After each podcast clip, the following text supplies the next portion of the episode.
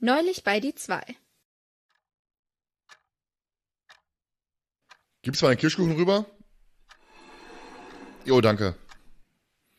Ich bin ja dafür, dass wir als nächstes Botschaft von Geisterhand besprechen. Boah, nee, ey. Nicht wieder Jelena. Die hat mir ja bei Musik des Teufels mit diesem Freitag schon gereicht.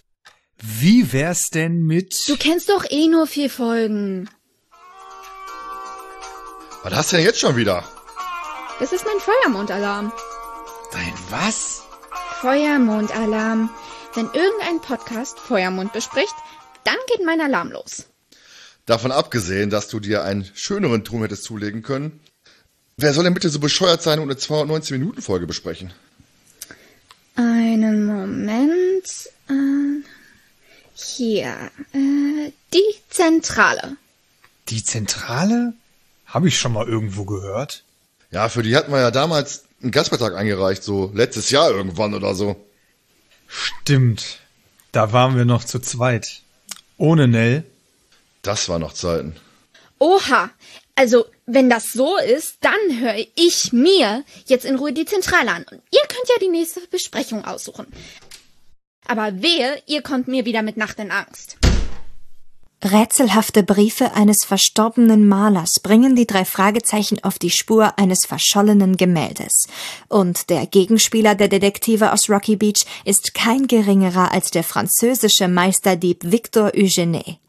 Wird es den drei Fragezeichen gelingen, das Rätsel um Feuermond zu lüften?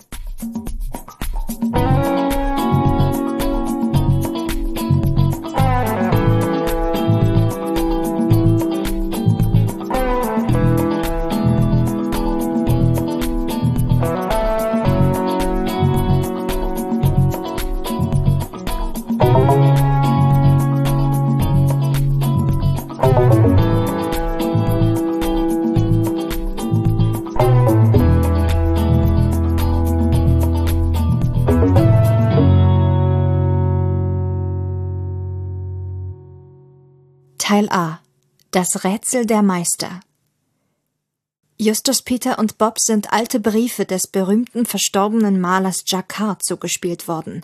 Warum will jemand das Interesse der drei Fragezeichen auf das Gemälde Feuermond lenken, von dem in den Briefen die Rede ist? Und vor allen Dingen, wer steckt dahinter? Als der international gesuchte Meisterdieb Victor Eugene auftaucht, ist endgültig klar, die drei Fragezeichen befinden sich wieder mitten in einem gefährlichen Abenteuer.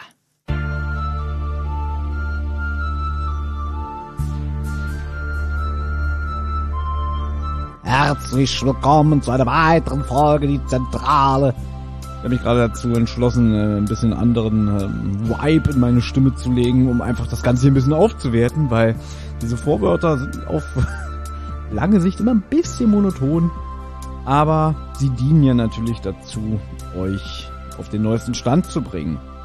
Wenn ihr die Folge Das Erbe des Meisterdiebes gehört habt, den Vorgänger von dieser Episode, dann werdet ihr wissen, es gab unseren 24-Stunden Twitch-Stream und wir haben an dem Tag ja nicht nur das Erbe des Meisterdiebes besprochen, sondern gleich im Anschluss, also das heißt gleich im Anschluss, circa acht Stunden später, haben wir dann angefangen, Feuermond zu besprechen. Und ihr seid, ja, ihr seid ganz am Anfang von Feuermond angekommen, nämlich mit Teil A, das Rätsel der Meister. Ähm, deswegen wird es jetzt auch keine klassische Begrüßung geben, wie ihr es sonst kennt, am Motto, hallo, herzlich willkommen zu die Zentrale an meiner Seite, bla bla Sülz, sondern es geht relativ schnell in die Folgenbesprechung hinein, da wir ja zu dem Zeitpunkt schon etliche Stunden online waren und viel mit dem Chat interagiert haben und Quiz gemacht haben und Call-In, das heißt, wir haben Anrufer reingestellt und mit dem ein bisschen gesprochen. Aber für die Podcasts-Auswertung haben wir uns dazu entschlossen, dass ihr nur die reinen Folgenbesprechungen hier bekommt.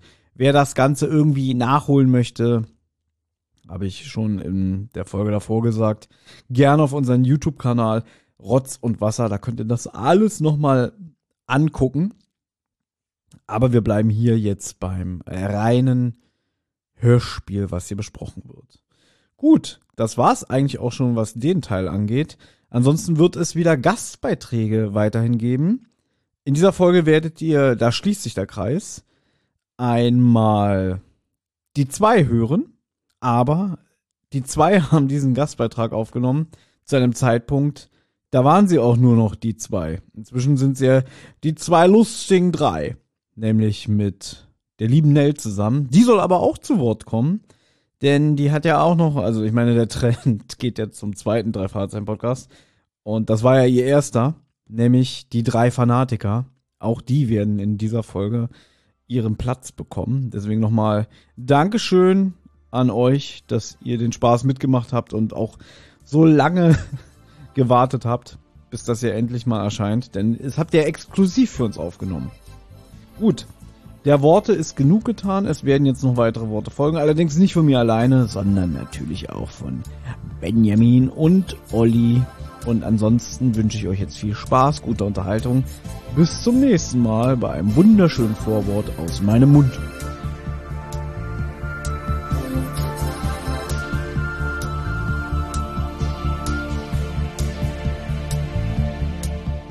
Alles klar. So, Kommissar. Achso, warte mal. Ich, ich würde jetzt hier mal jetzt hier noch die Brezeln aufmachen, wa? Mach das mal, jetzt sortiere ich meine Unterlagen nochmal. Und vielleicht schon mal ein kleiner Disclaimer. Ich glaube wirklich, ich war noch nie so furchtbar unvorbereitet wie heute. Ich werde wahrscheinlich sehr viel mich am Hörspielskript entlang hangeln, und aus meiner Erinnerung zitieren. Aber die Folge ist doch noch relativ frisch bei mir. Ich weiß nicht, wie es bei dir ist, Benjamin.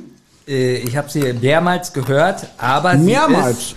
Ja, ich nehme gleich was vorweg. Sie ist nach dem ersten Teil, finde ich, extrem langweilig. Mhm. Ähm, es ist schwer, der Folge zu folgen und irgendwie so bestimmte Sequenzen im Kopf zu haben, weil es irgendwie Mhm. nichts Spektakuläres gibt. Aber deswegen würde ich auch mal jetzt sagen, wenn wir, vielleicht müssen wir dann auch nicht so sehr in die Tiefe gehen und probieren, das nachzukonstruieren, wenn wir es nicht wissen. Ja. Ja, wir haben ja das, wir haben ja auch das hier das Skript wieder Ja, vor aber das, da hängt man dann noch mal so ein bisschen. ja. Und dann geht so Zeit und dann äh, streiten wir die ganze Zeit, nein, da sagt er das und das, ey, aber er sagt doch das und dann zehn Minuten später, ah nee, du hast ja recht. Problem ist, ich finde gerade nicht mal die paar Notizen, die ich zu der Folge gemacht habe, weil wir jetzt hier wirklich durch die, den Ausdruck der Skripte eine, eine Papierflut hier vor uns haben. Also ich habe heute, ich, ich habe äh, von äh, bei bei HP, nee, also von was ist mein Drucker? Doch HP, da gibt's ja so eine Drucker, äh, so ein Drucker, Drucker-Abo, da bezahle ich 3,99 Euro für 50 Seiten und da kann ich so viel Farbausdrucke machen, wie ich will. Heute habe ich, glaube ich, 300 Seiten ausgedruckt. Wie viel zahlst du im Monat? 3,99 Euro. Okay, müsste ich praktisch um, für alle zehn Monate eine Druckerpatrone, ja, könnte ich tatsächlich vielleicht auch machen. Aber das Problem ist, dass ich jetzt wahrscheinlich 30 Euro mehr zahlen muss, weil ich die 50 Seiten leicht überschritten habe. Ach so, 50 Seiten. Ach so, das war noch eine Seitenbegrenzung. Nee, das ist. Naja, ich nee. habe noch ein paar Seiten Dann aufgespart. nicht. Weil ich drucke nicht jeden Monat 50 Seiten. So. Und um mich nicht ablenken zu lassen, habe ich jetzt sogar extra abgedeckt, wie viele uns zuschauen, Sehr gut. damit ich jetzt, und wenn da nur einer sitzt im Unterhalten, lustigerweise hat einer im Chat geschrieben, bis jetzt war es unterhaltsam, aber jetzt kommt die Folgenbesprechung. Wir kennen uns. Äh, Aber warum hört dann kaum einer Rotz und Wasser? Das stimmt. Das ist eigentlich das, was wir die ganze Zeit neben den Folgenbesprechungen Ja. machen, ist eigentlich Rotz und Wasser. Ja, was habt ihr für ein Problem eigentlich mit Was Rotz und Wasser? Ich verstehe das auch nicht. Rotz und Wasser ist oft, also nicht immer, aber oft haben wir da wirklich sehr unterhaltsame Folgen und wir sind da so offen und ehrlich. Na gut, aber da sind die Leute, die jetzt im Chat sind, die falschen Ansprechpartner, weil die hören auf Rotz und Wasser. Ach so. Weil die hören wirklich alles, das weiß ich. Das haben sie mir am Eingang gesagt. Ach, du bist der Türsteher von Twitch. Ah. Und die hatten alle Kombi-Tickets. Und daran Richtig. weißt du, die äh, hören alles. Oh, okay, jetzt schreiben gerade alle, ich höre Rotz und Wasser, ich höre alles. Du hast recht, Thomas. Ich Du bist ein richtig guter Türsteher. Und Rotz und Wasser ist das bessere Format. Wurde hier sogar schon gesagt. ähm, Kriege ich auch noch Brezel, bevor es losgeht? Musst du einmal rüberreichen, bitte? Ja, ich mag dieses Salzkram-Gebäck nicht so. So, Leute, Das wir gehen jetzt nett. gemütlich in den Nachtmodus. Und ich hoffe, dass wir in sechs Stunden fertig sind. Wir können ja mal sagen, ähm, Rotz und Wasser hören vielleicht ein Fünftel Hörer der Zentrale. Ich Das ist glaube- immer so ein Viertel, ein Fünftel. Es ist unterschiedlich, es kommt auch aufs Thema an. Mal hast du nur 500 äh, so im Durchschnitt in der Folge, mal hast du 800 oder 900. Ja. Ah. Kommt, Kommt auch noch an, wer dabei ist. Also Folgen mit Olli meistens nur so 200. Ja. Aber dafür bei Zentrale ohne Thomas. Dafür, die Folgen ohne Thomas sind am Eine. Million. Na, eine Million, ja. So, meine Lieben. Ja. Als wäre es erst gestern gewesen, Kommt mir so vor, als wenn wir heute schon mal eine Folge besprochen hätten, tatsächlich. besprechen wir jetzt die Fortsetzung von der Folge Das Erbe des Meisterdiebes. Ja? Äh, Rückkehr des Königs. Guter Witz, oder? Ja, super. Nee, Feuermond. Ich glaube, die Hörer genießen gerade tatsächlich das Kn- das Knuspern von dir ein bisschen, weil wir sind wieder am Essen, das ist auch wieder mit uns. Ja, das hat jetzt so ein bisschen Kaminfeuerstimmung. Ja, tatsächlich. Also, meine Freunde. Wer traut sich anzufangen? Ich fange Ach nein, wir müssen ja wieder mit Fakten Ja, anfangen. ja, ja. Ja, wir fangen nicht einfach an. Äh, Bob sitzt auf dem Fahrrad. Also.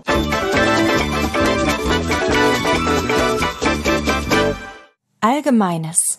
Feuermond erschien als Buch Nummer 125 im September 2005. War die zweite Jubiläumsfolge, die als Dreierband erschien, nachdem 2001 André Marx schon das Buch Toteninsel als Jubiläumsband äh, geschrieben hat. Das war nämlich damals die Nummer 100 und war der erste lange Jubiläumsband. Wird übrigens sehr gefeiert, habe ich nachgelesen. Ja. Band 100 ist ziemlich, äh, finden sie toll. Den hier aber auch. Also hier sind, glaube ich, die vielleicht nicht ganz so einstimmig die ähm, Meinung dazu, aber ich bin schon der Meinung, dass Feuermond sehr beliebt ist. Boah, ich habe aber ganz oft gelesen, nachdem Totenmond so ein Erfolg war, ist es ein bisschen schade, Toteninsel, Benjamin. Totenmund? Wie kommst du auf Totenmond? Nein, ah, deswegen Ja, meine ich ja, Feuermond ist schon beliebt, aber es gibt, glaube ich, kritische Stimmen als die Toteninsel. Ja. Ich bin ja ganz ehrlich, ich mag Toteninsel nicht so, ich finde die ein bisschen langweilig. Aber ich habe eh mein Problem mit diesen Jubiläumsfolgen, weil so eine Folge wird ja dann halt immer auf dreifache Länge gedehnt, wie wir ja schon wissen. Ich finde aber, dass nicht unbedingt immer eine längere Folge unbedingt auch für längere Qualität steht. Es kommt dann natürlich, also so sieht man ja heute, ne? SMS aus dem Grab. Nee, das war eine normale Folge. Äh, Da ging das Hörspiel extrem Das lange ist übrigens die nächste Folge, die direkt danach kam. als Buch. Also 126. Ja, aber nicht als Hörspiel. Da war es so, erst die na gut, 129. Haben wir ja schon besprochen. Gott sei Dank, ich wäre wirklich jetzt, wenn mir jetzt einer hier eine Waffe auf den, Kopf, äh, auf den Tisch legen würde und sagen würde, entweder du schießt ja mit jetzt den Kopf oder du sprichst nochmal SMS aus dem Grab. Ich würde Benjamin in den Kopf ich würde Benjamin in den Kopf schießen, ja. Thomas, was würdest du besprechen wollen? Oh, wa- ich weiß, was kommt. Auge des Sturms. SMS aus dem Grab. ja. Dann sogar lieber nochmal Auge im Sturm, aber nur wenn Olli dabei ist. Damit Olli auch mal diesen Spaß hat. Du gibst Benjamin und mir immer die Folgen, äh, wo du keinen Spaß dran hättest und Benjamin und ich Ja, das müssen, stimmt nicht, müssen immer würde- Gold draus spinnen. Sonst hätte Thomas nicht M, SM, M, M und M's aus dem Garten. M&M's Peanut Butter. nee, das stimmt. Aber ich weiß noch, wie das war. Kannst du dich erinnern? Ich habe damals mal so, ich habe so eine Box zu Hause, wo man so reingreift und da sind Lose drin mit den Folgennummern. so was mal geplant, dass das- wir so die Folgen auswählen. Genau, Ja. dass wir eigentlich immer am Ende jeder Folge so eine Losnummer ziehen und da steht dann die Nummer drauf der Folge, die wir besprechen. Und das war die einzige Folge, die wir aus dem Topf gezogen haben. Da war es erst aus dem Grab, deswegen haben wir es danach nie wieder gemacht. Stimmt, das hatten wir ja mal. Das war ja noch ein gutes Die wievielte Konzept. Folge ist denn das von uns, die zentrale SMS aus dem Ich glaube 13 oder 14? Echt? Kommt hin. Und was haben wir, wie haben wir vorher die, die Folgen bestimmt? Also, Hab ich bestimmt, weil ich bin ja hier der Bestimmer. okay, cool. Also, wenn ihr euch erinnert, ich meine, das ist ja jetzt hier eine Jubiläumsfolge und das hier ist heute zwar auch nicht so wirklich eine Jubiläumsfolge, aber wir können ja mal so noch mal ein bisschen rekapitulieren. Das hier ist eine Jubiläumsfolge, aber das ist auch nicht wirklich eine Jubiläumsfolge. Allein der Länge, was wir heute veranstalten, ist es ja schon, Ach so, du meinst unseren Podcast. ja, aber 125 ist ja so ein rundes Jubiläum. Ja. In meinen Augen zwar nicht, für mich wäre es die 150, aber der Kosmos Verlag hat damals gedacht, ah, Toteninsel kam so gut an. Das machen wir jetzt alle 25 Folgen. so wie das lustige Taschenbuch. Naja, die Frage ist jetzt natürlich, wie wir das jetzt empfinden. ja. Wie wir das empfinden. Nein, Also aber was? Ne, dass wir jetzt vielleicht auch mal so über unsere Folgen rekapitulieren, Ach, die wir so gemacht haben. wie wir so angefangen haben. Guck mal, die ersten drei Folgen zum Beispiel, die sind ja noch Ende 2018 entstanden. Das waren Gespensterschloss, Phantomsee und Poltergeist. Ja. Da haben wir damals, da waren wir noch so, lassen wir erstmal vorproduzieren, bevor wir überhaupt veröffentlichen. Yes. Das haben wir ganz schnell verloren. Ja, da, da hat uns die Zeit eingeholt, ganz schnell. Genau, weil wir erstmal produzieren wollten, nicht in diesen Stress zu kommen, wir müssen unbedingt aufnehmen. Wir wussten ja auch nicht, wie lange dauert so eine Produktion, die Vorbereitung, alles, deswegen haben wir erstmal vor. Jetzt wissen wir, es dauert alles scheiße lange und darum, und jetzt machen wir alles spitz auf Knopf. Und ich weiß noch, dass wir in der Anfangszeiten, wir hatten ja noch damals dieses ganz komische Mikrofon, was ich mir irgendwie für 99 Euro geholt habe. Das ist inklusive des kleinen Mischpultes. Ja, genau. Genau. Das waren ja ganz die Anfangszeiten. Das war mit Klebeband, oder? das war mit Klebeband, Genau. genau, du hast recht. Da gibt's auch noch ein Foto von dir auf Instagram, äh, auf, auf Facebook. Echt? Und dann haben wir ja irgendwann das sehr gute Mikrofon bekommen, hatten aber dann nur eins, wo wir uns auch immer so drum gesetzt haben. Wir hatten auch irgendwann dieses Tischmikrofon von mir. Nee, das ist von mir, das habe ich gekauft. Nee, so ein anderes, das Simon. Ah, das sieht äh, was aussieht wie so eine kleine Rakete. Genau, genau, das hatten wir auch. das war ja, das ist ja noch Kasperwelten, was Ja, wir das da hatten wir aber auch irgendwie mal. in den Anfangszeiten, ja, glaube ich. Ist jetzt eigentlich auch total langweilig für die Hörer. ist halt extrem spannend, wie, wie wir sowas. Aber Aber jetzt haben wir eben Mikrofone für äh, mit Ständer, glaube ich, 300 Euro. Ich habe das Gefühl, wir haben ganze Stockwerke in einem Mietshaus mit Mikrofon voll. Ja? Äh, kurze Frage, äh, wenn wir so ein Event jetzt hier veranstalten, was machen wir denn, wenn die zentrale Folge 50 rauskommt? Wir wollten eigentlich ein Live Eine Woche am Stück oder? Wir wollen- Witzig, und das hier ist ja, glaube ich, schon die 46. Folge. Ja, darum ja. Na, eigentlich war ja geplant, dass wir wirklich mal einen Live-Auftritt machen, aber das werden wir wohl Ja, dieses Jahr nicht mehr 50. schaffen. Nein, nein, nein. Frühestens 20, also frühestens Sommer Ja, 2023. Aber das sollte man vielleicht als Ziel nehmen, sonst wird ja. es nichts. Ja. Na, dann wäre aber das nächste Jubiläum die 75. Okay, das ist ganz schön spät, oder? 75? Oder wir machen es so, weiß ich nicht, zu einer ganz bescheuerten Zahl. So. ja, es ist aber auch ganz schwierig, jetzt diese Planung und alles auf eine, auf eine äh, Okay. runde Folge zu Ich würde einfach legen. sagen Herbst 23. Ja, das klingt gut. Na, oder Folge 55. Das ist eine schöne Schnapszahl. Boah, und das ist, nicht nicht. ganz so nah, aber auch nicht ganz so Ja, das fern. wäre aber dann schon innerhalb von einem halben Ich Jahr. glaube, ungefähr. durch- Nee, da würde ich, dass wir nur einmal im Monat eine Folge machen, kannst du es dir ausrechnen. Aber ich glaube, Ich durch meine ja, Plus Corona. 80 Jahre immer Sommerpause? Ich glaube aber, Olli hat recht, durch Corona und so ist es ganz schwer zu planen, weil Das stimmt. ganz viele jetzt nach, also buchen, die schon 2020 eigentlich was aufnehmen wollten und wir werden wahrscheinlich eh hinten rangestellt. Vor allen Dingen wissen wir ja nicht mal, wo wir es machen. Es sei denn, wir nehmen das hier in dieser komischen Sporthalle hier auf bei dir hier um die Ecke. Genauso billig will ich das nicht. Weil Thomas, haben, Thomas und ich haben uns schon letztes Mal gestritten. Ähm, Thomas stellt sich hier so eine Sporthalle vor und ich will gerne eine Bühne haben. Ich hätte doch auch gerne Bühne. Also wir sind nämlich äh, bei den Vorstellungen bei beiden Thomas Sporthalle, Benjamin Berliner Kesselhaus. ja, gut. Da ist schon eine, ein Graben dazwischen. Ich habe ja. den Schokoladen vorgestellt, da wo die Lesungen immer waren. Ähm, äh, nee, ist mir zu nah. Na, das ist wirklich, da musst du vorstellen, die sitzen, du bist so in der Mitte und die sitzen fast auf deinem Die, Schoß. die, Dirk das ist, sitzen sogar auf der Bühne und das würde mich, glaube ich, Kürre machen. das finde ich nicht toll. Also ich finde schon gut, wenn man eine Bühne hat mit einer Wand hinten, wo man irgendwas präsentieren kann. Genau, genau. Also es muss ein Videoprojektor, aber wie gesagt, damit wollen wir jetzt nicht die Hörer langweilen. Und so teuer ist sowas zu mieten auch nicht. Das kostet Nee, so nee. 3000 Euro für einen Abend. Aber ich finde Kesselhaus ein bisschen zu utopisch für uns. Ja, würden wir, glaube ich, auch nicht füllen. Ihr seid immer bei allem negativ. Ob's Man muss dazu sagen, ist, wir haben es ja heute schon im Laufe des Tages öfter erzählt, ihr dieses Chartstimmerlied jeden Morgen. Das habt ihr ja damals auf der Bühne vom Kesselhaus Ja. gesungen. Deswegen ist Bam jetzt natürlich ein bisschen heiß, da wieder auf diese Bühne zurückzukehren. Ja, genau. Nur wenn er das war damals so. Ja, äh, aber vielleicht, vielleicht verletzt sich das jetzt, wenn ich das sage, aber die sind nicht nur wegen euch gekommen. was? Echt? Wir sind Ich nicht jetzt, wegen uns gekommen. weil ich habe mir das Video auf YouTube nochmal angeguckt, danach kommt nichts mehr. Wir waren die Vorband. Ja.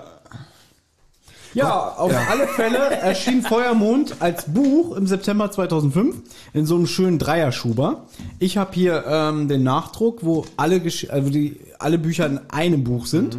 Das, was hier nicht so viel wert ist. Nö, ich finde es aber schöner. Besser Warum als ist es drei denn so dreckig? Hast du das im, ja, aber Weil ich sagen, das in der Tasche mit rumgetragen habe und irgendwie färben im, in meinen Taschen immer die Bücher dann Wie sauber warst du da drüber? gar nicht mehr. Ja. Nee, wirklich nicht. Ich, ich reg mich über sowas nicht mehr auf. oh, das klingt aber außer dem Motto, kotzt ihn schon richtig an, aber. Nein, wirklich nicht. Ich, wa- warum soll ich mich denn über sowas mal aufregen? Ja, warum nicht? Weil du Thomas bist, wir fragen uns Ich ganz sage oft nur, über- du gibst uns eine Kassette und äh, wir dürfen sie nicht berühren. Das ist was Also du anderes. gibst uns sie, wir dürfen sie nicht berühren. Das ist ganz merkwürdig. Nur weil Thomas, äh, nur weil Benjamin da mal das Band rausgezogen und zerschnitten hat, ist er nicht gleich aufgeregt, ja. So, der Autor von diesem Werk ist, wen sollte es anders überraschen, auch André Marx, der ja schon das Erbe des Feuermondes, äh, das Erbe des Feuermondes, oh Mann, das Erbe des Meisterdiebes geschrieben Und hat. was hat er noch geschrieben? das Manifest. Nur ein feuriges Auge. Ich bin mal gleich wieder da, Moment. Jetzt der Faktensprecher der nach Hause. Jetzt weint er wegen dem schlechten Manifestwitz. Äh, weil er hat gesagt, er will das nie wieder hören. Okay, jetzt ist er wirklich ganz weg. Ähm, André Marx ist ja bekannt. Ich kann doch nicht nochmal dasselbe wiederholen, was ich schon zum Meisterdieb gesagt habe. Dass er Charaktere immer leicht verändert. Hat er jetzt, ich doch heute schon mal gehört. hat er Ja. jetzt zwischen Meisterdieb und Feuermond nicht so doll gemacht? Da ist, genau. da ist er konsequent. Weiß nicht, 20, Arbeit- arbeitet in einer Werkstatt. 20 Bücher später ein ganz anderer Charakter. so witzig war es jetzt auch nicht. Mir wird langsam müde, merkst du es? Ach was. Ja, was, was wolltest du uns denn zeigen? Warum bist du Ich raus? muss, nee, nee, pass auf, ich, jetzt wird es gleich auch wieder ein bisschen privat, anekdotenmäßig. ähm, das Hörspiel ist auch die Nummer 125, erschien am 10.10.2005 und hat eine Länge von circa 219 Minuten. Und ich, so wie Olli gerade gähnt, glaube ich, hat er jede Minute Genossen. genossen. Bin, also ich bin am schlechtesten von uns So. hier vorbereitet, weil ich bin, ich habe die Folge nur einmal gehört und bin ein paar Mal dabei eingeschlafen. Ich habe gerade Mist erzählt, sorry. Am 10.10.2008. Jetzt werdet ihr sagen, äh, normalerweise sind die drei Fahrzeitenfolgen doch immer so parallel mit dem Buch erschienen. Es gab ja Stimmt, genau das ist mir durch den Kopf gegangen. ja, mir auch direkt durch den Kopf gedacht, hey, jetzt stimmt doch was nicht. Ja, da ist doch was Was falsch. ist denn hier los? denn es gab ja eine dreijährige Pause, weil es den Rechtsstreit gab. Und in der Zeit sind ja keine drei Fragezeichen-Hörspiele erschienen, sondern die Interimserie Die Drei. So. Deswegen, äh, nachdem die sich geeinigt haben, ist diese Folge halt wirklich über drei Jahre später erst erschienen. Und wir haben es hier mit einem Relaunch der Serie zu tun, denn man hat dann die Folgen 121, 22, 23, 24 veröffentlicht, noch mit der alten Die drei Fragezeichen Musik. Justus Jonas. Genau. Und dann hat man sich wohl gedacht bei Europa Sony, 125 ist doch auch eine schöne Zahl. Das wäre doch der richtige Zeitpunkt, um so ein bisschen die Serie zu relaunchen. Haben so ganz leichtes Artwork angepasst, aber nur so ganz leicht. Ähm, und eine neue Titelmelodie kreiert und eingespielt, die wir schon des Öfteren in diesem Podcast auch schon diskutiert haben, wie wir die finden. Ja. Und eine Person hier äh, in diesem Raum hält immer die Fahne sehr hoch und sagt, ich finde die drei Fragezeichen viel Ja. besser. Und ich sag auch nochmal warum. Erstens, weil das meine erste Musik war, die ich gehört habe mit den drei Fragezeichen. Ja. Sowas prägt ja einen immer. Das wissen wir schon. Und ähm, wegen der Ausblendung. Ich kann es nur immer wiederholen, äh, wie so zum Schluss dieses und es so in die Folge eingeht. Und ich habe aber auch schon öfter hier gesagt, dass als damals ich die Musik das erste Mal gehört habe, fand ich sie nicht schlecht. Ich fand sie sogar schön, weil ich ja dieses die drei Fragezeichen nicht so gut finde. Aber habe ich auch schon auf diesem Podcast gesagt, inzwischen finde ich die alte Musik sogar besser als dieses Gedudel, weil ich kann es einfach nicht mehr hören. Jetzt wird möchte zu langweilig. Ich, jetzt möchte ich zu dieser äh, Synchro-Musik, also dieser, ähm, wie nennt man die Vocal-Musik da, Ja. auch noch mal was sagen. Also, wo ich sie zum ersten Mal gesehen habe, ich hätte fast gekotzt. Du hast Ich sie gesehen? Äh, ja, ich habe sie, ich habe sie, ich hatte die Augen zu und habe dazu meine Bilder im Kopf gehabt. Als ich damals auch vom Flohmarkt die Folge Fußballgangster geholt habe, habe ich die Musik zum ersten Mal gehört. Aber was ich wieder gut finde, ist, was meistens zum Abspann, also als Abspannmusik machen, ist so, wenn sie, wenn die Stimme sagt, so in einem Ton so, die drei Fragezeichen. Weißt du, was ich meine? Wenn die das dann Ach, dieses- nochmal wiederholt, beim- so- leicht ausklingen, Genau, ne, die genau. drei Das ist gut. Fragezeichen. Das ist gut, aber wenn die dann so diese Namen so sagt, sagt immer nur, Das ist Jonas. muss man im, im Titel die Namen sagen, das finde ich auch so ganz furchtbar, ja. Wir, wir, ich glaub, Hey, jetzt kommen die hier runter. Das ist da. dass wir das mit Raphael. dran! Da sagen sie auch die Namen. Hatten wir nicht vorhin ja. Bruder Raphael schon? Ja, Bruder, Bruder Raphael geht ran mit seinem Flammenwerfer. Genau die will. Ihr seid Aber die total- sagen doch ganz oft die Namen in den Vorspielen. He-Man, Ja, de deswegen finde ich es jetzt gut, oder was? Ach, stimmt, Ben- Star. Brave Star. stimmt, Benjamin, jetzt find- fällt es mir ein, jetzt finde ich Oder hier. The Simpsons. Obwohl, eins meiner Lieblingstitelsongs, da werden ja die Namen gar nicht genannt. Wenn Ist ja- jetzt schon wieder irgendwas mit King of Queens Nein, nein, nein, nein, nein, nein. rast dich aus. Hörspiel, Hörspiel. Eins meiner Lieblingshörspiele, wo sie es wirklich super Die geschafft haben. Nein, nein, nein, nein, wo sie es wirklich geschafft haben, alle Na äh, keine Namen zu nennen. Ja, und es gefällt mir sehr gut, ist es bei die fünf Freunde. Deswegen, deswegen Das ist lustig, weil es ironisch gemeint war. Ja. Und darüber lachen jetzt wirklich nur die Kenner. oh, ich bin ein Kenner. Na, kennst du, das, kennst du den Titelsong der... Ich habe fünf Freunde voll gelesen und gehört. Wir sind sogar- sagen, gelesen, er hat den Titelsong immer im Buch gelesen. Na, die Bücher habe ich die früher fünf wirklich Freunde, Julian und Dick, Anne und George und Timmy, der Hund. Was soll denn der Quatsch? Enid Blyton habe ich früher ganz viel äh, gehört. Dann gibt's ja noch die Geheimnis um und die Rätsel Geheimnis um um und die Rätsel um habe ich auch alles gelesen. Hanni und Nanni ist ja auch von Ende Blyton. Ja, habe ich sogar auch gelesen, ein paar Sachen. Aber ich mochte die Buchcover nicht, die haben so abgeschreckt. Ke- Kennt ihr die Buchcover Ja, von ja. Honey und Nanny? Also ich hatte nur eine Schallplatte von Honey und Nanny und das ist, glaube ich, ges Gespuk im, im Gespensterschloss oder so was ähnliches. Ähm, und da fand ich das Cover relativ gut. Das ist so Na, bei den Büchern, das ist so. ja.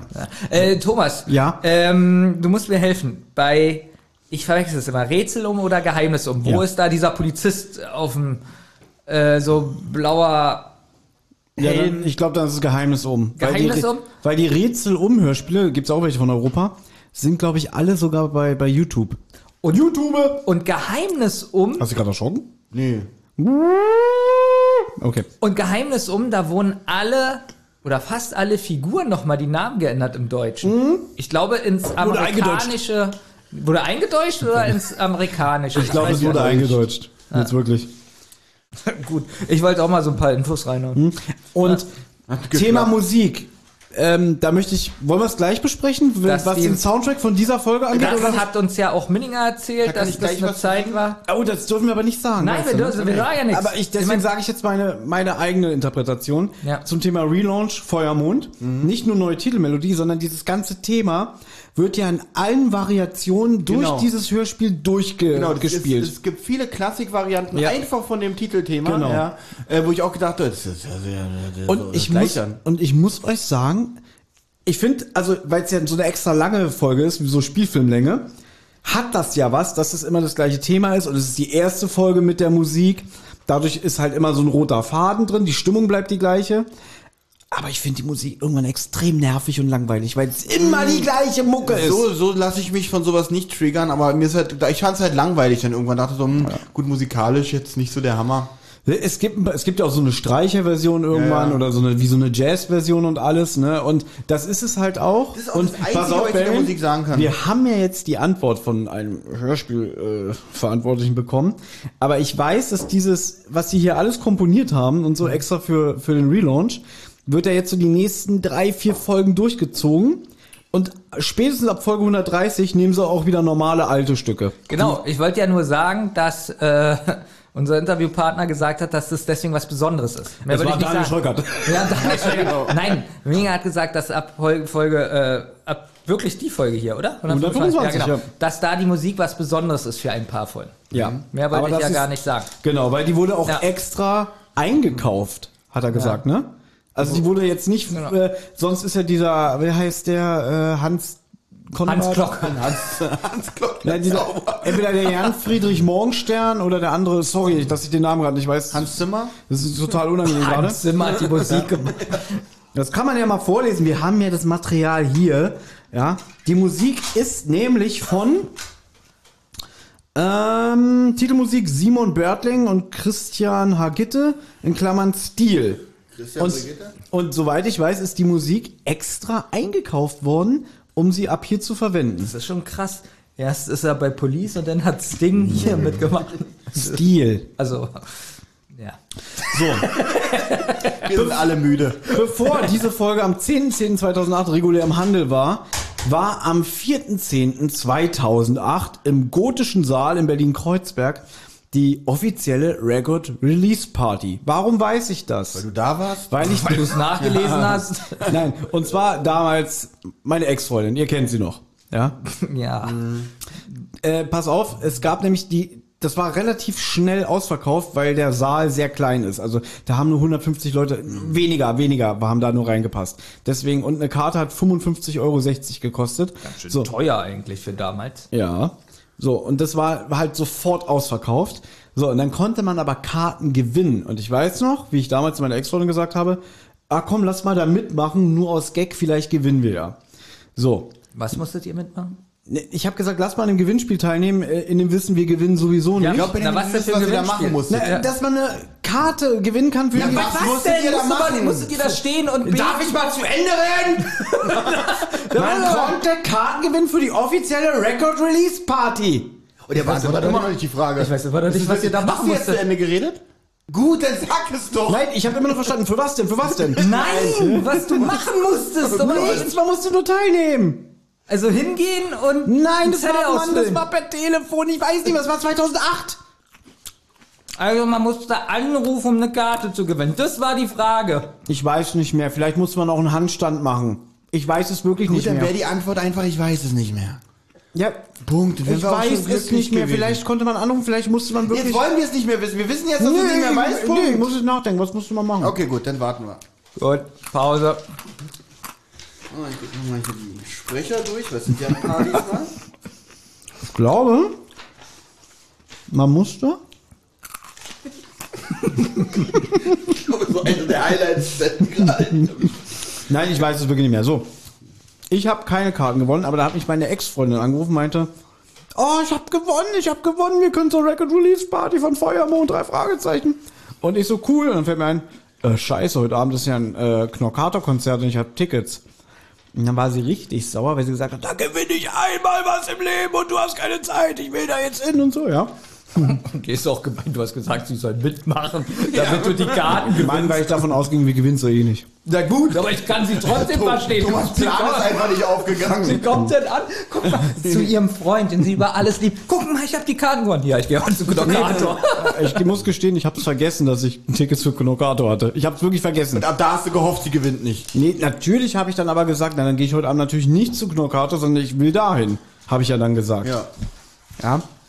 Erstens wäre sie wirklich sauer gewesen und zweitens war das dann für mich klar. Ich habe Knorkator, glaube ich, zu dem Zeitpunkt schon zehnmal gesehen oder so. Aber klar war es offensichtlich nicht für dich, weil sonst hätte sie ja nie gesagt, äh, jetzt gewinne ich einmal was und dann willst du zu weil das so war. Sie sagt, ich habe gewonnen. Ich so, ach scheiße, heute Abend ist der Knorkator. Und dann hat sie sich gleich aufgeregt, ohne ja, bevor du, du überhaupt- kennst sie doch Ja, noch. ja, ja, du weißt doch, wie schnell sie Ja, aufgeregt ja, hat. Ja? So wie ich gerade. Ja, so ungefähr. ja? Gutes Dream Team. Ja, wirklich. Ihr wart eigentlich, ich verstehe gar nicht, warum das nicht geklappt hat bei euch. Weißt du, wie oft ich das schon gehört habe? Es hat mal jemand zu mir gesagt, so, also ich verstehe nicht, dass ihr so lange zusammen wart. Nee, ich habe genau das Gegenteil gerade gesagt. So. Und dann waren wir an dem Abend bei der offiziellen Record Release Party. Und weil das wirklich so ein ganz kleinen Kreis war und weil das Hörspiel ja sehr lange geht, haben die das auch halt in drei Teile geteilt. Und dazwischen gab es auch immer was zu essen. Und bevor du fragst, ich weiß nicht mehr, was es zu essen gab. Ich glaube, als Nachtisch gab es original Mathildas Kirschkuchen. Ich werde nicht frech. Und dazwischen gab es irgend gab's was zu essen. Ich weiß nicht mehr, aber das haben die auch extra warm gemacht und so. Die hatten da Catering vor Ort. Und als, Spannend. Was willst du denn jetzt von mir? dass du nicht Ich will über- nur sagen- dass du nicht über das Essen redest, zehn Minuten. Nee, Benjamin, wie hättest du es gefunden? Du gehst dahin, du gewinnst die Karte und dann wird gesagt, heute ist ein besonderer Abend und äh, es gibt dazwischen was zu essen, weil der Abend so lange geht. Was hättest du gesagt? Das ist langweilig oder hättest du gesagt, oh, es ist toll? Nicht schlecht. Gut, nicht übel, der König zu sein. ähm,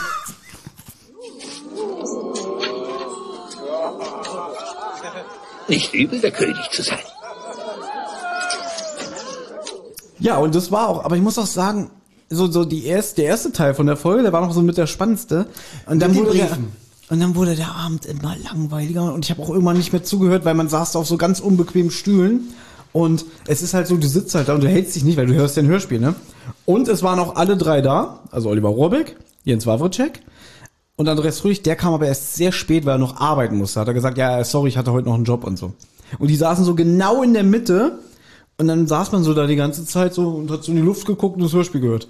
geht denn die Folge, äh, geht denn so, ein- so, ein- so ein Record-Release genauso lange wie die Folge? Also wenn vom, vom, vom, vom Beginn natürlich bis Ende? Oder machen die noch so Spe Specials rein, dass es auch so sechs, sieben Stunden geht oder so? Normalerweise läuft so eine Record Release Party so ab, dass wenn eine Folge, weiß nicht, 60, Min- 70 Minuten geht, ist vorher immer Anmoderation. Das wird ja immer von Oliver Rohrbeck seiner Launcher Lounge veranstaltet. Der hat ja ein Label.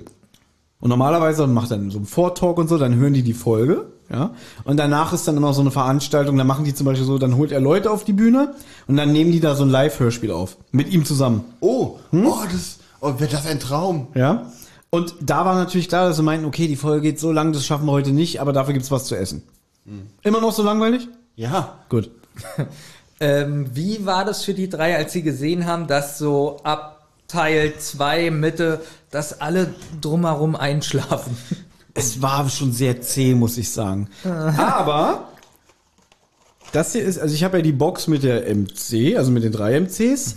Und das war das Besondere an dem Abend, dass man schon vorab, vor Veröffentlichung, hat jeder eine komplette CD-Box geschenkt bekommen. Ja. Und mit den Unterschriften Oh, von. das ist großzügig. Andreas Fröhlich, äh, wahrscheinlich Jens Warzweck und, und den anderen kann ich nicht lesen. Ich habe auch die Box.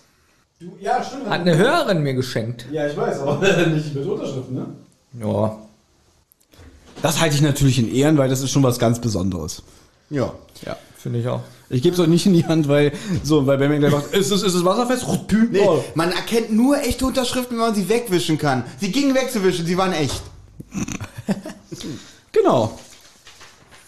Ach so, und bevor du fragst, der Aufkleber hier, ich, schöne Erinnerung, weil das von Sony ges gesponsert war, äh, ist dann dieser Aufkleber noch mit drauf. Wann war die Record Release? 2008. 2008. Hatte äh, ähm, Sony da dieses, diese Handys da in der Vermarktung, diese Sony Ericsson mit, Ja, kann sein, weiß ich nicht mehr. Ist zu lange her. Also ich meine, es war ja noch vor Smartphones und so, ne? na fast, Na, ich iPhone, glaub, war, schon, das das iPhone war schon draußen. Und das ist natürlich das, was ich mit dieser Folge in erster Linie verbinde. Diesen Record-Release-Abend mit dem leckeren Essen und dem langweiligen Hörspiel.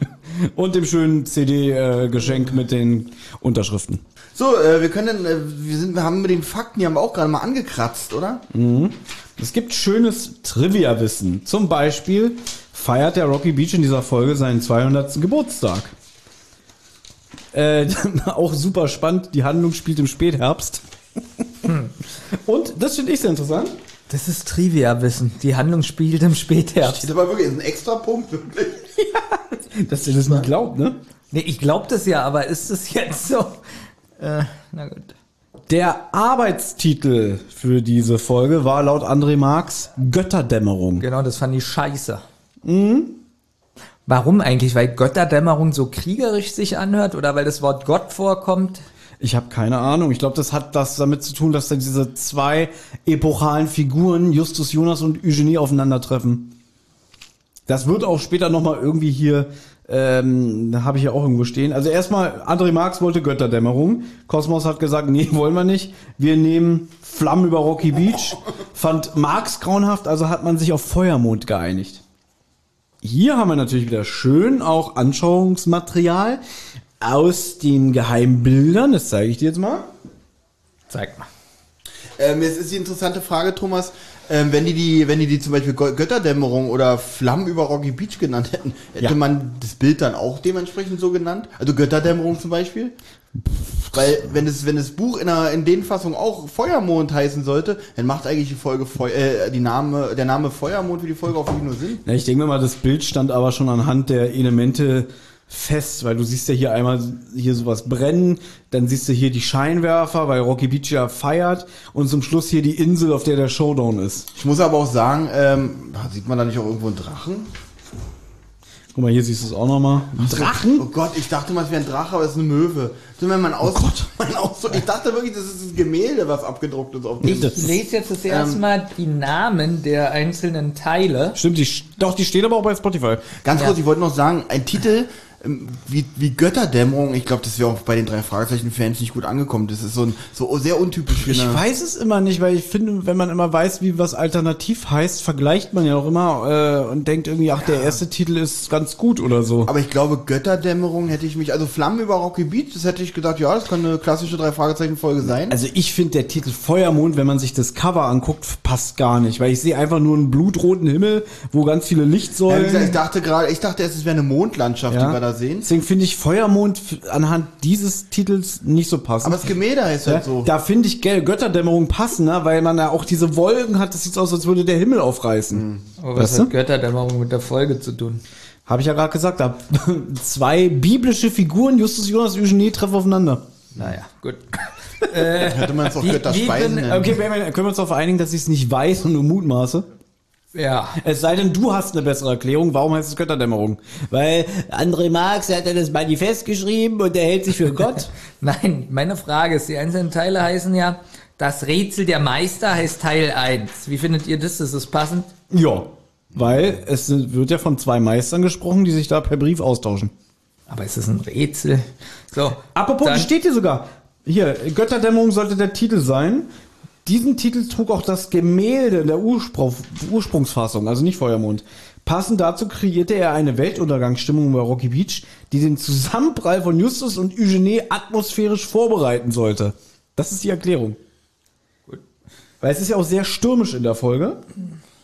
Wie findet ihr Teil 2, der Pfad der Täuschung? Ja, beliebig. Generisch. Und 3, das finde ich generisch, die Nacht der Schatten. Naja, Ja, aber passt. Nachtschatten halt. Gut, Danke. Ja, naja. Hier, willst du auch mal das Buch halten? Weil der Unbedingt. Arm wird mir schwer. Unbedingt. Ah, jetzt sind drei Flecken drauf. Im Buch wird übrigens erwähnt, dass Lydia Cartier, die, die Tante von Eugenie, wenige Monate vor der Handlung verstorben ist. Diese Notizen finde ich interessant zu den Titeln. Aber schlecht zu lesen, das werde ich, kriege ich jetzt nicht mehr hin hier. Ich glaube, das liegt an Meine deinen müden Augen, oder? Ja. Oh, Benjamin, das ist jetzt auch ein extrem interessanter Fun Fact. Oh. Peter besitzt sowohl ein Mountainbike als auch ein Rennrad. das sind so Fun Facts. ja. Dann wurde ein Louis de Funès-Dialog nachgespielt im Hörspiel, habe ich nicht mitbekommen. Habe ich auch, ich habe es auch, genau das habe ich gelesen. Ja. Und habe es auch nicht gemerkt während des Hörspiels. Steht da wann? Äh, warte. In Teil A, Track 5. Ja, ich glaube, damit ist aber der CD-Track gemeint und nicht äh, Spotify. Also ich bin ganz ehrlich, ich habe während des Hörspiels, ich habe diesen Fakt auch gelesen und er ist mir nicht beim Hörspiel aufgefallen. Die haben den also so gut geschauspielert nachgemacht, dass es So gut geschaut. also sonst jeder, der das hört, weiß sofort, was das ist. Aber im Hörspiel habe ich es nicht gemerkt. Ja.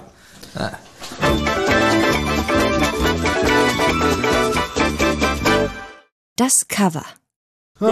Ja, wie findet ihr denn das Cover vom Bild her? Olli ist gerade rausgegangen, also musst du mit mir. Ja, ich frage ja dich, ich frage ja dich, Nochmal bitte was? wie du das Bild findest. Habe ich ja gerade schon gesagt, ich finde den Titel Feuermond zu diesem Bild nicht passend. Ja, da ich hätte ich jetzt Götterdämmerung wirklich besser gefunden. Ja, aber, wie ansonsten- findest du das Bild? Na, es sind ja alle Elemente drin. Nach dem Motto, der, der Anfang mit diesem brennenden Stadtverwaltungsgebäude bis hin zu der, ja, ich sag mal, Skyline von Rocky Beach, wo die Licht, Lichter in den Himmel zeigen, bis hin zu dieser Insel, wo der Showdown ist. Ähm, ja, ich Also für mich sieht das Bild aber trotzdem so ein bisschen aus wie Akopa äh, Apokalypse irgendwie. ist, ja, so ein Das Apok sieht genau. extrem. Das sieht wirklich aus wie so so eine Vulkaninsel. Ja, ich hätte, ich habe echt gedacht, weil ich dachte, mein Ausdruck ist ja nicht so gut. Ich dachte, die Möwe, da sind Drachen und ich dachte, das ist wirklich die, das Gemälde Feuermond, also die Mondlandschaft Feuermond. Deswegen, mir ist das Bild sogar ein bisschen zu viel. Aber ja, ist ja mit Absicht. Normalerweise sind, ist das Cover ja auf die drei Cover der einzelnen Bücher verteilt. Ja, dass ich- du die so aneinander rein Ja, aber ich kannst. gebe Olli schon ein bisschen recht, so vom Aussehen denkt man jetzt, man hat hier jetzt so Red Teeth mit Arnold Schwarzenegger oder so. Also von der Spannung und von der Action her. Ja, das stimmt. Es ist ein bisschen Trifft übertrieben. es nicht ganz, diese Folge. Na, wieso? Später die Verfolgung mit der Zentrale ist doch krass. Du meinst mit dem Wagen? Wohnwagen? ja. Ähm, So, ja. jetzt wie, wie, Olli hat noch nicht gesagt, wie er das Cover findet. Ähm, jetzt, wo ich weiß, dass es Rocky Beach sein soll. noch schlimmer. Ja, naja, nee, warte mal. Du sagst, da brennt ein Haus, brennt da, Thomas. Da brennt ein Haus, ja? Ja. Was hat denn das mit der Folge zu tun? Ja, am Anfang explodiert doch das Ach so, Haus. stimmt ja, ja, Aber okay. das ist oben auf dem Berg. ja. Ich, na, irgendwie muss man es doch grafisch darstellen, um alles auf ein Bild zu kriegen. Mir fehlt hier noch Bob, wie auf dem Fahrrad hier rumfällt. Ah, du hast ein bisschen recht, Olli. Für mich das ist jetzt auch ein Drache, der das Haus mit Feuer ja, bestoppt oder? hat. Und, und, oder guck dir das mal bitte auf meinem Ausdruck an. Also wenn man das so mit meinen unaufmerksamen Augen sich so anguckt. Ja, also, Ja, ich muss aber sagen, das stimmt. Da kommen noch drei weitere Drachen raufgeflogen äh, auf diesen Berg und hinten, also im Himmel merkt das irgendwie der Gott und schickt zwei Engel runter, die mit einem Lichtstrahl den Boden berühren. ich glaube, du verarschst mich gerade. Nein, ich, ich nein, wirklich. Das hat doch wirklich so ein apokalyptisches Bild. Genau, darum dachte ich wirklich, ich habe nicht länger drüber nachgedacht, hätte nicht gedacht, dass es mit dieser Show und Rocky Beach zu tun hat. So. Ja, also deswegen das Cover kriegt von mir nur 5 von 10. Da hätte ich jetzt wirklich ein Bild mit Gemälden, äh, irgendwie Museum besser gefunden. Passender. Das Schöne an so einer Jubiläumsfolge ist natürlich, dass dann auch sprechertechnisch ein bisschen mehr äh, aufgewartet wird. Das heißt, wir haben es hier nicht nur mit zwei, drei Sprechern zu tun, sondern eine ganze Bandbreite an vielen Figuren. 27.000 Namen lesen wir jetzt vor. Ah, wie recht du noch hast. ja? ähm, vielleicht, um es gleich mal vorwegzunehmen, die ja, prominentesten Gastsprecher in diesem Hörspiel sind einmal Dirk Bach. Und einen möchte ich gerne sagen. Ja, darfst du? Der Rennfahrer Nick Heidfeld. Unglaublich, da spricht ein LKW-Fahrer. Wirklich? Ja, das ist Ja. der, der später sagt, ich bin Profi. Was für ein Meta-Gag. Okay, da merkt man allerdings auch, dass es kein guter. Äh, Und ein für mich, für mich ein Star hier, Fabian Harloff spricht hier mit. Der spricht einen Polizisten. Bekannt aus, ähm, ja, TKKG der Serie natürlich. Das ist die Stelle, wenn Kotter so richtig ausrastet. So, ist mir egal, er soll nach Hause gehen. Ne, weißt du? Ansonsten natürlich das Who's Who der drei Fahrzeichen-Welt. Über die drei Sprecher. Thomas Fritsch ist der Erzähler. Äh, und wir haben auch Tante Mathilda, wir haben Onkel Titus dabei. Brittany kehrt zurück in, ja, mit der Sprecherin Dorette Hugo und auch Albert Giraud alias Wolfgang Kubach taucht auf. Ja, und ansonsten Nova Meyer Hen Heinrich, nee, das ist falsch, die heißt Meyer Henrich, die steht ja als Heinrich drin. Kennen wir noch von Bravo TV, also ich zumindest. das ist die. ja? Also jetzt nicht Lori Stern oder Christiane Nein, Backer. ich weiß, die hat aber auch mal auch so blonde Haare. Ja, kurze blonde Ja. Haare, die, fand ich sehr süß früher. Die hat mir sehr gefallen. Aber jetzt war nicht halt auch alt, ne? Nein, ich sag früher zu dem Zeitpunkt, als ich es konsumiert habe, fand ich sie Feuerwerk. sehr süß. So. Als du sie konsumiert hast, oh Gott, hört sich das an. Du, du wunderst dich, dass du keine Frauen abbekommen hast? Darf ich dich konsumieren? Wow. Okay, Ja. das klingt wirklich sehr sexistisch, du hast recht. Ich entschuldige mich für diese Wortwahl. Dann haben wir noch ähm, Eberhard Haare. Den kennt man vielleicht, wenn man die Serie Breaking Bad gesehen hat. Da spricht er zum Beispiel den Mike. Den Mike, wer ist? Ach, ach Mike, den alten. Der Helfer von dem Gustavo. Ja, ja, ja. Der ist super. Mike ist super. Mag ich. Der, die sympathischste Figur da, finde ich. Ja, der stirbt auch so traurig, glaube ich. Ähm, und ansonsten halt, pff, weiß ich nicht, ähm, den einen oder anderen kennt man. Andreas von der Meden haben wir mal wieder als Morten in einer sehr kleinen Rolle. Und der Über Ja, extrem komisch gesprochen. der Überschauspieler Thomas Bammer kehrt zurück als Graham. Sheriff Donnerknall ist zurück. nee, das war der andere. Ja, Das war, Graham der, ist der das war der. Opernsänger. Weißt du? Naja, also ich würde sagen, das reicht dann auch an Sprechern. Können wir natürlich noch im Detail drauf eingehen, wenn ihr während der Folgenbesprechung Lust habt. Ja, ich hab jetzt schon Lust. Wie geht's denn weiter? Nee, jetzt kannst du mal übernehmen. Wie, jetzt Ja? kann ich übernehmen. ich hab die mal- Sprecher nicht. Du kannst den Klappentext jetzt vorlesen. Ach so. Dann brauche ich bitte ein Es gibt ja mehrere, es gibt ja zu jeder Folge einen Klappentext.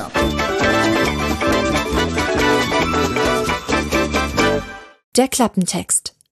Rätselhafte Briefe eines verstorbenen Malers. Bringen die drei Fragezeichen auf die Spur eines verschollenen Gemäldes. Und der Gegenspieler der Detektive aus Rocky Beach ist kein geringerer, geringerer als der französische Meisterdieb Victor Hugo. Wem wird es gelingen, Feuermond zu finden und das in dem Gemälde verborgene große Geheimnis zu lüften? Ja, mir nicht. Ähm, Ja, ich hab's auch nicht verstanden. Wie, wie, wie findet ihr den Text? Ich, ich überlege gerade, ich habe vergessen, wie die Folge funktioniert hat. Äh, ist das schon klar, dass Hugo der Schuldige ist? Wird hier nicht ein bisschen gespoilert? ähm, Witzig, alle gucken rein, weil es keiner weiß. Rätselhafte Briefe. Ein Gemälde. ist der- Na, Ist schon am Anfang klar, dass Hugo die Gemälde? Hm. oh Gott, keiner hat die Folge mehr im Kopf. Gott. ich habe nicht mal zugehört. Nochmal bitte. Spoilert der Klappentext. Meine Frage ist, Ja. ist überhaupt im Vornherein klar, dass Hugo der Verbrecher ist? Äh, nein, das kann man von ausgehen, wenn man drei Fragezeichen kundig ist, aber es wird natürlich gerne immer so ein bisschen mm, umschrieben, dass man vielleicht sich noch überraschen lassen kann am Ende. Und die sagen ja nur, das Gegenspieler ist ja äh, Hugo äh, Eugene. Ja. Ähm, und äh, kann ja sein, dass die wirklich ein Spiel meinen. Also Schach.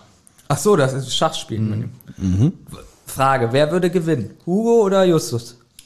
Ähm, Im Schach würde, glaube ich, oh, das wäre auch interessant. Also ich habe jetzt gelernt bei Musik des Teufels, dass Justus ein begnadeter Schachspieler ist. Ich hau jetzt einfach mal drei Figuren raus und ihr müsst mir sagen, wer gewinnt. Oder vier oder fünf. Pass auf. Ähm, Justus Jonas? Peter Shaw. Nee, Bob Peter Andrews. Shaw nicht. So, Justus Jonas, Anne und Julian. Tante Mathilda, Hugo, Die Luft ist sowas Sehr- von raus. äh, der Gegenspieler von Pokerhölle mit dem Parfüm im Gesicht. Oder der andere Hugo, der den Sprung macht äh, beim Phantom äh, Poltergeist. Oder hungriger Hugo aus Park. Ja. Oder der sechste Hugo aus dem Computerspiel. Aus dem Fernsehspiel hier damals, Hugo. Wer würde im Schach gewinnen? Timmy der Hund. Du meinst Timmy der Hund. Ja, Ja, keiner, weil der Terminator kommt und alle schießt. Gut, mit euch kann man, ernste Sachen kann man mit euch nicht Der besprechen. Mensch mit dem Flammenwerfer. Nee, wirklich, ernste Sachen hat So, keinen Sinn. Olli darf dann auch gleich den Klappentext von Teil A, das Rätsel der Meister, vorlesen. Na, wollen wir das nicht? Achso, Teil A. Du hast, achso, das war jetzt ein allgemeines. Das war der allgemeine Siehst, Klappentext. den habe ich gar nicht.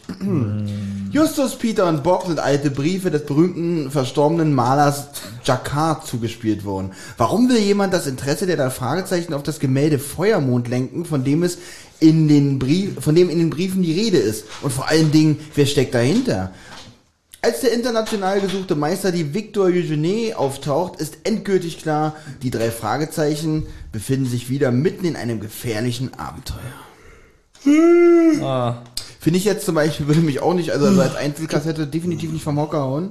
Nee. Weil ähm, hier passiert gar nichts. Hier geht's um ein Bild, ach, Eugenie ist wieder da und der, der den Ta Klappentext hier verfasst hat, ist jetzt einfach der Meinung, dass er sich in einem gefährlichen Abenteuer deswegen Aber was ist denn deine Erwartungshaltung, wenn du sagst, lass ich im Laden stehen? Ähm, Ähm, gehen wir jetzt mal wirklich davon aus, du bist drei Fragezeichen-Fan und sagst, nee, ist langweilig, nehme ich Es nicht. muss was Mysteri ein bisschen was Mystisches bei sein. Also wie bei weil ich, Fußballgangster. weil ich bei den, nee, ja, zum Beispiel, wie zum Beispiel ohne Witz, so Mann unterm Laken, wo ich genau weiß, oh, da bin ich auf die Auflösung gespannt. Deswegen hat mich zum Beispiel Poltergeist war jetzt sowas, das hat mich vom Klappentext her und vom Cover her überzeugt, habe ich mitgenommen. Aber da hättest du ja jede John Sinclair Folge mitnehmen müssen. Ja, die waren aus. Also, oder, oder Larry Brand. Die habe ich ja alle. Also, Die gab's ja da nicht mehr im Laden. Ja, gut. na, auf was hast du denn geachtet früher? Ich? Ja, wenn du jetzt so CDs gehört hast oder Kassetten. Du hast ja sicher auch nicht nach der Reihenfolge gesammelt, weil das früher eigentlich nie einer gemacht hat. Ja, stimmt. Äh, Ich glaube, ich bin auch so ein bisschen nach Farbtönen gegangen. Nach also, nee, wirklich. Es gibt, guck mal, es gibt doch zum Beispiel dieses, ähm, das ist erwiesen, dass zum Beispiel Donald Duck auf dem Cover von der Mickey Mouse immer das blaue Matrosenhemd anhat mit der roten Fliege und in den Comics selber ist es immer schwarz, weil die Farb, dieses Farbschema blau mit roter Fliege und so knalle, knalliges ähm, Cover lockt immer potenziell Käufer mehr an, als wenn er das schwarze Matrosenhemdchen anhätte. Und deswegen, Da bist du auch genauso einer, der so manipuliert werden deswegen, kann, ja? ich mag ja die Farbe Aber für gelb. dich war es ja Nee, blau mal und ausreden. grün, weil du ja Farben Na, pass auf, ich mag ja die Farbe gelb und wir haben ja letztes Mal über das Cover vom Heimlichen Hehler gesprochen. Allein schon, weil ich gelb mag, hat mich das Cover vom Heimlichen Hehler jetzt mehr angesprochen als jetzt zum Beispiel die silberne Spinne. War der heimliche Hehler gelb? Ja, da war viel Geld bei diesem äh, leicht orientalischen Torbogen, nenn ich's mal, oder Fenster, wo wir dachten, das Fenster ist ja nur ein Schlüsselloch gewesen. Ja. Das Ähm, ist, das ist ja, aber eine knallgelbe Tür ist auch ein bisschen ungewöhnlich, oder? ähm, nee, das war ja nur ein Schlüsselloch. Also das war Nee, ja, dahin- man, man hat ja nur den Rand vom Schlüsselloch gesehen. Und das, wenn das so metallend ist, äh, von mir aus Gold. Also der. Rahmen vom Schlüsselloch ist rot. Der heimliche Hehler. Ich guck jetzt mal. Wieso bist du denn schon müde, obwohl du der Party-People bist? War ich noch nie, das weißt du. Er meint, So. müde war er noch nie. So, der heimliche Hehler. Ich gucke mir nochmal das Cover an. Stimmt, das, äh, die Tür ist gelb. Zeig mal noch mal bitte. Die Tür ist gelb. Thomas hat recht. Natürlich hätte ich dir auch ohne Überprüfung getraut, dass das gelb ist. Aber zeig mal, wenn du Ähm, das ganz ja. anders in Erinnerung. Frag mich nur mal, ob ich müde bin. Bist du müde? Lebensmüde. Von so Sachen wie das, was du gerade gesagt hast. Also der heimliche Hehler ist wirklich gelb. Die Tür ist gelb. Naja, Und der äh, Hintergrund, wo der schwarze Also Mann wenn lang du ist, mir ist jetzt rot. sagst, dass- Moment mal, es kann doch auch der Beschlag von dem Schlüsselloch sein. Also es gibt ja das Schlüsselloch und da ist ja noch ein bisschen Blech drumherum. Ja, eben, und der, das kann eben halt der Beschlag vom, Das ist von der. Tür. So. Ist gelb. Oder der Beschlag von dem Türschloss halt. Die Tür muss ja nicht unbedingt gelb Ist sein. ja gut. Naja, gut. Dann hatte ich ja doch richtig in Erinnerung. Okay. Das wird anstrengende Stunden jetzt kommen. Und wir sind noch nicht mal bei der Stelle. Wo- es traut sich auch keiner. Nee, wir, wir können jetzt gerne anfangen. Wir haben das Cover, wir haben die Sprecher, wir haben die allgemeinen Fakten. Kommt noch irgendwas? Ja. Die Folgenbesprechung. Ja, ist sehr also, gut. Bob Andrews fällt vom Rad. Nein, aber, aber so fängt es ja nicht. Man, ich finde, man merkt ja nicht, dass Bob Andrews vom Rad fällt.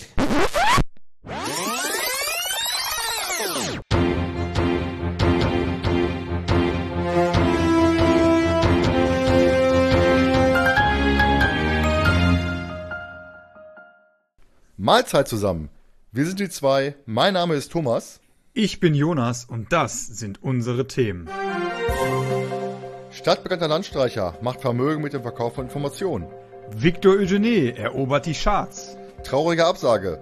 Nach Donald Duck und Peter musste noch Gaststar Avril Lavigne ihre Teilnahme an Rocky Beach 200 Jahr Feier absagen.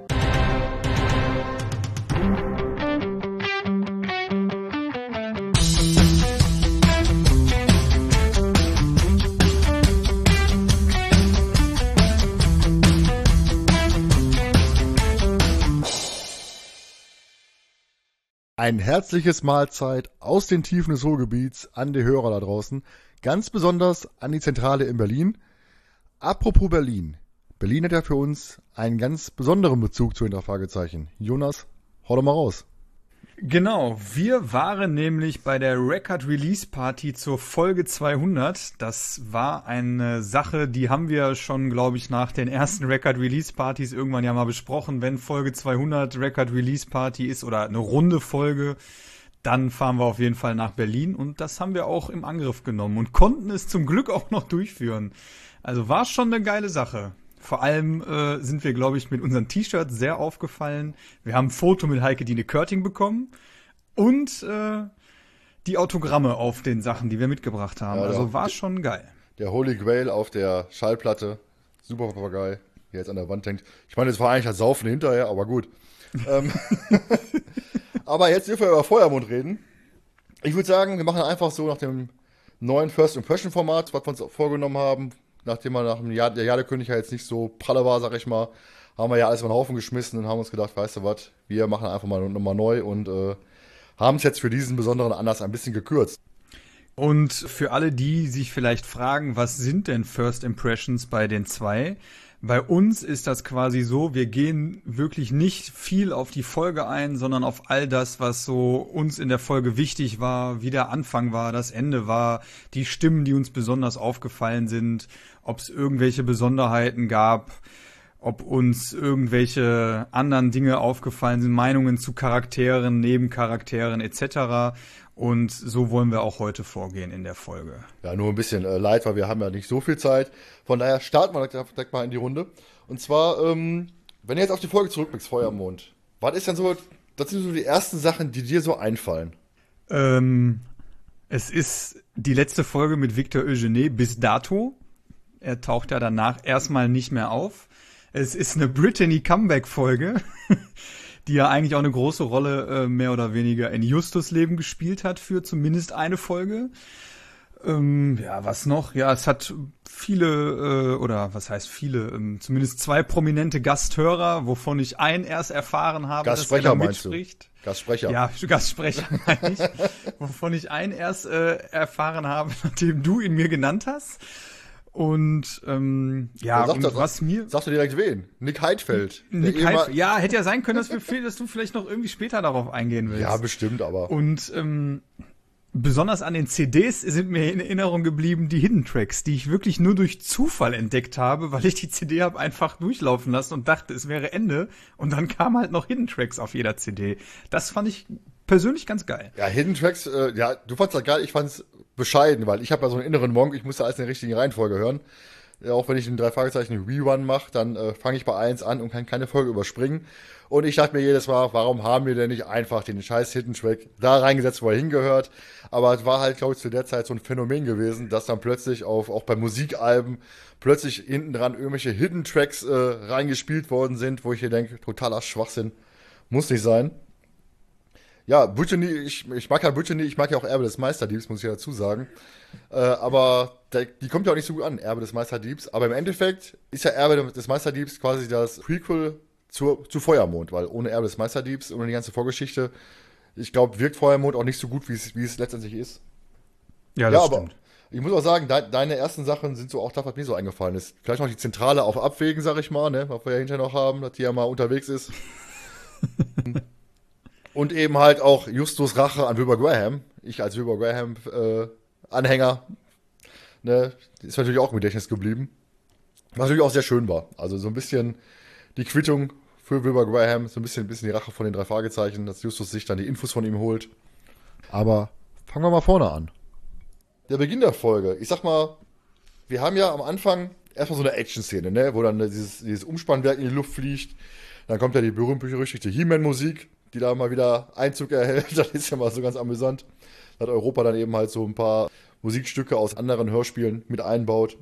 Dann gibt's ja den, den, den Brief, dass die Explosion halt kein Zufall war. Und eben halt hinterher die Briefe, die dann der Müller eben halt äh, den Dreien gibt. Die Briefe von Hernandez und Jacquard. Und eben halt dann das Auftauchen von Brittany. Das war ja schon sehr viel am Anfang, ne? Ja, auf jeden Fall. Ähm, ich bin ja eigentlich nicht so der Freund äh, davon, wenn du so direkt mit Action in so eine Folge ähm, geschmissen wirst. Aber bei Feuermond ist es für mich was anderes, auch wenn jetzt viele sagen, äh, äh, wie, ist er, widerspricht sich doch, aber bei Feuermond passte dieser Anfang einfach, weil wenn dieser actionreiche Anfang nicht gewesen wäre und man hätte diese Explosion nur irgendwie am Rande erwähnt, dann hätte das nicht gepasst. Und die musste einfach da rein sein. Und es musste auch sein, dass einer der drei Fragezeichen da drin verwickelt ist. Einfach damit dieser Auftrag, diese Auftragserteilung noch mehr Brisanz einfach hat. Das war ja erstmal erstmal viel an Input. Ne? Du hast ja wirklich dann äh, den ersten Brief, das, der heißt, die Explosion war kein Zufall. Und der Brief wurde ja vorher schon abgeschickt, bevor die Explosion auftrat. Was ja dann der Beweis war, dass das kein Witz ist. Und dann hinterher dann letztendlich die Entdeckung von Brittany, das fand ich ja natürlich, du hörst die Stimme und als Fragezeichen-Fan weißt du sofort, wer das ist. Und denkst dir die ganze Zeit, ist sie das wirklich? Weil wir haben ja öfters mal den Fall, äh, dass dann eben halt gleiche Sprecher benutzt werden für verschiedene Charaktere. Ich sag mal, bestes Beispiel ist, glaube ich, im Aztekenschwert, wenn dann plötzlich Mr. Shaw dieselbe Stimme hat wie der Sheriff in derselben Folge. Also das ist dann so ein bisschen, ähm, naja. ne, aber in diesem Fall hat Brittany, ist, ist, also ist es wirklich Brittany mit der Stimme. Und das fand ich schon ziemlich, ziemlich geil. Wobei, ja, ich komme nachher drauf, was Brittany ist, also. Aber, ähm, also fandst du, der, der Eintritt in die Folge war schon sehr, ging gut los, ne? Also, Ja, also mir hat der ein, der, der Einstieg in die Folge super gefallen und die Entwicklung auch quasi. Die erste CD ist ja mehr oder weniger die ganze Entwicklung, ne, wie es zu diesem Fall so kommt. Und das hat einfach super alles gepasst. Auch wie du schon sagtest, mit Brittany, du hörst einfach nur die ersten drei Worte von ihr und sofort, alles klar, da bahnt sich wieder was an. Und es wird ja in der Szene auch so beschrieben. Also Justus wird ja auch beschrieben, ne, so ihn durchzuckte da äh, etwas so wie wie wie ein Blitzschlag oder so. Also man merkt einfach schon, Brittany hat bei Justus einen bleibenden Eindruck hinterlassen, ganz klar. Er wäre wegen ihr fast zum äh, Verbrecher geworden. Und ähm, ja, also der die Auftragerteilung ist halt auch einfach gut. Es fängt wirklich mit diesem Brief ja an und zieht sich ja dann erstmal mit den anderen Briefen, die da, die sie zugespielt bekommen, bis es dann zur, ähm, zum Aufeinandertreffen mit Brittany kommt und es dann eigentlich so wirklich mehr oder weniger losgeht, finde ich, ähm, kommt keine Langeweile auf. Und dann sah er sie. Brittany. Ne? Thomas Fritsch, genauso war, glaube ich, gewesen, wenn ich richtig im Ohr habe. Ist denn in, dem, in, dem, in der Folge, also jetzt egal welche CD, eine Szene, eine bestimmte Szene im Kopf geblieben, wo du sagst, yo, wenn ich an Feuermond denke, die Szene springt mir sofort in den Kopf? Ja, auf jeden Fall. Ich habe die noch äh, jetzt noch tatsächlich gehört die letzten Tage und eine Szene, die ähm, die mir am Anfang gar nicht so bewusst war, ist eigentlich ähm, relativ am Ende, wenn Brittany quasi auf dem Boot abhaut und äh, richtig triumphierend sagt und ja, ich habe den Rucksack von Justus und da ist der Globus drin und der Weltenseher und ähm, ohne den seid ihr seid ihr gar nichts und dies und das und dann packt sie ihn aus und da ist einfach ein Medizinball drin. Und das ist einfach so die Folge, wo man so sehr man Brittany auch mag, sich einfach denkt, bam du Bitch, jetzt hat Justus es dir richtig gegeben. Und sie ist dann einfach so so diese, diese anfängliche Überlegenheit, die sie ja ähm, rüberkommen lässt oder die sie rüberbringt in dieser Szene, die schlägt so krass um und man sieht einfach so richtig, Peter und Bob sind einfach völlig überrascht, ne? So, die hätten damit so gar nicht gerechnet, aber so Bob so relativ cool dann so, ja klar, mit Justus, ne? Den kannst du nicht ein zweites Mal verarschen. Und das ist einfach so mit eine der Szenen, die, die ich super finde einfach. Warum bitte nie? Weil ihr Schwachköpfe seid. Ja, das kommt auch noch dazu. Ich, also ich, ich finde diese Szene so schlimm, weil das ist einfach nicht mehr meine Brittany. Meine Brittany ist diese Kleinganovin, die halt ein paar Nebenjobs da macht, ein paar Nebenrollen einnimmt, ein paar Besorgungen macht und, ne. Aber dann wird sie plötzlich, weiß ich, dieser, dieser Größe war, der plötzlich da aufkommt bei ihr, das fand ich halt nicht ganz so, also von der Stimme her nicht ganz so passend ges gesprochen, weißt du, jetzt, heute der Weltenseher, morgen die ganze Welt, weißt du, das war irgendwie so ein bisschen, für mich persönlich ein bisschen drüber. Aber ich finde, äh, bei mir ist diese Szene vielleicht einfach so im Kopf geblieben, weil, ähm, falls ich jetzt falsch liege, möge man mich steinigen, aber sie spricht ja eigentlich auch die Tina in Bibi und Tina. Und dieses, ich habe halt immer so das Gefühl, so wie Brittany einfach am besten noch auf so einem Pferd, ich meine, Amadeus hieß ihr Pferd, also auf diesem Boot so sitzt und dann einfach, weil ihr Schwachköpfe seid, so völlig überheblich und dann einfach so richtig in die Fresse. Zack, Justus, eiskalt. Nur zur Info, ich höre kein Bibi und Tina. Also für mich im Kopf geblieben ist eigentlich die, die Szene am Ende, ne? dass Justus und, und Victor mal Zeit haben, wirklich miteinander zu quatschen, den, den Fall aufzuklären. Wirklich, das sind ja wirklich einige Minuten, die da stehen und wirklich äh, erzählen, über den Fall erzählen. Und Victor dann wirklich Zeuge ist, wie Justus quasi das Bild entschlüsselt, im Endeffekt, oder das Rätsel des Bildes entschlüsselt. Das ist eigentlich für mich so im Kopf geblieben. Ne? Ist wirklich so auf Augenhöhe, gut, gut und böse, haben, äh, stehen nebeneinander und äh, ist letztlich das, das Ende, Ende des Falles. Also das fand ich eigentlich am, interessantesten, muss ich sagen. Ist dir sonst irgendwas Spezielles aufgefallen in der, in der Folge? Jetzt abgesehen von Nick Heidfeld als äh, Tracker. Ja, äh, ganz klar muss man sagen, Dirk Bach als, ähm, wie hieß er nochmal, äh, Nox. Mr. Nox, ne? Ähm, ist ja, die, ist ja auch eine unverkennbare Stimme und ansonsten, ja, Nick Heidfeld, wie gesagt, ähm, ja, besonderes so Stimmen oder so. Ich bin da jetzt nicht so äh, affin wie du. Ist nur so eine Szene. Was heißt Besonderes, wenn sie ähm, in die ins Polizeipräsidium gehen und sagen, ähm, ja, wo Eugenie ja dann ausgebrochen ist, weil dann der zweite Stromausfall kam und so, da wird dann gesagt, es saß ein junger Polizist am Pult und dann kommt die Stimme und du denkst einfach, der Typ ist 50, 60, kurz vorm Ruhestand. Ja, jung stelle ich mir anders vor. Aber ähm, ich weiß gar nicht, was in der Folge was Spezielles. Also, die hat so viel, die Folge einfach. Dann fange ich einfach mal an. Wir haben ja eh nicht so viel Zeit, dann hau ich mal jetzt raus. Ich habe mich ein bisschen was. Erstmal haben wir ja viele Parallelen zum Erbe des Meisterdiebs. Ne? Also ist ja der Nachtschatten im Feuermond und der Baldwin im, im Erbe des Meisterdiebs werden ja beide hinterrücks niedergeschlagen. Die sagen, meinst du, darauf falle ich auf den Trick, falle ich rein? Ist in beiden Folgen so. Beide Folgen enden auch mit einem Brief von Victor Eugene. Ne? Also da, wir haben ja schon einige Parallelen zu der, zu der Folge. Dann mal, das ist vielleicht ist so ein Verdacht, ob er wirklich, ob er wirklich eine, eine Parallele ist.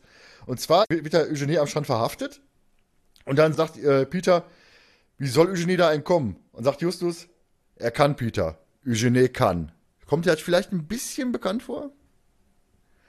Ich spule Ja. mal zurück. Erste Folge, Super Papagei. Peter fragt Mr. Claudius, kann Eugenie ein Bild verkaufen, das Silber nicht verkaufen konnte? Eugenie kann. Er ist so gerissen, dass er es kann. Also es ist schon für mich irgendwo ein bisschen Parallele. Also ich, ich fühlte mich sofort daran erinnert, beim letzten Mal hören.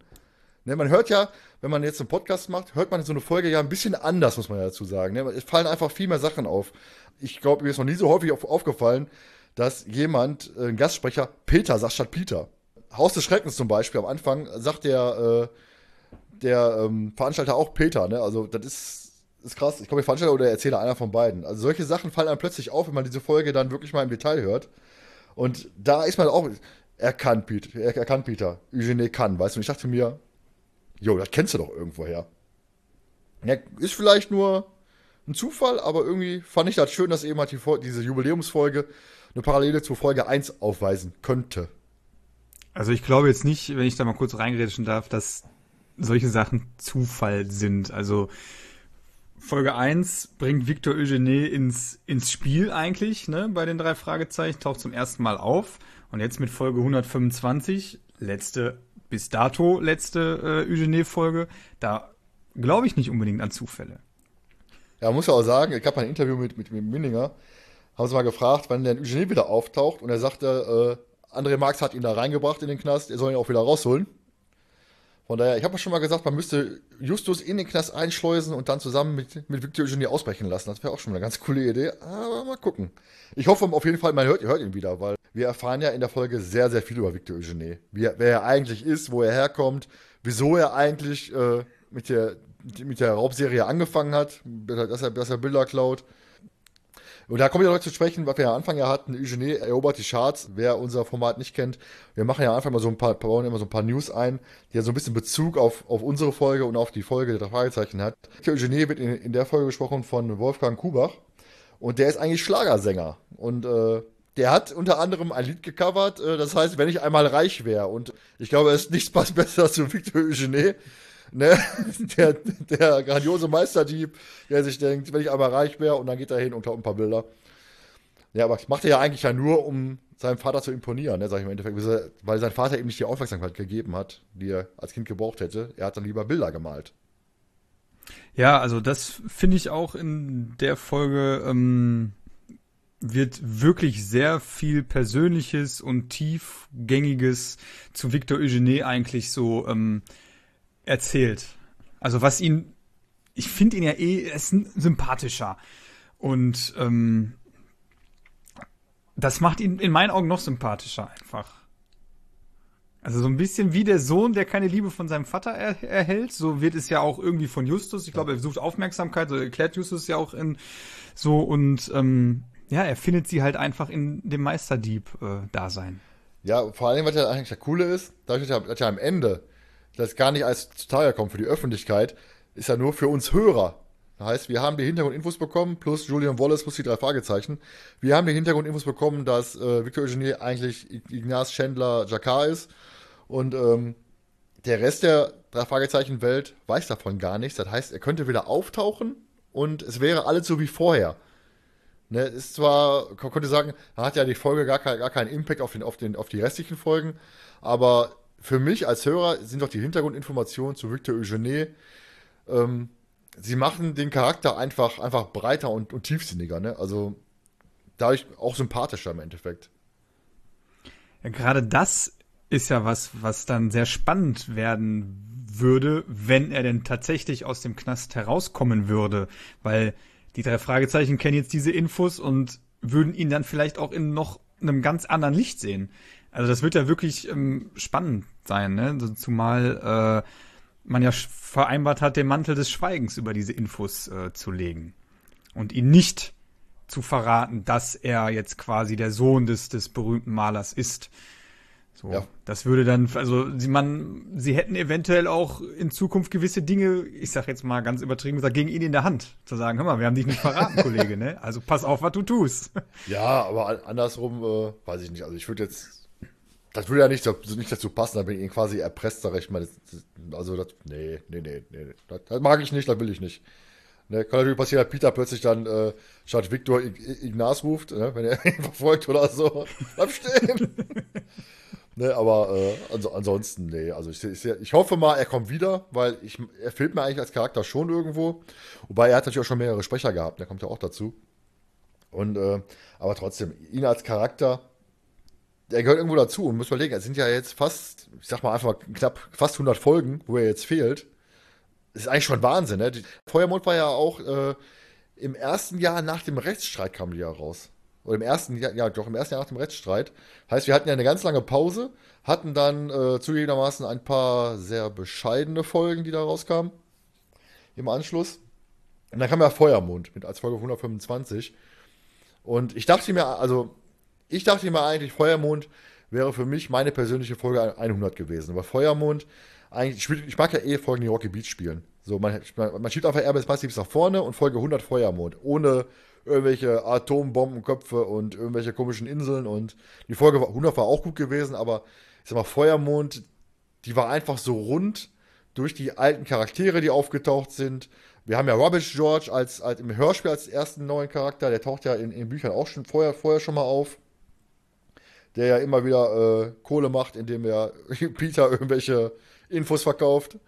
Und eigentlich ist er ja ein gesuchter Bankräuber, wie wir ja wissen. Ja. Der SMS aus dem Grab ist er ja, äh, wird, wird, wird's ja erzählt.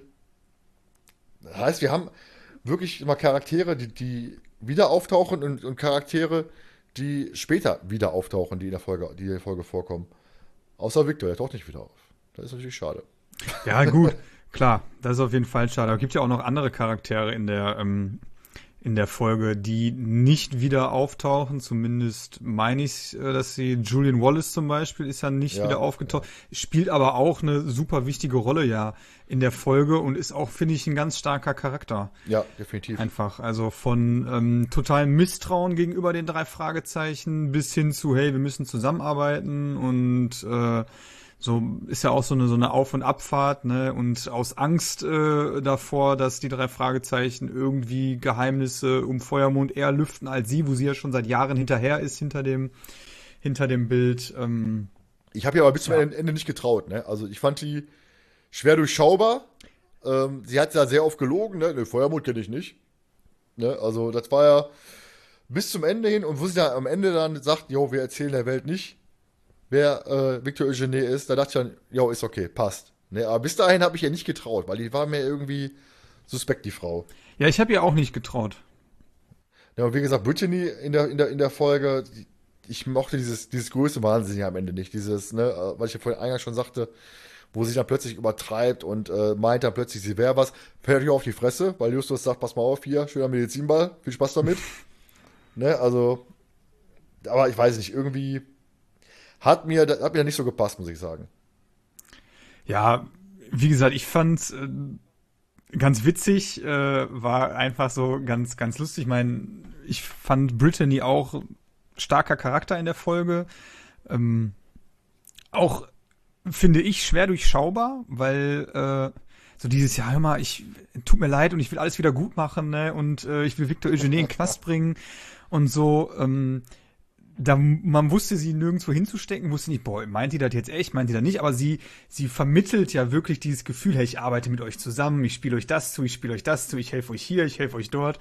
Ähm, und dann ist er am Ende äh, so, wo dann äh, ja, wenn sie spätestens wenn sie auf der Insel sind, ne, hey, ich bin euch einfach gefolgt und äh, ach, guck mal, Zufall, ich habe euch gefunden hier und dann auch, wenn, wenn äh, Peter ankommt und sagt, ja, mich hat jemand mit Chloroform betäubt oder so und Brittany hat's gefunden und Justus, meinst du, sie hat wirklich zufällig Chloroform gefunden hier in der Wohnung, in dem Haus?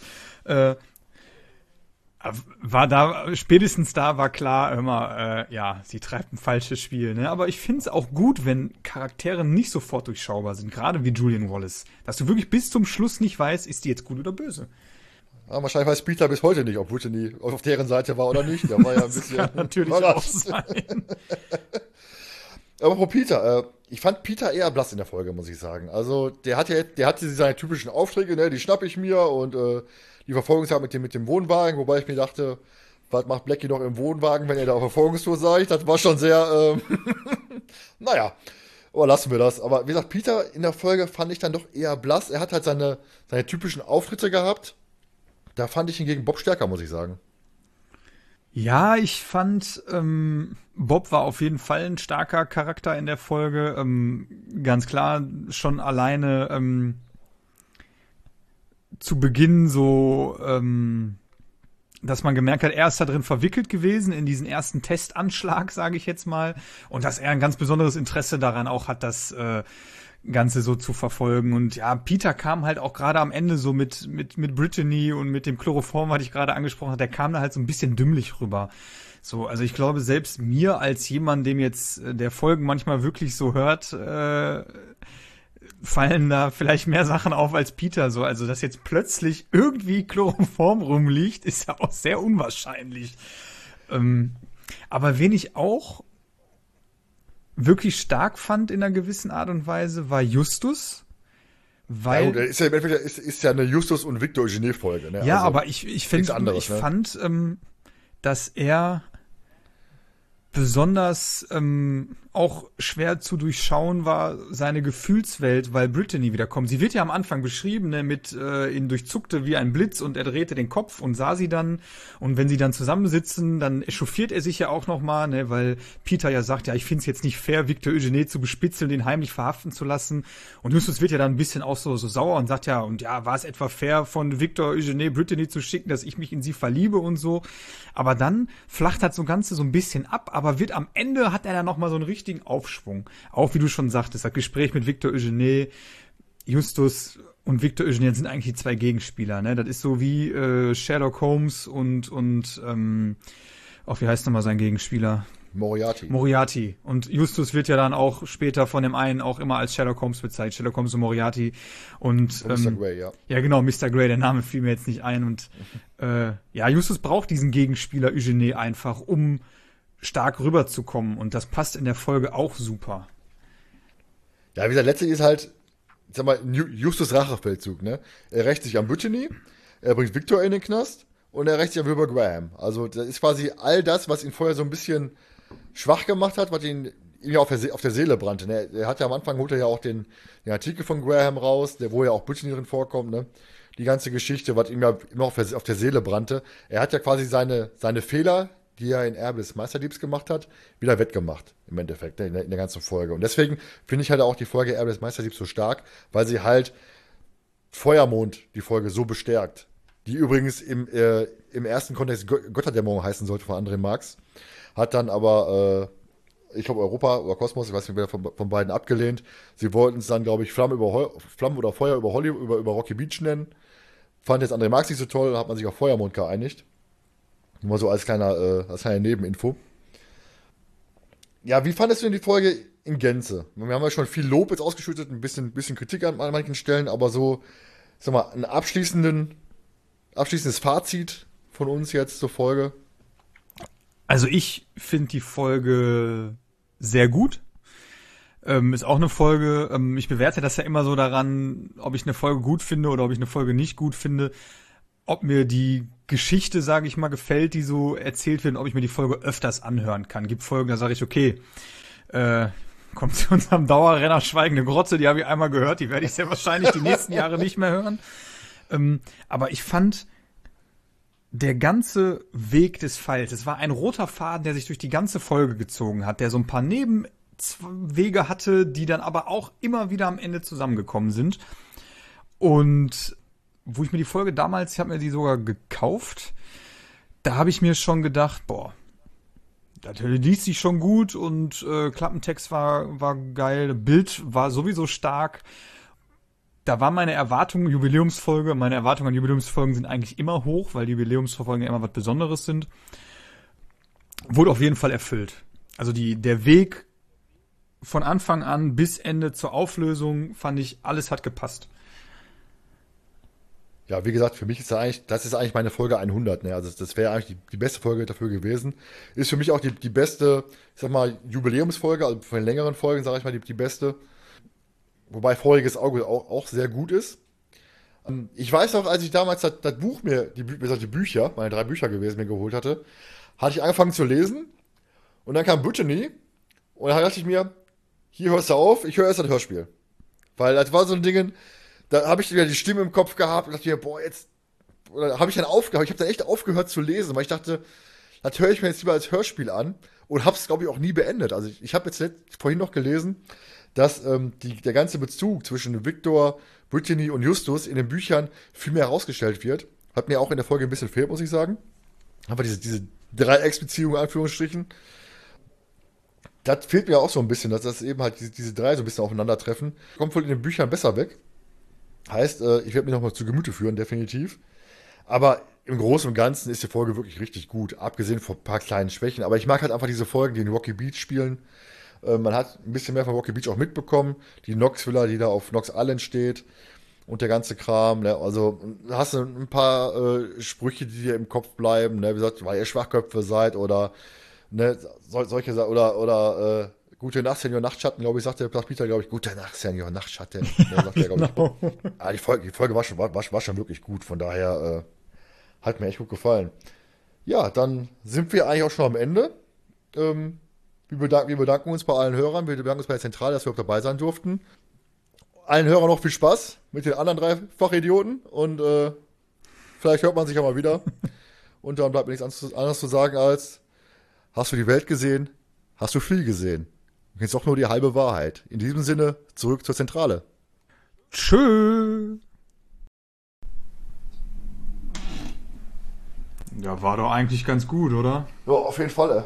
Müssen nur noch hoffen, dass die drei den mal CD nicht, nicht, nicht zu hören kriegen. Ne?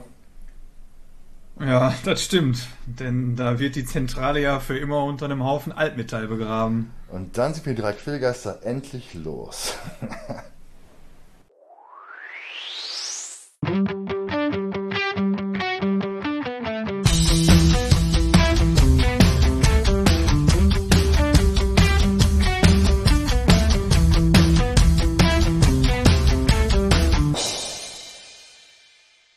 Bob Andrews fällt vom Rad.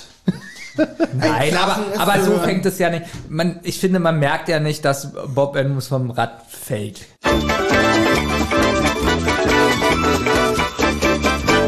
Die Folgenbesprechung. Ja, Also man das weiß ist ja es hier so eine nicht. ganz schlechte Explosion, die ich wirklich nicht so toll finde. Ja, finde ich auch nicht so gut. Äh, komische Die ist Explosion. übertrieben, finde ich, total übertrieben. Also man denkt wirklich, da ist, ist ein Meteorit auf die Erde gestürzt. Ja, man, man merkt schon wieder, das ist so, ah, wir gucken mal in unseren Dateien, haben wir irgendwo eine Explosion. So hört sich das an. Die haben keine Dateien, die, die haben haben diese, diese Bandschnipsel, die liegen auch teilweise auf dem Boden gut. rum. Ja. Ja. haben mehrere Sprecher schon in Interviews gesagt. Ich bin so fasziniert jedes Mal, wenn ich da bin, die ganzen Bänder liegen auf dem Boden. Die greift einmal zu und hat den Sound von dem Denn, Jeep. denn lag die auf dem Boden und da ist schon zwei, dreimal jemand aus Versehen draufgetreten.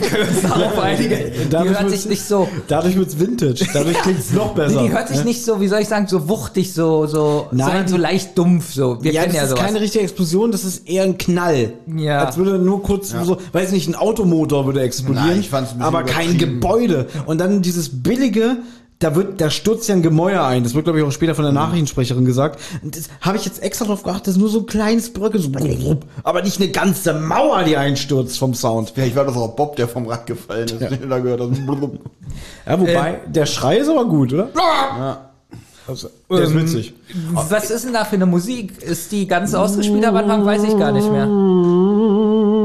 Ich finde es auch ungewöhnlich, dass Danke, man, dass man als, danke für eure Beiträge für die auch- Ich habe die Musik nachgemacht. ich finde es auch Das ungewöhnlich, ist die dass, Anfangsmusik von den drei Fragezeichen. Nein, Mann, sind wir jetzt schon wieder bei der Anfangsmusik? Ja, ist die ganz ausgespielt am Ja, ist sie, weil es die erste Folge ist, in der sie auftaucht, ist sie ganz ausgespielt. ich finde es auch ungewöhnlich, dass man als Hörer sehr lange mit dieser Szene alleine gelassen wird. Also es kommt ja kein Erzähler, der erklärt, was da gerade passiert ist, sondern danach kommt einfach wieder Musik, sodass ich wirklich zurückspulen spulen musste und dachte, so habe ich Na was gut, verpasst. aber ihr beschwert euch immer, warum wird nicht manchmal einfach nur Hörspielhandlung durch Musik und Atmosphäre und Geräusche vermittelt? Und das wird hier getan. Da kommt nicht, Bob war auf dem Weg nach Hause und trällerte ein Liedchen pfeifend auf den Lippen, als plötzlich eine Autobatterie explodierte und er vom Rad fiel und zwei Ziegelsteine runterfielen. Ich habe doch nur gesagt, ich finde es ungewöhnlich, dass das so gemacht Ja, wird. Ich habe nicht gesagt, dass ich es schlecht finde. Aber es ist doch gut, dass sie es machen.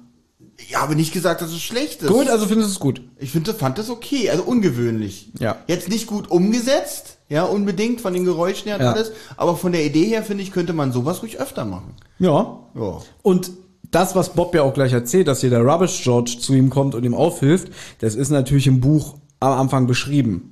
Ja, aber das wird hier übersprungen, indem man nur den Sound Das und wird die Musik einfach hat. erzählt. Das ist Finde Genau. ich auch, Thomas kennt mich ja und er weiß, dass ich so eine Anfänge mag, so, wie nennt man das? Kaltes Reinschmeißen. Ja, so ein Cold Opening kann man sagen. Ja.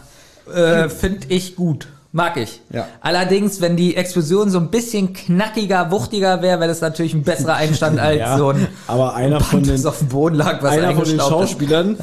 Weil es war Winter und hatte, glaube ich, auch aus Versehen das Band mit dem passenden Soundeffekt unterm Schuh und ist rausgegangen. und läuft so mit dem Band zack, zack, zack. und Frau Körting meint, der hat versucht draufzutreten und das Band festzuhalten, damit es da bleibt. Und dann war das voller Eis und dann haben die es kurz über Feuer gehalten, damit das Eis abgeht und dann haben sie es in die Anlage reingelegt. Wo es noch warm war, haben sie es denn abgespielt. deswegen Aber- redet auch hier in unserem Skript steht, dass Peter jetzt anfängt zu, re äh, zu reden, gedämpft. Auch seine Spur ist noch ein bisschen gedämpft. Ja. Ja, und wir bekommen jetzt äh, von, also wir befinden uns in der Zentrale mit Justus und Peter und ich, entweder läuft der Fernseher oder das Radio, ist mir jetzt auch egal. Ähm, und da wird halt gesagt, dass das Verwaltungsgebäude von Rocky Beach letzte Nacht ja, einem Anschlag bzw. einer Explosion zum Opfer wurde. Äh, da wird auch noch von einem Radfahrer gesprochen, der durch die Wucht der Explosion vom Fahrrad gerissen wurde. Und dass es auch dann zu Stromausfällen in der Stadt kam, soweit ich weiß. Weil ich glaube, das benachbarte Umspannwerk wurde auch in Mitleidenschaft gezogen, ne?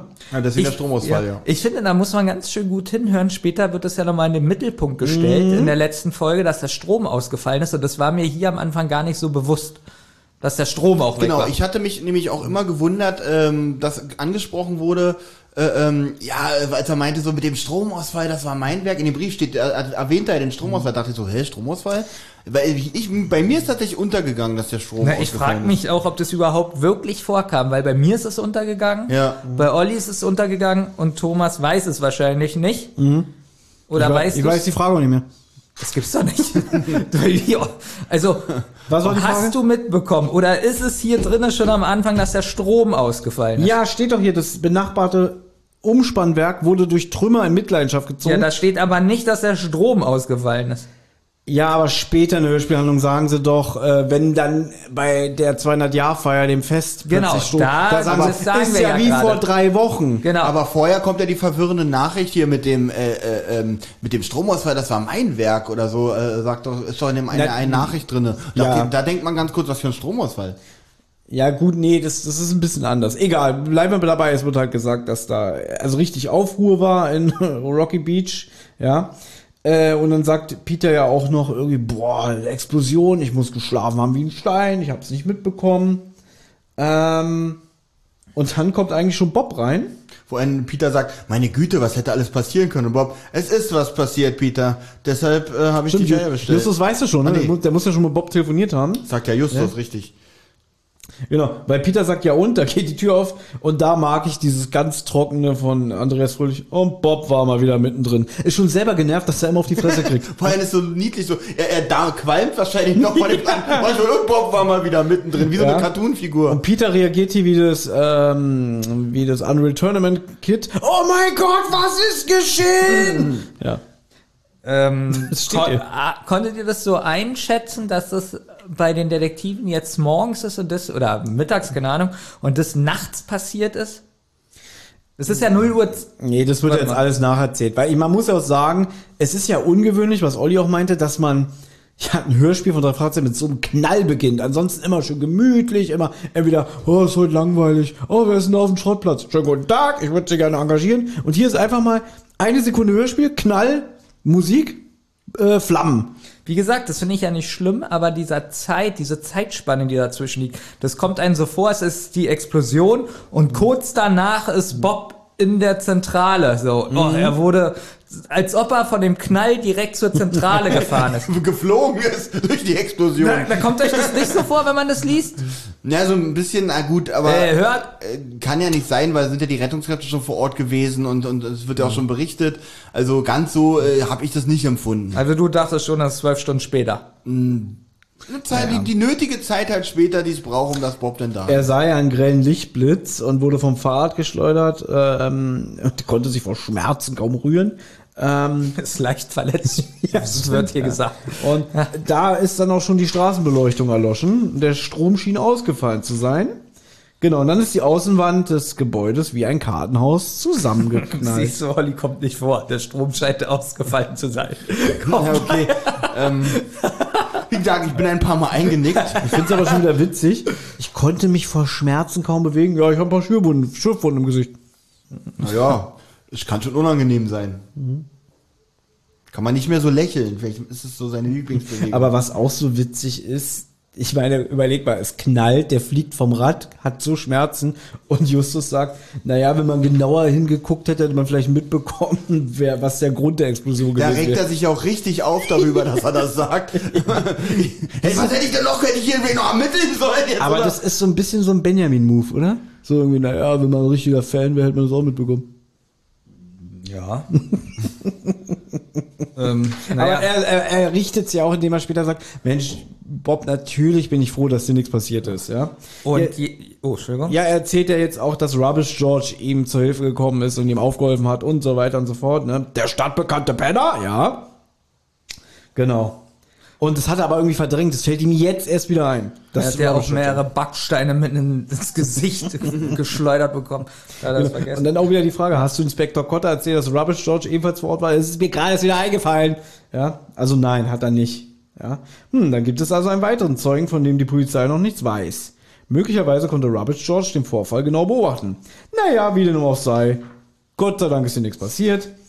Das ist so, hört sich so ein bisschen an, als wenn äh, Justus den Fall jetzt zu den Akten legt. Äh, da gibt's also noch einen Zeugen, okay? Naja, wie dem auch sei, hier ist nichts passiert. Wir können weiter. Lass uns lieber mit den Tennisbällen da spielen. Ja, und Peter hat wohl die ganze Zeit einen Brief in der Hand und merkt es nicht mehr. Und ähm, Bob spricht ihn darauf an. Äh, also der Brief, ja, der, der, wurde, der wurde mir vom Postboten in die Hand gedrückt. Ähm, kein Absender drauf, aber ein Poststempel. Das heißt, er wurde ordnungsgemäß bei der Post abgegeben und zugestellt. Ja, und dann machen sie ihn auf. Ja, da, ja, und da denke ich jetzt auch so ein bisschen, ähm, genau, erzähl erstmal den Inhalt kurz. Ja, gut, du kannst auch gerne weiter erzählen. Jedenfalls steht in dem Brief, nachdem sie ihn öffnen, der mit der Schreibmaschine getippt wurde, der Stromausfall letzte Nacht war kein Zufall. Es geht um Jacquards Vermächtnis. Santa Monica Pier. Da habe ich das erste Mal gedacht, was für ein Stromausfall. Aber das fragt ja auch nochmal Peter. Stromausfall, was für ein Stromausfall? Und Bob ist jetzt ziemlich ungehalten, äh, da der letzte Nacht durch die Explosion verursacht wurde. Also Olli, das, Ach so, das Olli. hat er, da hat er mich gemeint, als er gesagt hat, das habe ich euch doch erzählt. Also es ist ein bisschen witzig dafür, Olli, dass wir eben gesagt haben, dass wir das erste Mal von der, in der 200-Jahr-Feier davon hören. Ja, Peter Kommt das ist ganz hier schön oft sehr, vor. Der ist auch sehr begriffsstutzig. Also fast so wie Olli. Ja, halt Ja, irgendwie- also dafür, dass es ja drei Detektive sind, ja, und jetzt gesagt wird von Justus, fällt euch denn nichts auf? Wir haben Ja, einen aber- Brief bekommen. Aber das geht ja so weiter. Der fragt nochmal dem Stromausfall. Peter sagt gerade, der Brief ist mit der Post gekommen. Dann sagt Justus, wie ist der Brief zu uns gekommen? Hab ich doch gerade erzählt mit der Post. Die dreht, Das die das dreht, die dreht Ja. sich gerade so im so Kreis kann man wie, auch eine Folge in die Länge Ja, ziehen. die aber- dreht sich gerade so im Kreis wie wir. Ja. Aber auch, dass Bob und Peter denn nicht merken, Moment, wenn der Brief jetzt schon da ist und der Inhalt drin steht, was passiert? Wie kann das denn sein? Genau, darauf will Justus ja kommen. Ja. Motto, Der Brief muss ja gestern abgegeben worden sein, bevor der Scheißdreck da explodiert ist. Also das heißt, der Briefschreiber wusste davon. Vielleicht ist er sogar möglicherweise der Drahtzieher der Explosion. Aber genau, das, na, das ist das Witzige ist ja, dass er hier, dass der, ähm, dass der äh, Verfasser des äh, Briefes nicht von der Explosion berichtet, sondern nur von dem, was für mich den schwächeren Impact hat eigentlich auf die Bevölkerung, nur von dem Stromausfall. Da denkt man schon so, warum berichtet, warum sagt er denn nicht die Explosion, worauf mein Mist gewachsen war, der jetzt alle berichten? Da hatte ich schon so ein bisschen Zweifel, ob er, ob die Explosion wirklich so geplant war, wie sie dort war. Aber die Message vom Brief ist ja eindeutig. Es geht um die Briefe von Jacquard. Heute 16 Uhr Santa Monica Pier. Ähm, und dann wird natürlich gesagt, gut, da müssen wir dahin. Und es wird schon von einem Fall wieder gesprochen, was Peter auch gleich in Frage stellt, weil, was für ein Fall, ne? Und Justus sagt, ich würde die Explosion des Verwaltungsgebäudes schon als Fall bezeichnen. Äh, genau, und sagt, deswegen begeben wir uns zum Santa Monica Pier. Vorher wird aber noch mal eine Aufgabenverteilung gemacht. Also, Ja? Ja. Na, ich, ja, mit der Aufgabenverteilung, ich finde witzig, dass Justus äh, Inspektor Kotter anrufen will und, und fragen will, ob es schon äh, Ergebnisse von der Spurensuche gibt. Also so ganz komme ich mit Inspektor Kotter auch nicht klar, dass jetzt Justus auf die Idee kommt, er ruft jetzt Kotter an und Kotter sagt dann, so Jungs, ihr seid, ich bin so gut mit euch. Äh, Na, Reynolds hätte das gemacht. Reynolds ja, aber Cotter, der ja, wie man auch in dieser Folge leicht merkt, genervt ist von den Da, Detektiven. da kann man was zu erzählen. Also Ja. so in den Anfängen, wenn Kotta so das erstmal vorkommt, da ist er noch sehr locker und auch den ähm, Detektiven zugetan. Also da können die den wirklich mal spontan anrufen und sagen, na Jungs, wie geht's? Ah, guck ich nach, Justus, kein Problem. Und der wird im Laufe der Zeit, ist mir aufgefallen, auch negativ, wird der immer brummiger und bärbeißiger. Also der wird auch immer so, äh, Justus, was ist jetzt schon wieder? Weißt du? Hier ist es natürlich extrem. Ich glaube, hier fehlt aber im Hörspiel der Hintergrund. Das ist im Buch expliziter. Der will befördert werden. Deswegen hat er keinen Bock auf die drei Fragezeichen, dass sie ihm diesen, es geht ja hier um einen großen Namen, Eugenie. Eugenie ist ja kein unbeschriebenes Blatt, äh, wird in neun Staaten der Welt gesucht, wird ja auch später gesagt. Wenn das dann heißt, rauskommt, dass diese drei Naseweise dann Richtig. diesen Fall lösen und nicht er, ist das vielleicht ein kleine, kleiner Hemmschuh für seine Aber, aber Karriereleiter. stellt sich Justus vor, stellt euch mal vor, ich bin jetzt Inspektor Cotter. Ich weiß, das kann man sich gut vorstellen. So.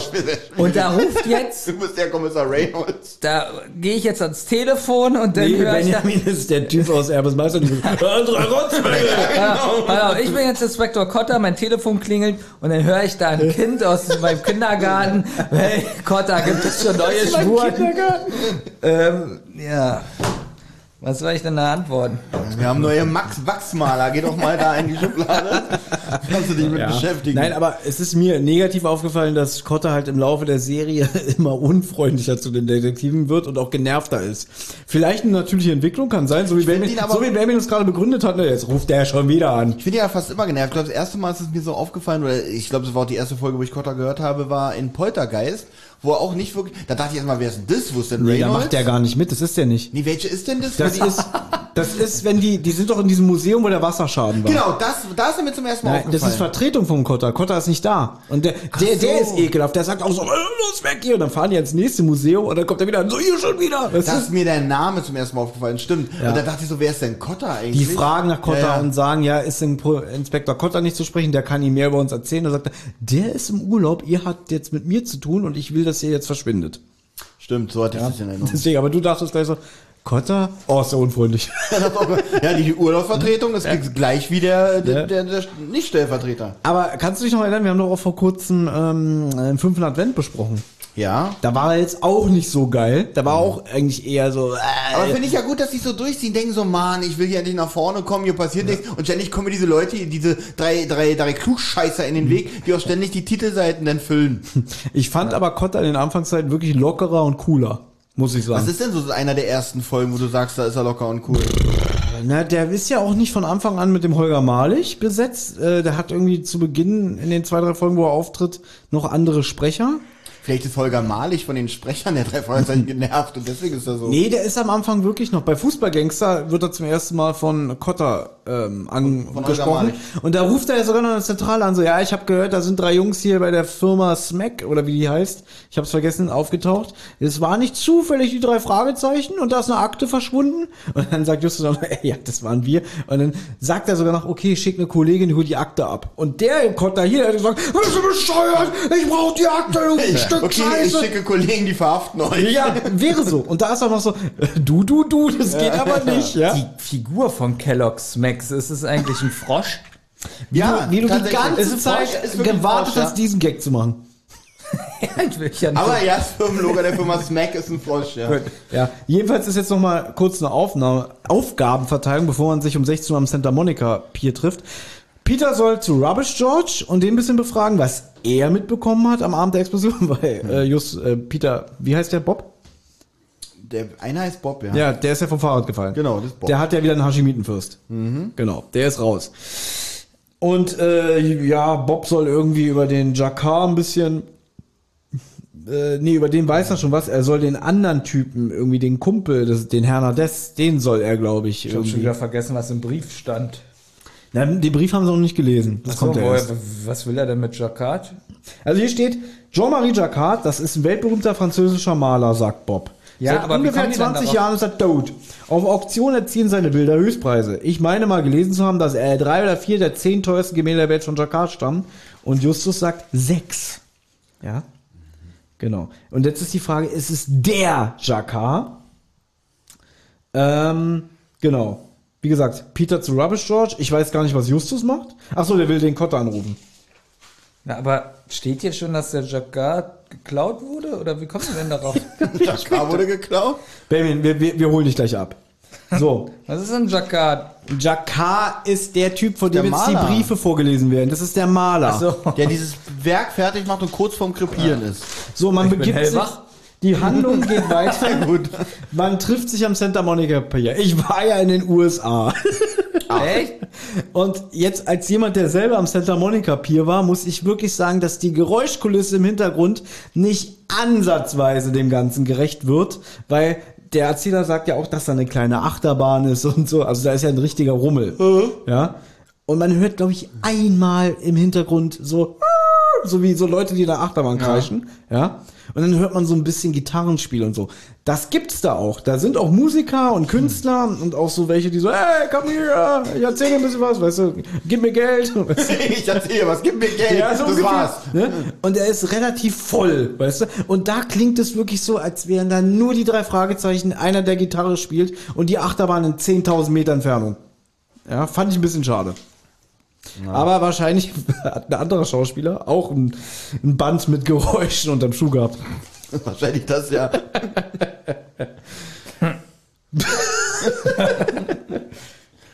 Wollen wir die nächsten zehn Stunden nicht einfach nur lachen? Finde ich gut, lass es Habe ich ja vorgeschlagen. Ich wäre schon wieder für ein Quiz. Nee, wir, ich, wir müssen das jetzt durchpauken. Vor allem wir müssen. Hat das noch was mit Spaß zu tun? Ähm, ist ich Spaß. freue mich riesig. Für mich ist es Riesenspaß. Glorreicher Humorspaß. Ah, guck mal, wie die das hier gemacht haben in dem Hörspielskript. Ganz schlau, weil es gibt ja Hidden, Hidden Track. Track, Es ja. gibt ja Hidden Tracks in diesem Hörspiel. Die haben so schlau gemacht, die haben Hidden Track darüber geschrieben. Ja, die haben den Hidden Track, der erst am Ende des Hörspiels kommt, in die Hörspielhandlung so eingewebt, wie sie eigentlich chronologisch wäre. Ja. Weil das, das stimmt da wirklich auf den MCs sind diese zusätzlichen Hidden Tracks nicht. Wahrscheinlich hat was mit Laufzeit zu tun, nehme ich mal an. Aber auf den CDs sind die.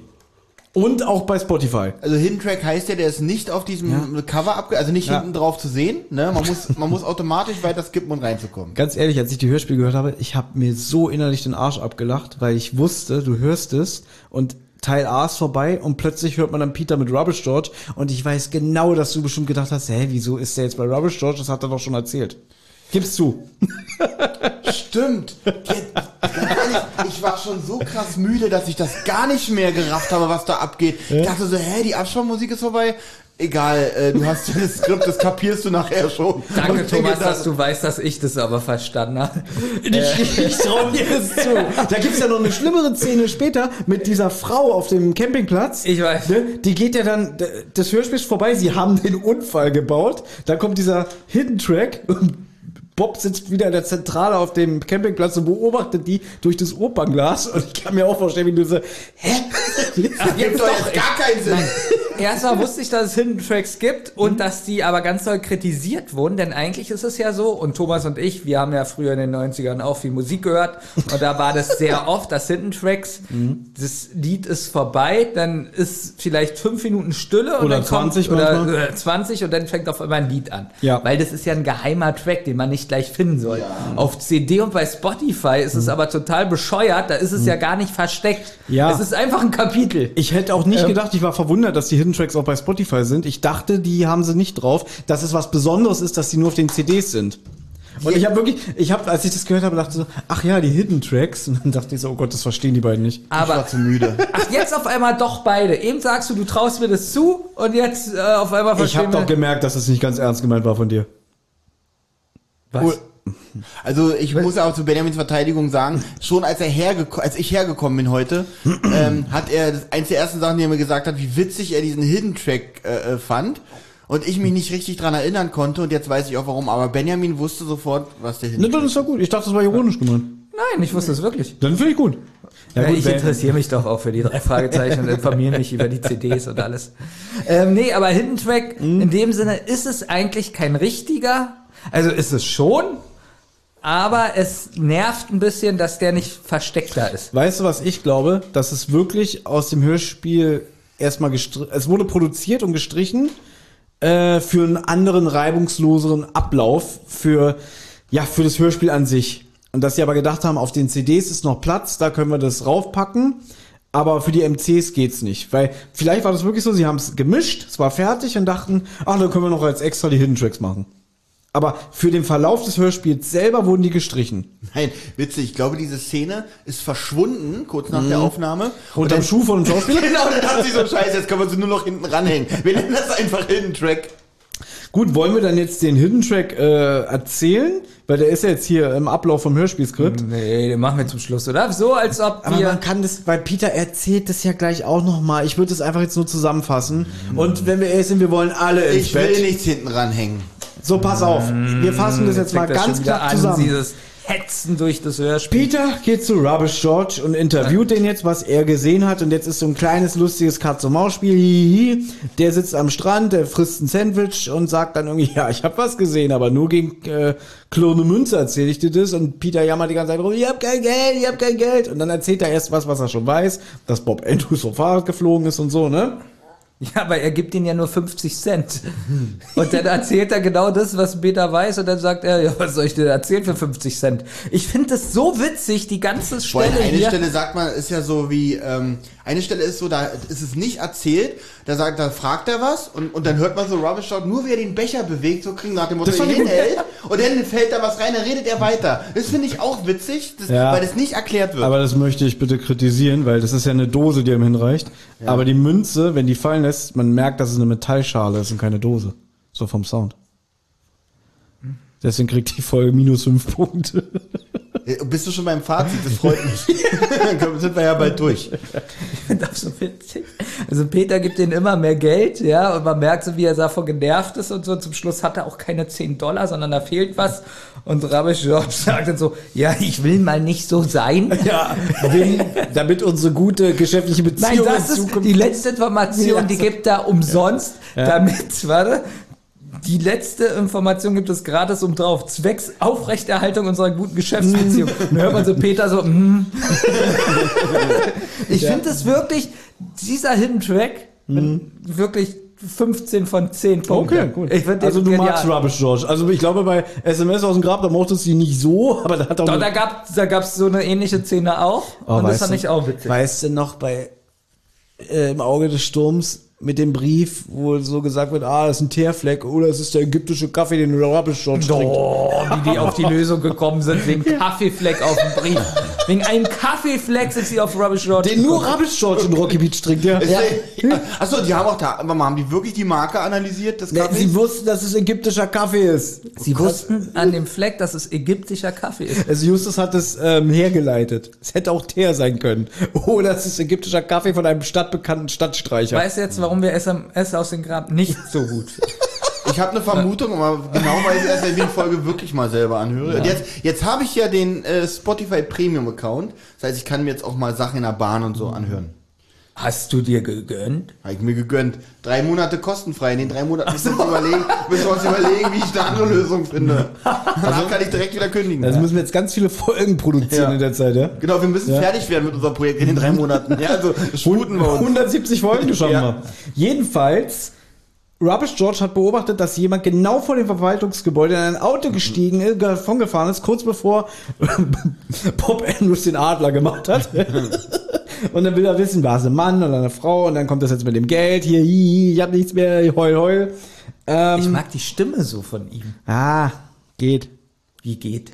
Das ist der Utz Richter und ähm, hier ist wieder das Problem, der hat jetzt hier schon so eine Gebissstimme. Ja, die passt doch aber zu Rubbish Nee, George. Jarvis George stelle ich mir nicht so uralt vor.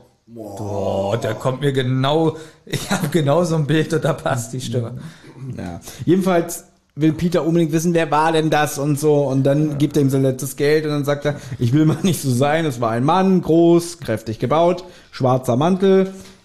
Das erinnert mich gerade an den, an den Clouseau-Film. Mit dem irgendwie schwarzen Gürtel und Dreyfus so, schwarzen Gürtel!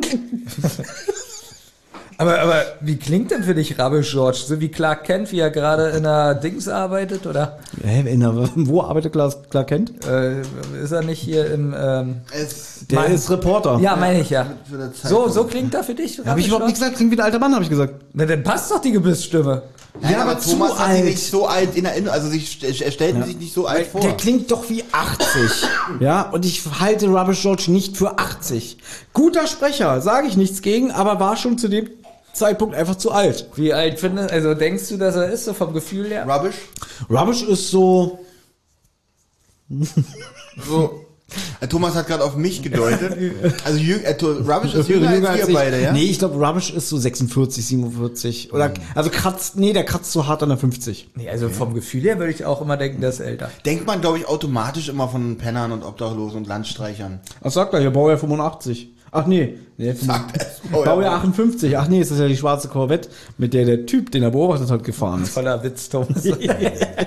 Ich will hier vorankommen, Mann. Ich weiß, dass du den Auftrag von unseren HörerInnen hast. Zieh es so lang wie möglich in die Länge. Ja? Das ist auch eine Unverschämtheit. Eine Unverschämtheit. Weißt du, ich würde es ja verstehen, er soll so lange wie möglich in die Länge ziehen, aber wenn er auch mal was erzählen würde, aber sitzt er nur da und macht dumme Witze. Ich, also fand ich, so fand ich mir am besten in der Rolle. Das Schlimme ist, die Hörer finden das auch am besten, bei ihm, wenn er nur da hat es so dumme Und Witze mir tut schon richtig die Zunge weh, schon angeschwollen. Ja, warum hast du sie gegessen? In der Rolle gefällt es mir wirklich auch nicht. Mir tut die Zunge weh, warum hast du sie gegessen? Großartig, wirklich. Also jetzt, ich, ich, wir lassen nicht nach, wir sind am Höhepunkt. Wie viele sind da noch dabei, Thomas? Wir sind doch neugierig. Immer noch über 40, unfassbar. So. Dabei haben wir schon halb elf durch. Nee, noch nicht, noch nicht. Na, ich wollte ja diese Szene nicht am Ende haben, aber nein, ihr wolltet die ja jetzt einbauen. Ja, und jetzt haben wir sie hinter uns. die- Gott da sei Dank. zwei. Top-Kommentare im Chat. Einmal, meine Gehirnzellen sterben langsam ab, ich kann nicht mehr konzentriert zuhören. Und jemand anders schreibt, ich höre gar nicht mehr zu, gehen die nochmal und cammen, ja oder nein? So, Thomas, du warst ja in den USA. Ja. Und da sind ja jetzt die Leute wieder, äh, da spielt die nächste Szene, wollte ich sagen. Ähm, Also waren wir jetzt durch mit Rubbish George? ich glaube, ja, also ich soll es ja nicht in die Länge ziehen. Ich weiß jetzt nicht, was Na du gut, noch aber du Spannendes kannst doch sagen, erzählen dass er ja Peter auch warnt. Dass er sagt, irgendwie, äh, der Typ war nicht so, also er schätzt ihn schon als richtige Na, er Gefahr. soll ihn nicht verfolgen oder nachspionieren. Genau, wäre doch bedauerlich, wenn einer meiner profitabelsten Spendenquellen versiehen würde. Ich sag ja, Rabbi George ist, ist extrem wild. Das sagt er auch so sarkastisch, so nach dem Motto, ihr mit eurem kleinen Klimpergeld. Es sind noch 42 online, Olli. Du hast es doch da liegen. Ja, aber als, als Zuschauer sieht man nicht, wer online ist. Naja, nur da, ne? Gut, trotz des schlechten Wetters war der Santa Monica Pier voller Menschen. Musik, Kindergeschrei und das Rattern einer kleinen Achterbahn drangen zu den drei Detektiven herüber, als sie auf der Uferstraße vor ihren Rädern stiegen. Justus sah auf seine Uhr. Ja? Ja. Genau. Was war denn für eine wissen? Ich Uhr? war in den USA, ja, ich war da. Ja. Und als ich da lang bin über den Pier, kam auch ein Skater und hat mir so einen Brief in die Hand gedrückt und gesagt, du hast 15 Minuten Zeit. Hat er dich auch richtig umgefahren oder? Richtig, so mit dem Kopf auf die Bohlen des Es sind doch unfassbar viele Skater auch, ne? Ist es nicht so? Ja, die sind aber alle eher am Venice Beach lang gefahren, da an, an dem Ocean Front Walk. Es gibt ja Ich bin dieses. schon richtig wie so, ich bin schon wieder eine Dreifahrzeitfigur, ne, weil ich auch so rede, ne? Wenn ich an Skater denke, habe ich immer nur diese eine Szene im Kopf von White Boys Can Jump, wie Woody Harrison am Anfang da langfährt. Also ganz ehrlich, auf dem Pier selber waren keine Skater, dafür war der viel zu voll. Ihr kennt doch war ähm, früher anders in den 80ern. die Epix Games, oder? Von früher, so C64, Ja. C64 und so. Äh, Summer Games, Winter Games. Und dann gab's ja auch California Games. Ähm, und zwar war da eine Disziplin, wie man so mit so einem Ball so äh, jongliert. So mit den Füßen. Gab's das da auch, wo du warst? Ja. Wirklich? Nein, aber das Nein. war schon so Rummelatmosphäre und du konntest auch so Ballons kaufen, die zu einem Pudel und so zusammengeformt wurden und so alles. Und dann Also- waren auch irgendwelche, ja, auch nicht so gut betuchten Menschen, die da gebettelt haben und so alles. Ja, es war ein sehr krasser Mix. Und tut mittendrin. Icke mittendrin, genau, in meinen Adiletten, du. Kamst du dir äh, auffällig vor, so da? Ja, die haben alle mit dem Finger auf mich gezeigt, so, i, ein Deutscher. I Nazi. Nein, aber es kann ja sein, so dass du so dachtest, hier fühle ich mich nicht wohl oder hier fühle Ich, wohl. ich war, ich bin voll aufgegangen. Ich war 48 Stunden wach zu dem Zeitpunkt, ich fand alles super. Ach so, wirklich? Also warst du wirklich einfach so? Wenn, wenn, äh, als ich gelandet bin in Los Angeles, war ich über 36 Stunden wach. Und dann war es kurz vor 12. Das ist ja heute ein Klacks für dich hier. Da hast du gut. Thomas gar nicht zugehört letzte Mal, weil das hat er schon mal erzählt. Bestimmt schreibt gerade wieder einer im Chat irgendwie, ja, bitte noch mehr USA-Geschichten. Aber das stimmt, ich habe nicht zugehört. Aber ich war da hellwach, weißt du warum? Drogen? Zeitverschiebung. Nee, weil das war eine Sache, die mir was bedeutet hat. Ach so. Deswegen pennst du hier fast weg jetzt. Okay. Sehr gut. David, erzähl doch mal weiter. Ja, also der Skater kommt und fährt die fast um. Ja, fast. Erstmal reden sie noch ein bisschen. Du warst doch eben schon beim Skater. Ja, das war der Gag, als du gesagt hast, irgendwie, irgendwie war es am Santa Monica Papier und da habe ich gesagt, ja, da kam ein Skater. Das haben wir als, als, als äh, Anlass genommen, gleich dahin zu springen, zu der Stelle, um hier ein bisschen Na durchzukommen. gut, sie reden also miteinander, dass sie, äh, dass die Explosion ja wohl doch geplant war, weil die Polizisten da, glaube ich, eine Bombe gefunden haben. Ja. Und ähm, naja, Also ja, anscheinend hat Kotter es ihm verraten. Haben wir eben drüber gesprochen, so, so irgendwie, anstatt dass der Inspektor macht, düt, düt, düt. entweder Cotter oder Ravish Das Blöde ist, äh, als Thomas gestoppt ist und nochmal vom Pier erzählt hat, habe ich, obwohl wir, obwohl wir gar nicht weiter gelesen haben, einfach weiter runter gescrollt. Ich weiß jetzt gar nicht, wo wir sind. Ist Naja, jetzt kommt die Szene. Also sie reden darüber und dass äh, das wohl geplant war. Peter fasst jetzt nochmal das Gespräch mit Rubbish George zusammen. Erstmal muss er 10 Dollar löhnen und erzählt von diesem Mann, ne, mit der Corvette, mit dem 58er Modell. Ähm, groß, kräftig gebaut, schwarzer Mantel. Kam aus der Richtung des Verwaltungsgebäudes, haben wir alles heute schon mal gehört. Ich habe gerade die Stelle vor mir. Was? Einer Bombe? Waren wir da schon? Naja, und, und, und dass äh, Rubbish George den kennt, dass der Nachtschatten wohl genannt wird. Genau. Ein Mann, der schmutzige Arbeit für andere Leute macht, wenn man ihm genug dafür bezahlt. Genau. Und ähm, naja, und nochmal, dass äh, Rubbish George deswegen, es ist jetzt doppelt und eigentlich ist es ja nicht doppelt, weil das ja nicht im Hörspiel drin ist. Deswegen sagt er das jetzt nochmal, dass er gewarnt wurde, Aber- äh, den Fall anzunehmen. Okay, aber guck mal, sie haben sich ja eigentlich. Wir wissen ja, dass es diese Deleted Scene oder Hidden Track gibt, weißt du? Du hast gerade gesagt, es war die lustigste Szene, die du je gehört hast. Bei drei Fragezeichen. Ja. So. Stell dir mal vor, die haben sich jetzt so entschieden, dass sie die langweilige Version genommen haben, wo Peter das einfach nur nacherzählt. Dann wärst du ja nie in den Genuss gekommen von dieser Szene. Ja, doch, durch den Hidden Track. Deswegen Ja, ist der aber stell Hidden mal vor, dann, wenn, sie, wenn sie entschieden hätten als Hidden Track, ah, brauchen wir nicht, schmeißen wir weg. Weißt du? Das wäre scheiße. Ja. Deswegen ist es ein guter Hidden Track. Auf was willst du denn hinaus? Ja, dass sie eigentlich, eigentlich für die, dadurch, dass es ja aus dem Hörspiel eigentlich gestrichen wurde, haben sie sich für die langweilige Version für den Hörspielablauf entschieden. Na, meinst du denn, das wurde wirklich gestrichen oder wollten sie wirklich als Jubiläum sowas einbauen? Weil ich finde das als sein, Hidden ja. Track schon cool. Das kann natürlich Also- auch sein, aber wenn du jetzt einfach weißt, es sind Hidden Tracks und siehst dann das Hörspiel in seinem Ablauf als Gesamtes, man denkt sich ja auch was dabei. Ne, ähnlich wie bei Deleted Scenes in Filmen. Ne, dass man denkt, ja, das haben wir gestrichen, weil es hätte jetzt den Ablauf vom Film ein bisschen ähm, verlangsamt oder Ja, äh, nicht so flüssig gewesen. 10 Scenes sind ja keine Hidden Tracks. ja, Das ist ja schon ein großer Unterschied. Ich verstehe den Sinn von Hidden Tracks eigentlich überhaupt nicht. Ja, wieso? Es sei Du denn, hast ist ein CD Fanbonus. Nein. Naja, witzig, du hast eine CD, du, weiß ich nicht, du hast jetzt äh, äh, eine CD von, was nehme ich denn jetzt? Fantastischen Vier. Hidden So. Track, also ein verstecktes Lied, finde ich wieder gut.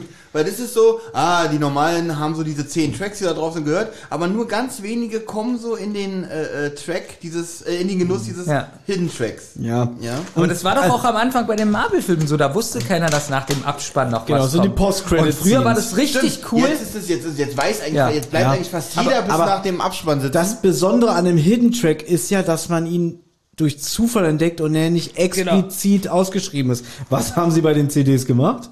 Ähm, oh nein. also, Teil 1, Flammen in der Nacht, geht bis Teil 10, äh, bis 11, 11 ist entwischt und 12 ist extra so grau geschrieben. Genau. In, ein, in, in Anführungsstrichen zwischen 1 und 2.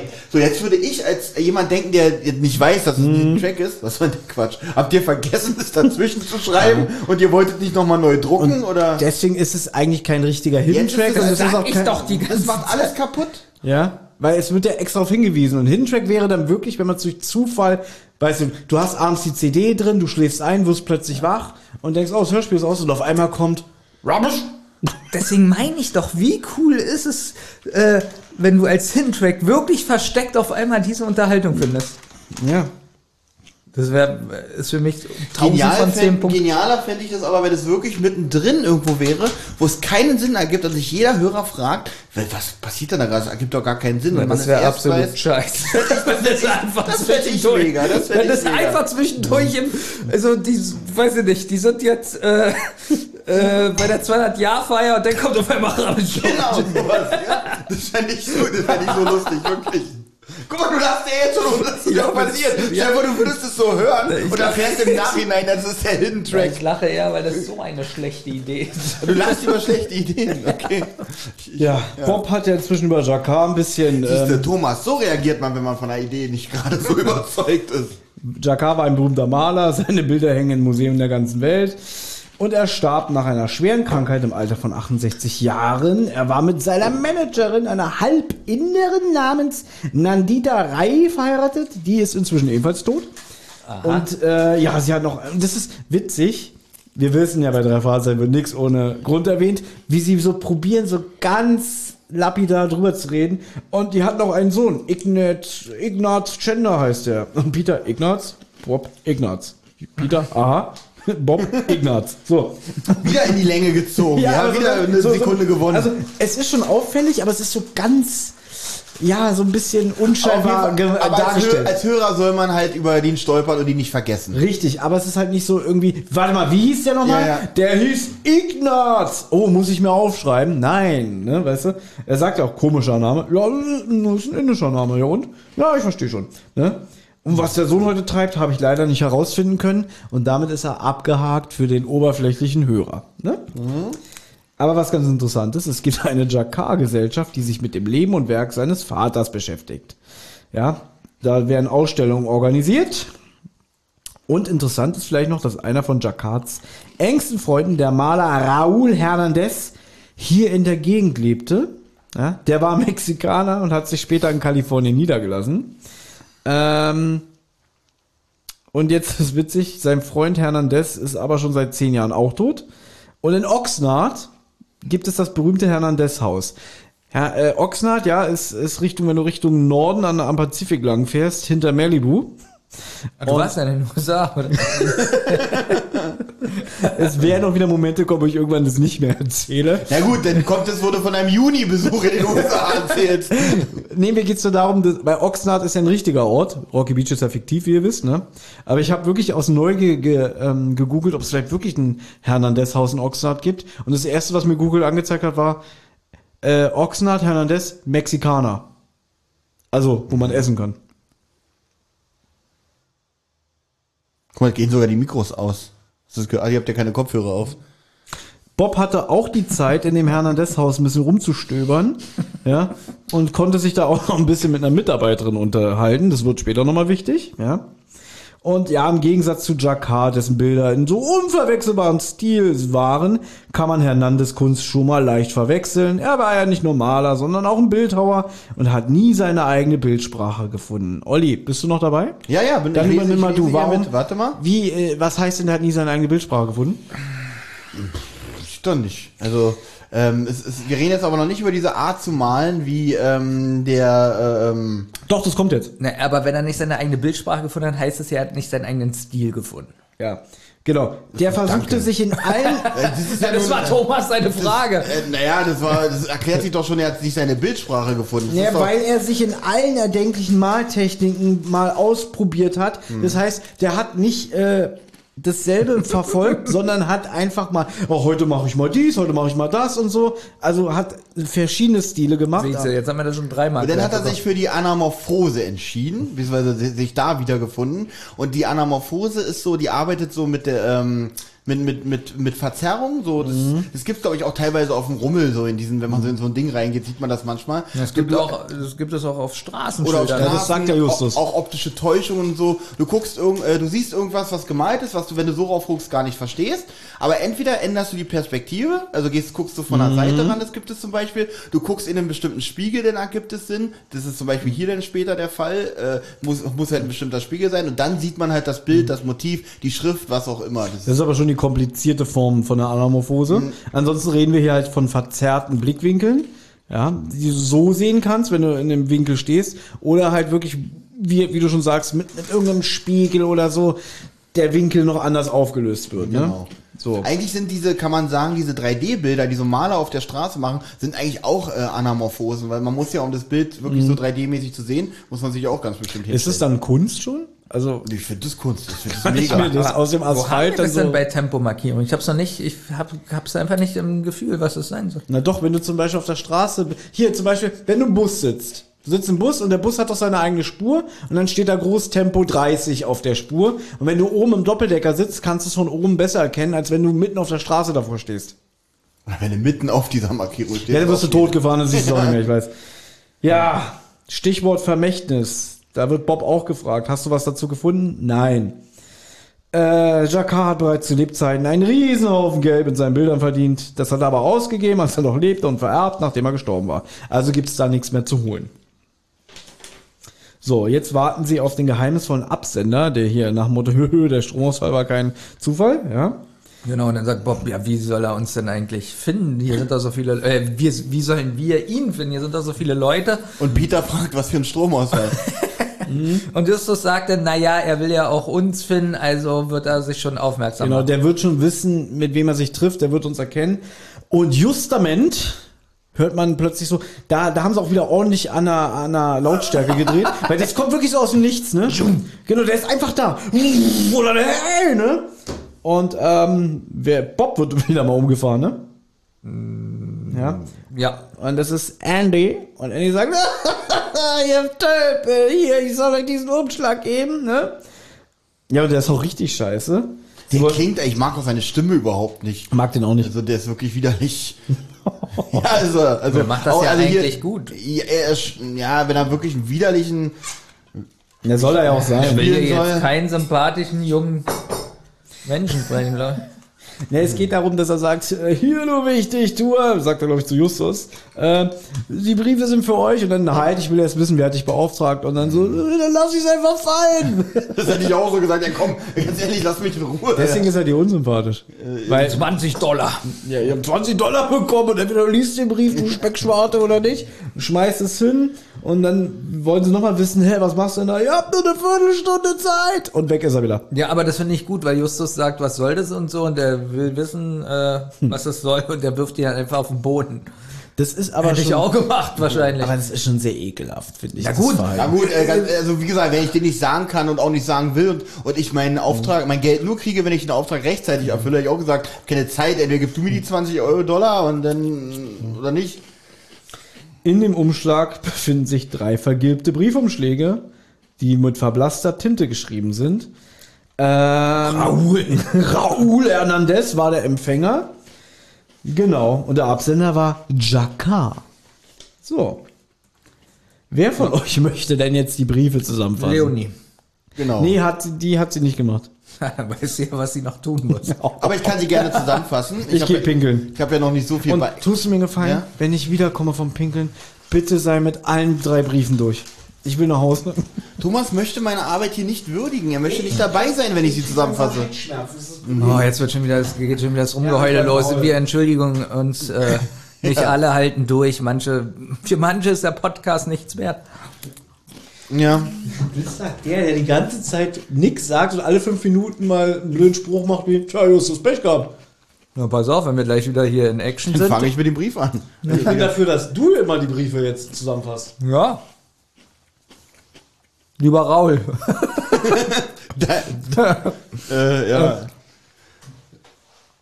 Ja, was erzählt er denn? Dass er, also man hört Er in den Briefen, dass er wahrscheinlich nicht mehr lange zu leben hat. Also lass mal ganz kurz erzählen, in welcher Stimmung die überhaupt hier äh, wiedergegeben werden. Man hört diese Stimme, den Erzähl, äh, den Sprecher, den ich jetzt leider den Namen nicht rausfinde, weil da steht der Laptop drauf.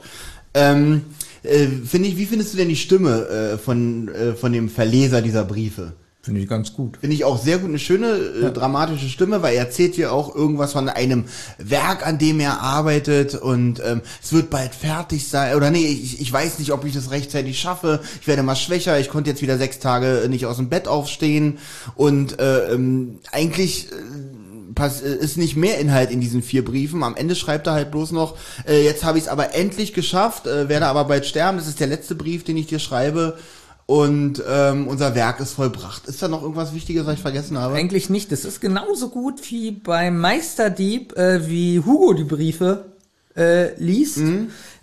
Das schaffen die wirklich gut. Das ist hier auch fast eine ähnliche Atmosphäre, finde ich so, von der, von der, vom Genau, die Spannungsaufbau schön. und so. Ich glaube, bestimmt läuft da noch eine Musik im Hintergrund, auf die ich gar nicht geachtet habe, weil das so alles schön ineinander äh, floss. Ich weiß gar nicht, ob die Daten wichtig sind, die ihr hier sagt. Äh, Das schaffen die sowieso Plakat. gut hier bei, äh, oh, jetzt muss ich überlegen. Nebelberg, da schreibt doch Bob das Tagebuch. Nebelberg habe ich leider noch nicht Ach so, gehört. gut. Könnte es jetzt nur als, als, als Beispiel könnte ich jetzt noch nennen, ähm, versunkene Dorf, wo das Tagebuch so vorgelesen wird in diesem Stil. ähnlich.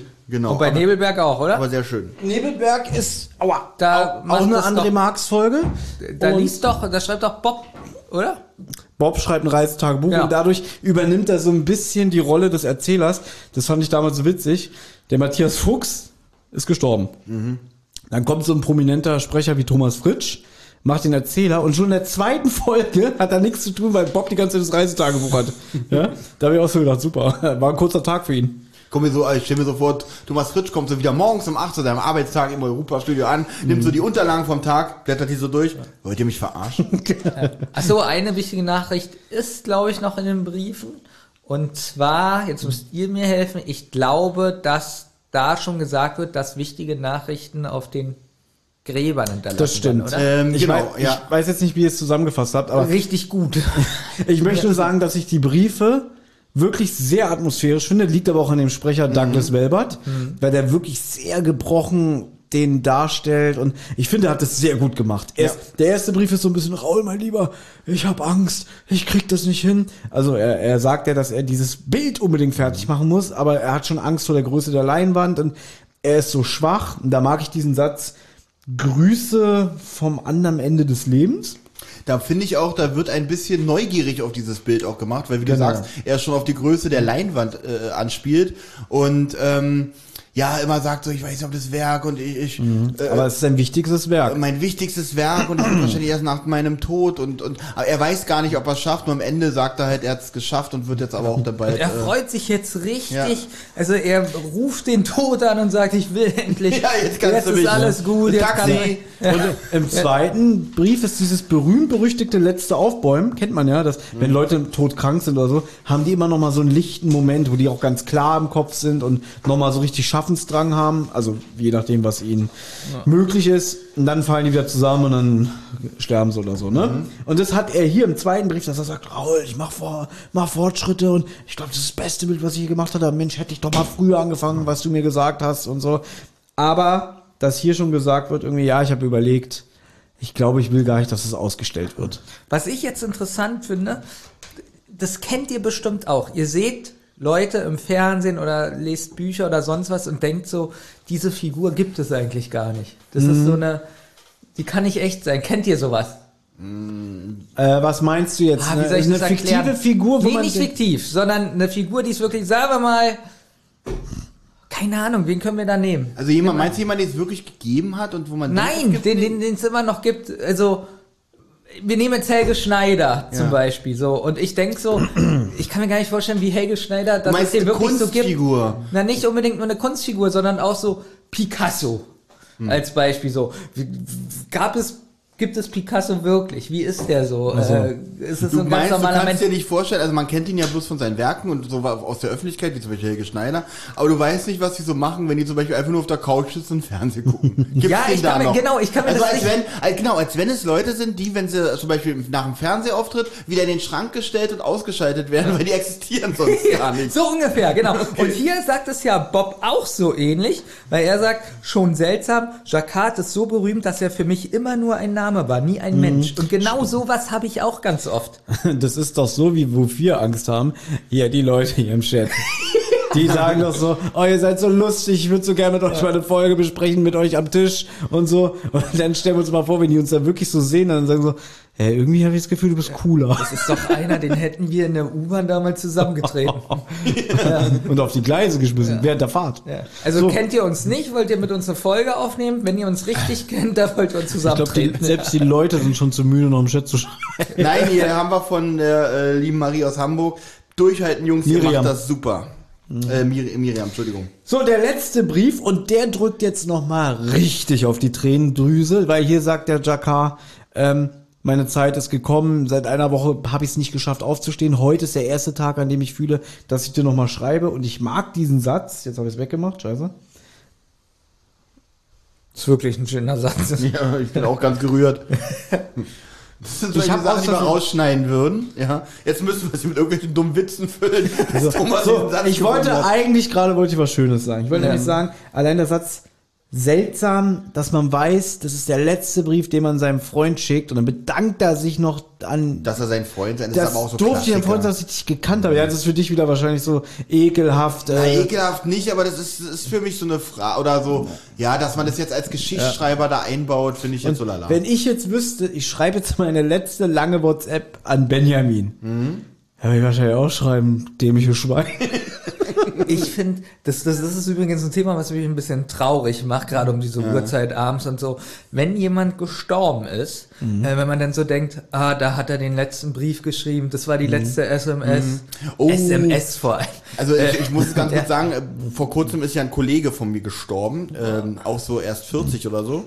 Und da ist dann auch, also erstens, der war mit mir in- uns in einer Gruppe drin, wo man Ja. genau seine letzte Nachricht gesehen hat. Und ich habe noch ganz lange immer so geguckt, so zuletzt online um so der letzte Tag. Das ist hart, um. ja. Das ist wirklich so ein ganz, ganz ekelhaftes äh, Gefühl. Hatte ich aber auch, als damals eine Kollegin von mir gestorben Ja. ist. Und dann habe ich auch im WhatsApp geguckt und da habe ich gesehen, das letzte Mal online Dienstag 18 Uhr. Und du denkst so, das war vor drei Tagen. Ja. Ja, das ist wirklich. Und, und da habe ich mich auch so dabei erwischt, wie ich so raufgeguckt habe und dachte, ah, vielleicht ist sie gleich online. Ich habe mal einen mega Schreck bekommen, weil meine Mutter hatte ja damals auch ein Handy. Und ähm, als sie schon tot war, ich weiß gar nicht, ob das ein Vertrag oder so ein Auflad-Handy war, weiß ich nicht mehr. Und dann hat mich, glaube ich, mal mein Vater über dieses Handy angerufen. Oh, und dann sehe ich machen? auf meinem Handy-Display Mama. Das finde ich. Das fand ich richtig schon krass, heftig, wie dein ne? Vater, also un, un Ich weiß nicht mehr, ob es mein Vater war. Es war vielleicht auch jemand anders, der mich über diesen, wer mich über dieses Handy angerufen Na, hat. egal, wer, das Ja. ist aber sehr unüberlegt oder War sehr, Robert? George hat das Handy gefunden. Oh Gott, muss das Das, Stich sein. das war echt, das war auch so. Ich habe mich voll erschrocken. So, weißt du? Das war echt krass. Das kann ich mir vorstellen, das ist wirklich, äh, Aber komm, der letzte Brief Benjamin mit irgendwie Danke, dass ich dich gekannt habe und ich kann nicht mehr schreiben, ich bin so schwach. Ist schon, das ist krass.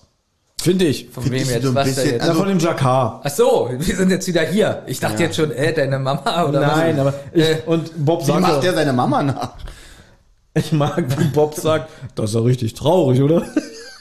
Das war's, das ist ja richtig traurig, oder? Zwischen. Hm, schon seltsam. Ja, genau, da sagt er das mit Jacquard so berühmt. Für mich war er immer nur ein Name. Stimmt, jetzt erinnere ich mich auch an nichts. Jetzt versuche ich nochmal zu, äh, zu verstehen, was Benjamin meint, wenn wirklich einer nur ein Name ist und man sich gar nicht so die Figur dahinter. Es ist, glaube ich, bei ganz zum Beispiel Arnold Schwarzenegger. Der ging mir vorhin auch durch den Ja, Kopf. Aber ich habe überlegt, sage ich Schwarzenegger oder Helge Schneider. Und jetzt habe ich mal eine Frage an euch. Jetzt unterhalten die sich, weil als Justus die Briefe vorgelesen hat, hat er seine beiden Detektivkollegen aufgefordert, behaltet mal den Pi im Auge. So.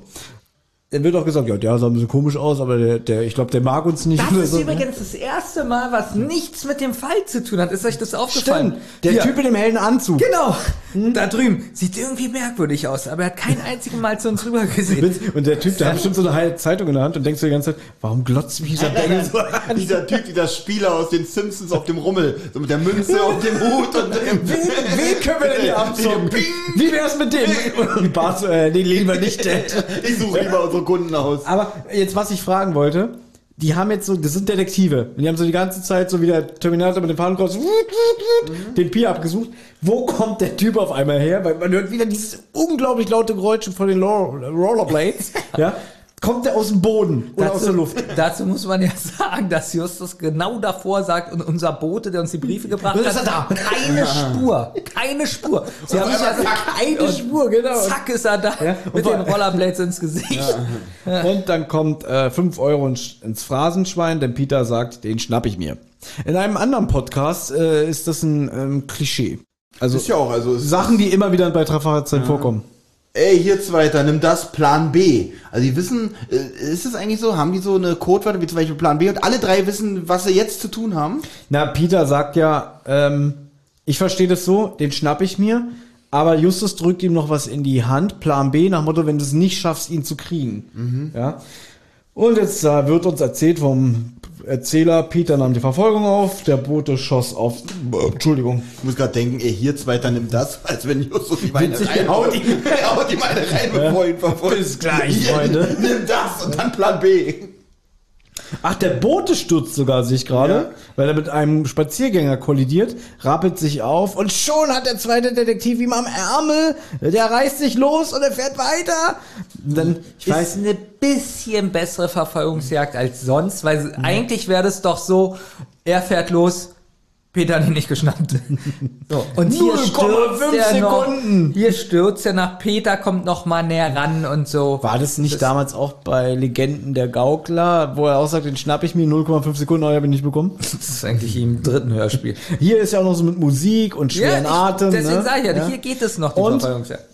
Da wirst du dich doch gefreut haben, als jemand, der die Folge, äh, die rätselhaften Bilder kennt, Folge 9. Ja. Da haben sie doch diesen Peilsender. Mit diesem ganz ikonischen Geräusch. Ding, ding, ding, ding, ding, ding, Ja, ding. wie eine Straßenbahn fast? Ja. Und? Hast du ihn erkannt? Nein. Weil Justus hat ja vorsorglich den Peilsender eingesteckt, Peter gegeben und der konnte ihm jetzt, als er den Bengel am Ärmel hatte, den Peilsender ver verabreichen. Mhm. Und es ist genau dasselbe Soundsample wie damals aus Folge 9. Habt ihr eigentlich mal Länger drüber, gehört. habt ihr, übrigens der Peilsender, dieses Geräusch, das kommt hier auch später ja nochmal vor, hat irgendwie was Spannendes, Unheimliches. Ich mag Dieses das Geräusch. oder? Das- ich hat mag irgendwie es was. total. Das hat irgendwie was, oder? Genau. Und das kommt auch in neueren Folgen auch wieder mal öfter vor. Ähm, und das, das ist wahrscheinlich so ein Soundsample, was nicht unterm Schuh von einem Schauspieler klebt. Ja. Das sie aber noch Das war im Safe von Ja. Frau Körting. Das könnte aber wirklich eine, ähm, auch fast eine spannende Musik sein. Stimmt, weil das so rhythmisch ist, ne? Ding, ding, ding.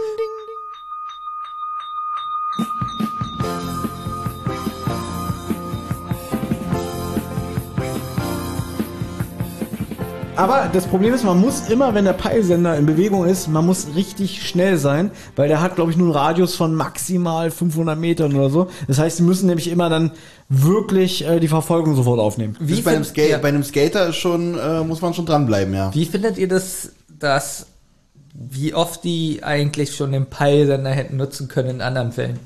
Den haben sie halt nicht immer dabei. Ja. Warum nicht? Sind Detektive. Wie oft eigentlich Peter schon mit seinem Auto jemanden überfahren hätte können. Äh, was eigentlich immer dabei ist, ich glaube, Peter hat immer sein Dietrich-Set dabei. ja. Da, weil das ist, kommt immer zum Vorschein so, ja, ich, zum Glück habe ich hier mein Dietrich. Wie findet ihr das besser, als Bob das noch hatte, oder? Hey, du hast aufgepasst. Bei den Anfangszeiten hat, war Bob der Dietrichmann. Ja, finde ich eigentlich besser. Wo weißt jetzt, du das? jetzt kann er nur noch. Wo weißt du das? Hast er gar gelesen, nichts oder? mehr. Hast du es gelesen oder gehört? Ein drei Fragezeichen. Ah. Oder was weiß man? So, also, die halten jetzt Abstand, als sie ihn verfolgen. Und die Verfolgung endet an einem kleinen Holzhaus. Da steht dann der Bote, klopft, dann wird die Tür geöffnet und eine dunkle Silhouette erscheint im Eingang.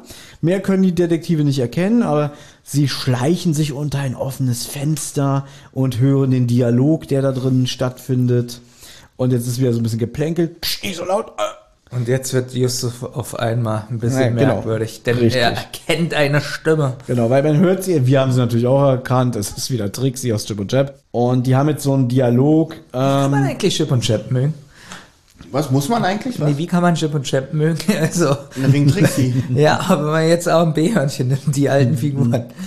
Äh, ja, ja, du nimmst, den Auftrag, du nimmst den Auftrag mit, dass Kann ich, die kann ich Länge dir ziehen. sagen, kann ich dir sagen, ernst. für mich sind Chip und Chap ähm, Verwandte von Ahornchen und B-Hörnchen. Sag mal, Chip und Chap heißt noch im Original noch schon wieder ganz anders. Chippendale. Dale. Ch- Ch- Ch- Ch- Chippendales Rescue Rangers. Und deswegen mag ich es auch nicht, weil Thomas die Lieder so scheiße sind. No, no, it never fails. Übrigens, äh, der. Countdown läuft, wir haben nur noch 100 Seiten hier vor uns. Wolltet ihr das jetzt hören? Ich glaube nicht, oder? Genau wie ich immer sage. Alles in Maßen.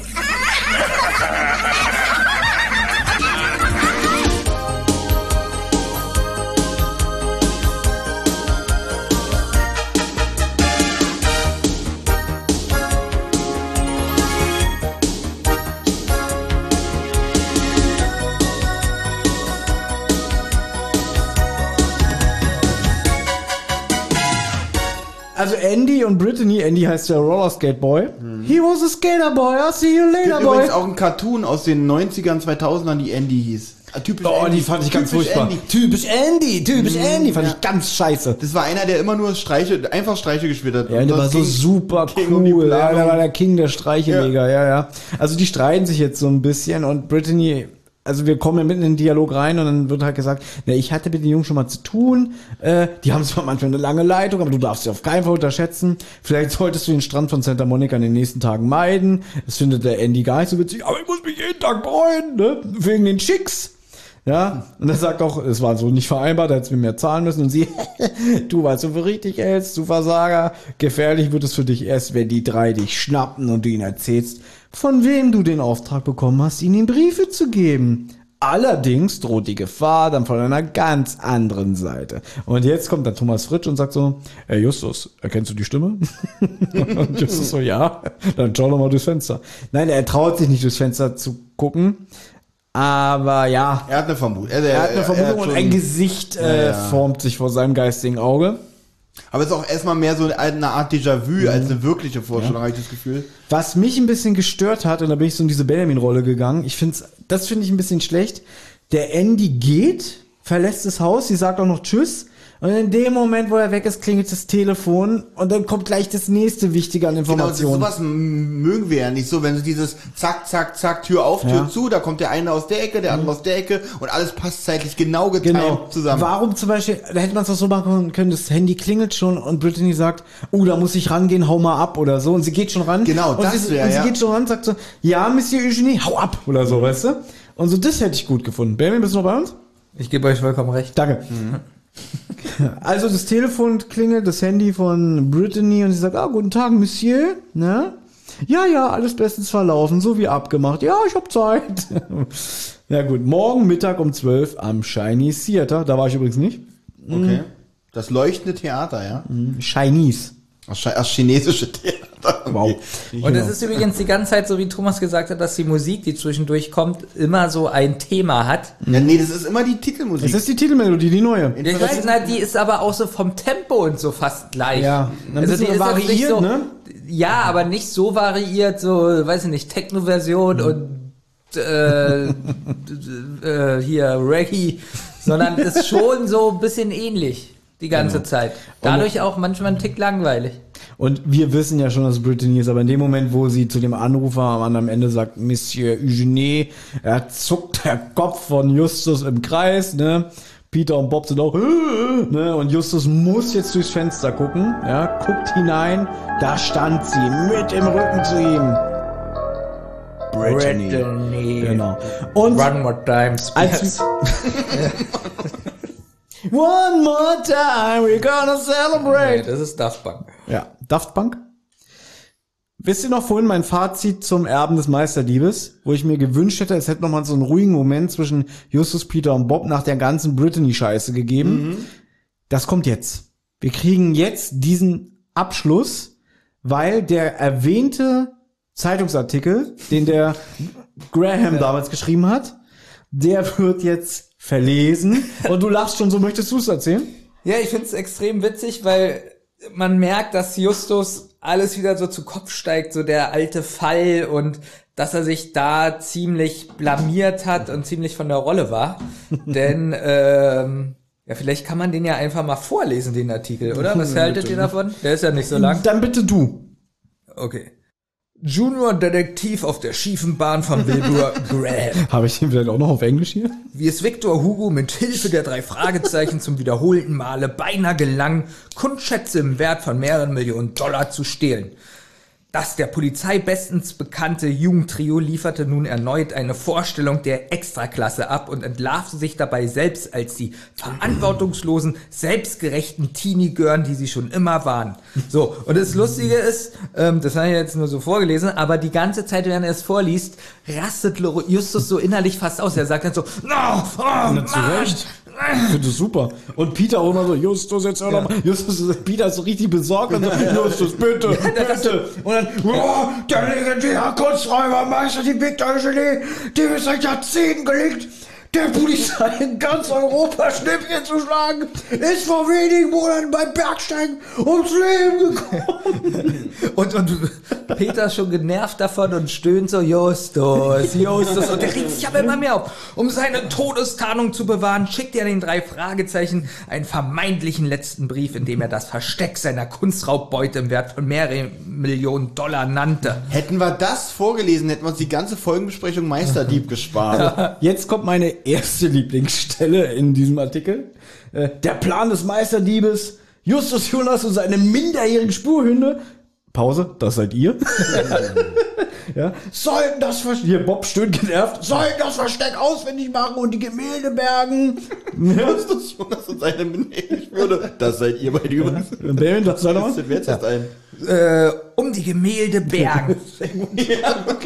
um die Pseudodetektive zu überwachen, schickte Hugo ihnen außerdem einen eiskalten Engel in Gestalt der hübschen Blondine Brittany Spears, die den ersten Detektiv mühelos um den Finger wickelte. Und dann verzweifelt ich. Verzweifelte Klammern. Was ist das? Nicht Und wieder wieder Justus, ne? Ein Hormonschub ließ bei Justus Jonas offensichtlich nicht nur die Pickel Das ist sprießen. meine zweite Lieblingsstelle. Ich könnte, sondern auch wilde Fantasien. Er glaubte der attraktiven Britney Spears, dass sie an einer schweren Krankheit litt. Der unverantwortliche Teenager war sofort bereit, seiner Angebetenen die wertvollen Gemälde zu, äh, Gemälde zu überlassen, wertvollen Mädel, ja. um die vermeintlich rettende Operation zu bezahlen. Och, jetzt ist, Diese Schande. es war ausschließlich Peter auch verzweifelt. Justus. Einem Journalisten der Los Angeles Times zu verdanken, dass die Bilder in letzter Sekunde sichergestellt werden Oh, Fehler. konnten. Das war doch eigentlich die Los Angeles Tribune, ne? So weiß ich nicht. Gut, ja. Die doch. Verwirrung, Danke. die Justus Jonas und seine naiven Freunde stifteten, verhinderte jedoch die Festnahme von Victor Hugo und seiner Komplizin, der neuen Herzdame des ersten Detektivs. Mit diesem Fall dürfte sich das ansehen, dass sich die drei Fragezeichen bei der Polizei von Rocky Beach unbegreiflicherweise hier erworben hatten, endgültig erledigt haben. Schlägt die Zeitung weg. Also ich finde, das ist eigentlich so ein richtiger Bildautor. Ich stelle ich stell mir auch vor, mit welcher Begeisterung er das in seine Tasten getippt hat, ja. Und in wie, man merkt, merkt ja auch richtig, dass der Autor richtig in Rage war. Und das Der Stream ist aus. Ich mach den mal kurz noch mal an. Ich glaube, das ist, weil wir schon so Oh. online sind. Und hier ist wieder der Thomas aus dem Schnitt. Ich hoffe, ihr habt mich vermisst. Ich glaub's nicht, aber ich nehme es jetzt einfach mal an. Ich nutze jetzt kurz die Chance, weil ihr habt's gemerkt, der Twitch-Stream war bei unserer Aufnahme abgestürzt. Ja, und dann äh, hat Benjamin da wild rumgefuchtelt und probiert alles zu retten. Und dabei ist so viel kostbares Material entstanden, was ich jetzt alles rausschneide. Stattdessen nutze ich die Chance, um euch einen weiteren Gastbeitrag anzukündigen. Für diese Folge schon der zweite, nämlich von die drei Fanatiker. Die drei Fanatiker, das sind Nell, Mara und Charlotte. Charlotte äh, glänzt in dieser Episode mit Abwesenheit, also müsst ihr halt mit Nell und Mara vorlieb nehmen. Und ihr habt ja schon den ersten Gastbeitrag gehört. Das ist ja mit Thomas und Jonas damals gewesen. Und da war Nell noch nicht festes Mitglied. Deswegen ist das nicht, ist es nicht toll, wie sich hier der Kreis schließt, dass trotzdem Nell ihren Auftritt hat, obwohl sie damals noch nicht bei die zwei war. Äh, ist grandios, oder? Ich muss aber auch mal sagen, zwei, drei Fragezeichen Podcasts zu hosten, das ist ein Luxus, den nicht mal ich mir erlauben kann. Aber umso mehr freue ich mich, euch jetzt diesen zweiten Gastbeitrag präsentieren zu dürfen. Und mehr möchte ich auch gar nicht dazu sagen. Ähm, er soll für sich selbst sprechen und er wird jetzt eingespielt und danach geht's natürlich mit uns weiter. Richtig. Mehr habe ich jetzt gar nicht zu sagen, außer viel Freude, viel Spaß, viel Vergnügen.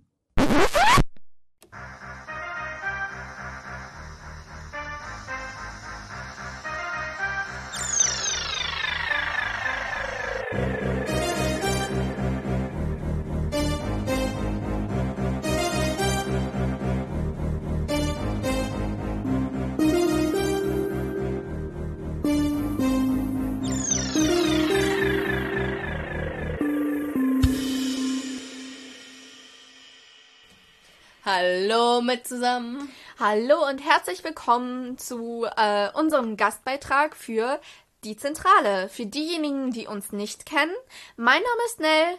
Ich bin Mara und ähm, nicht anwesend, aber im Geiste ist Charlotte. Wir sind die drei Fanatikerinnen. Wollte ich gerade sagen. nur kurz mal sagen.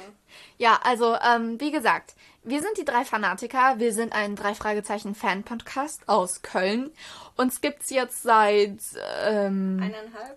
Äh, naja im November haben wir ein Jahr. Also ja, Ja. uns gibt's schon seit einer ähm, kurzen Zeit jetzt. ja. Genau. Seit letztem Jahr etwa. Ähm, wir freuen uns wirklich sehr, dass wir für die Zentrale diesen äh, Gastbeitrag machen dürfen. Äh, wir gratulieren euch auch zu eurer nächsten 17 Stunden Podcast-Folge.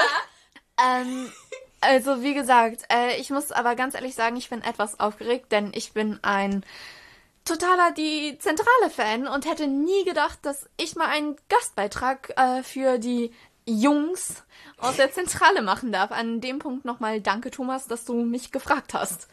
Ähm, und mein Beileid, dass ihr jetzt so lange podcasten müsst. Das letzte Mal war ja auch schon sehr interessant. Das wird dieses Mal wieder genauso, denke ich. Ähm, ja, ich bin eigentlich nur da und äh, mehr oder weniger Support. Don't know. Ja, und wie gesagt, Charlotte ist weg. Ja. Aber wir reden heute kurz über die Folge 125, nämlich Feuermond. Und ähm, ich bin ein relativ, ich sag mal, alter drei Fragezeichen Fan. Sie meint, dass sie schon lange im Fandom ist. Ja, äh, Mara weiß so gut wie fast gar nicht, also inzwischen wieder ein bisschen. Also ich äh, habe ab und zu mal was davon gehört, was an Ja, gelesen, habe was von meinem Bruder mitbekommen und auch anderen Teilen, aber ich war nie wirklich drin. Also man kannte es halt, you know, das war dieses typische, man kannte es, weil jeder es kannte. ja, deswegen, aber ähm, das wird jetzt bestimmt etwas interessant werden. Also quatschen wir mal los. Mara, du wusstest vorher, dass es Jubiläumsfolgen gibt. Hättest du erwartet, dass die so lang sind? Ähm, ich hätte nicht gedacht, dass sie sich wirklich da hinsetzen und fast vier Stunden lang so eine Folge machen. Ähm, da wir die auch bis in die Nacht reingehört haben, noch gestern. Ja, das stimmt. Wir saßen damit bis Mitternacht. Das war aber, das war, das war schön. Es war eine Erfahrung. Ja, und äh, du hattest ja jetzt schon auch äh, Gott sei Dank etwas Vorwissen, weil das Ja. wäre jetzt sonst etwas blöd gewesen. Du wusstest, wer Victor Eugenie ist, du wusstest, wer Natürlich. Britney ist. ja, jetzt bitte. Ähm, und du wusstest natürlich auch, wer Graham ist. Ja, Graham, wir mögen Graham nicht. Graham ist blöd. Ja, Graham ist wirklich blöd. Die drei Fanatikerinnen against Graham. Anno, wie heißt das normalerweise so? Hashtags? Anno. Keine Ahnung. Brauchen wir jetzt nicht. Ja. Aber, ähm, ja, hattest du irgendwelche Erwartungen an die Folge oder so? Also, ähm, ich wusste nicht, dass Brittany vorkommt. Oder ich hatte es einfach nur verdingst. Ähm, Verdrängt. Mir entfallen. Brittany ist nicht wirklich einer meiner Lieblingscharaktere.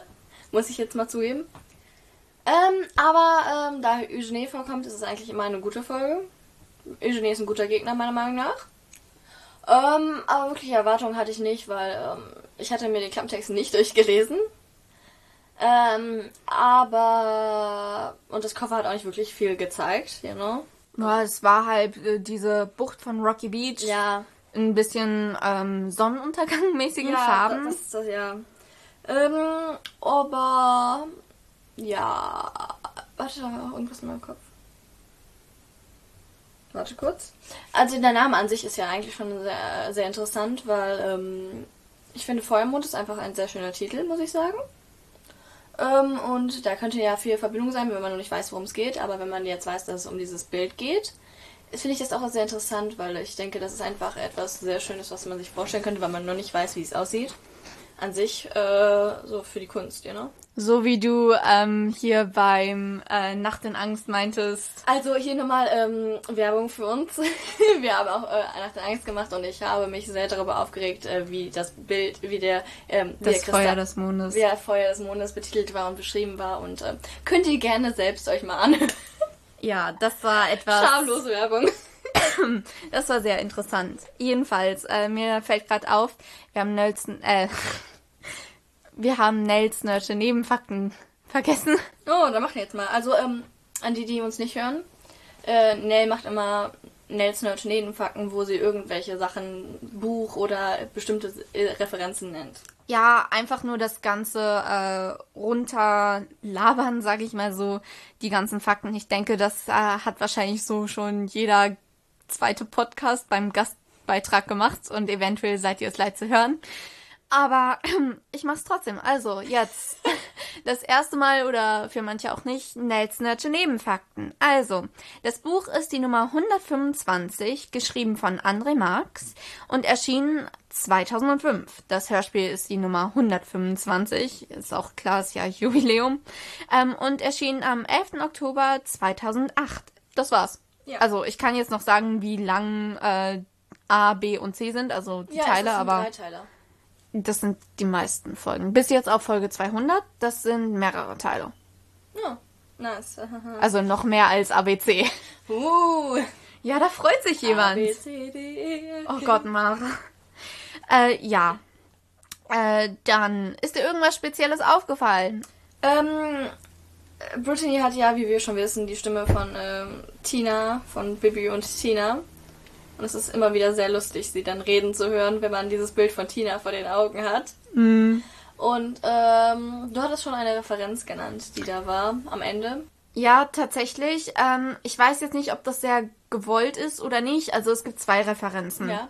Äh, die eine will ich jetzt nicht sagen, weil die auf das Konto von äh, unseren äh, Freunden, also unserem befreundeten Podcast, die zwei geht. Die haben das nämlich gefunden. Aber das, was mir aufgefallen ist, ist, dass am Ende, wo ähm, der Mexikaner, der Nachtschatten, Victor Eugene und Justus bedroht, äh, hat mich das Ganze ein bisschen an die Szene aus Meisterdieb erinnert. Und deswegen könnte man jetzt sagen, dass das ein Easter Egg ist, da die beiden Folgen ja miteinander zu tun haben im Endeffekt. Weil ähm, im Meisterdieb ist es so, je nachdem, ob man jetzt nach Buch oder Hörspiel geht, dass ähm, die ja auch von dem einen Verbrecher mit der Pistole unten am Brunnen bedroht wurden. Und dann ähm, hat Justus oder äh, der Mönch, Bruder, wie hieß der nochmal? Keine Ahnung. Benedikt? I don't know. Der Bruder, der Bruder. Äh, der äh, Mönch gesagt, ähm, oder Justus, dass Brittany ihn doch bitte K.O. schlagen soll und der Verbrecher war nur so, nein, haha, du denkst doch jetzt nicht wirklich, dass ich darauf reinfalle. Und Brittany hat ihn K.O. geschlagen. Und hier war es ja so ähnlich mit ähm, Justus und Peter und Bob dann, weil da wurde wieder gesagt, ja, Peter, schlag ihn K.O. Und der Nachtschatten hat wieder gesagt, nein, haha, du denkst doch nicht, dass ich wirklich darauf reinfalle. Ja, hätte er mal lieber tun sollen. Deswegen, aber das war jetzt so mein persönliches Easter Egg. Bei die zwei ist dann wahrscheinlich noch, wird das andere ja dann gesagt. Deswegen, das hört ihr dann auch noch. Ähm, ist dir irgendeine bestimmte Szene im Kopf geblieben? Kurz Oder, ähm, also ich kann ja jetzt mal meine sagen, ich fand wirklich die Endszene, wo Justus und Eugenie eingeschlossen waren, die fand ich wirklich sehr gut, weil ähm, es halt diese typische Teil, also typisch kann man jetzt nicht wirklich sagen, aber es ist halt dieses Sherlock Holmes, Moriarty und Justus und Victor Eugenie, die haben immer diese, ja, wie kann man das nennen, diese bestimmte Diese äh, Rivalität. ja, Rivalität jetzt, ja doch schon, aber ähm, irgendwie so eine bestimmte Chemie, das klingt jetzt blöd, aber Nee, ähm, ja, Zusammenspielen, ein bestimmtes Zusammenspiel. Zus ja. Und das fand ich ganz gut. als Rivale. Ein Gegner. Äh, die andere Szene, die ich noch mochte, das war ähm, die, wo Brittany droht, die Welten, den Welten die Weltkugel ins Wasser zu werfen und äh, dass es dann der Medizinball ist. Wo haben die den Medizinball überhaupt her? Ah, ich glaube, Justus hat den mitgenommen, weil er wusste, Brittany, ja, die verrät mich doch sowieso wieder. Ja, das, äh, das ist mir auch, au- ähm, das war mir auch am Anfang so, die haben mir meiner Meinung nach viel zu schnell vertraut am Anfang. Ja, ja, Ich meine, das war okay, am Anfang war ich misstrauisch, aber so nach fünf Minuten waren die so, ja, wir vertrauen ihr. Ich war nur so, was?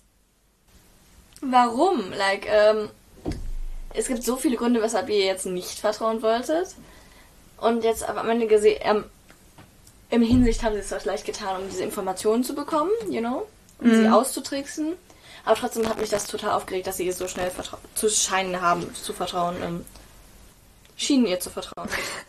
Was ich noch relativ witzig fand, ist, als die äh, auf Brittany dann im Café getroffen sind, Justus war ja zu Recht angepisst. Ja. Ähm, aber Peter, Peter ist ja auch mal vollkommen ausgerastet, wobei er jetzt nicht wirklich einen Grund dazu hatte. Das fand ich dann so äh, relativ witzig, wo Bob dann auch versucht hat, ihn zu beruhigen. Ja, ja was, was mich auch, ähm, dieses, äh, dieses, äh, so, dieses peinliche, wo dann auch, ähm, äh, war das war Justus, äh, Justus so fast gesagt, äh, Ah. so, weil ich nicht lieb, ah, yes. Mhm. Wer er sich in sie verliebt hat. Ja, Genau. ja. Die Szene, die... Äh, Da, da war ich so, ah, hätte man nicht sagen müssen.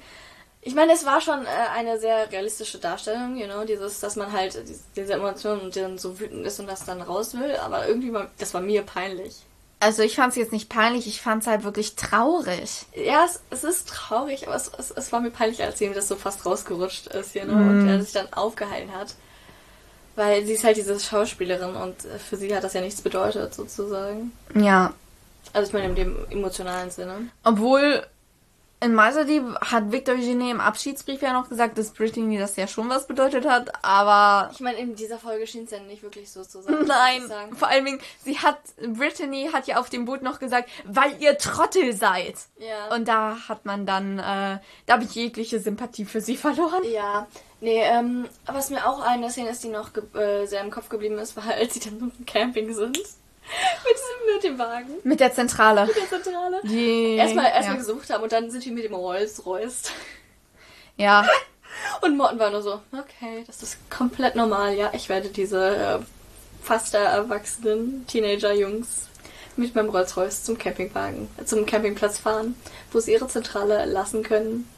Und es wird sehr matschig und dreckig und es wird regnen. Das war wirklich witzig, aber das ist auch das einzige Mal, denke ich, in der Geschichte der drei Fragezeichen, dass die Zentrale wirklich irgendwie Oh mein Gott, ich hatte bewegt wird. Die blieb ja vorher immer an einem Platz. Später wurde sie dann ja aber auch wieder äh, umfunktioniert, zugeschüttet, neue Ja. Geheimgänge und so. Ähm, Ich habe mir das äh, extrem komisch vorgestellt, muss ich sagen. Was? Dieses rausholen und dann losmachen mit der Zentrale, weil die Zentrale ist ja immer etwas, was so, da so versteckt war, genau. Nee, also ich muss ganz ehrlich sagen, ich weiß nicht wieso. Ähm, ich kann mich auch nicht genau dran erinnern, aber die Zentrale war ja anscheinend nicht mehr verschüttet. Nein? Früher, ganz am Anfang, in äh, so Crimebuster-Zeit, glaube ich auch noch, äh, war die Zentrale unter einem Schrotthaufen verborgen. Und da haben die ja jetzt gesagt, dass es nicht mehr so ist, aber dass die guten alten Zeiten, wo sie eben noch verborgen war, besser waren. Und deswegen haben sie sie wieder zugeschüttet. Aber ähm, anscheinend war sie das da nicht mehr. Deswegen, ja. Äh, Charaktere, die du mochtest, Charaktere der Folge, Charaktere, die du gut fandest, die du schlecht fandest. Äh, wie immer, Victor Eugenie ist einer meiner Lieblingsbösewichte, Gegner der drei äh, Fragezeichen. Ich finde auch interessant halt, wie man so seine Backstory dann so erfahren hat und einfach dieses Ganze. Es war am, Anfang, am Ende hat es einfach Sinn ergeben, you know? Es war eine Victor Eugenie-Folge. Und Victor Eugenie ist einfach ein guter Charakter. Ich mag ihn. Ähm, deswegen war es eine gute Folge. Also, Ja, ich. ähm, ja, mach ruhig. Übelwissen mag ich Brittany nicht. äh, ich finde sie als Charakter sehr interessant. Einfach ihre Taten und so. Aber ich mag sie nicht. Nachvollziehbar. Ähm, Julianne oder Julian, wie auch immer sie ihren Namen aus. Ich glaube, Julian. Julian? Keine Ahnung. Ja, man Nicht schreibt- Julian, Dick, Man, Ann. man, schri- äh, man schreibt nämlich J-U-L-I-A-N-N-E. E. Das war das Julian? Ich weiß nicht. Er hat sie auf jeden Fall Juliette genannt. Juliette. Ey, Französisch Romeo und Juliet. so. Äh, Romeo und Juliette. ähm, ja, auf jeden Fall. Ähm, ich fand, sie war auch ein netter Charakter, eigentlich. Aber Sie wusste, was sie wollte. äh, definitiv. Äh, aber ich, ich hatte sie nicht so als, äh, nicht so sehr im, im Gedächtnis. äh, ge- Ähm, Sie kam vorher nie vor und genau, kam jetzt später auch nie wieder vor. genau, sie war einfach nur einmal da und dann war sie irgendwie nicht mehr wichtig, ne? Ja. Wobei man jetzt sagen muss, Victor Eugenie ist jetzt auch seit 100 weiteren Folgen nicht mehr wirklich wichtig. Also, aber er bleibt einmal im Kopf. Ja, natürlich. Er ist einer, der sich einprägen lässt. Das ist der Witz an der ganzen Sache. Victor Eugenie ist in, ich weiß nicht, lass mich mal kurz sehen. Super Papagei, Schreiende Wecker, Poltergeist und dann jetzt hier, ähm, Vollmond. äh, nee, Meisterdieb und dann Feuermond. Fünf Folgen. 125. Fünf Folgen. In genau fünf Folgen ist er drin vorgekommen. Zwei von denen, die relativ Aber weit am Anfang wird auch waren. erwähnt.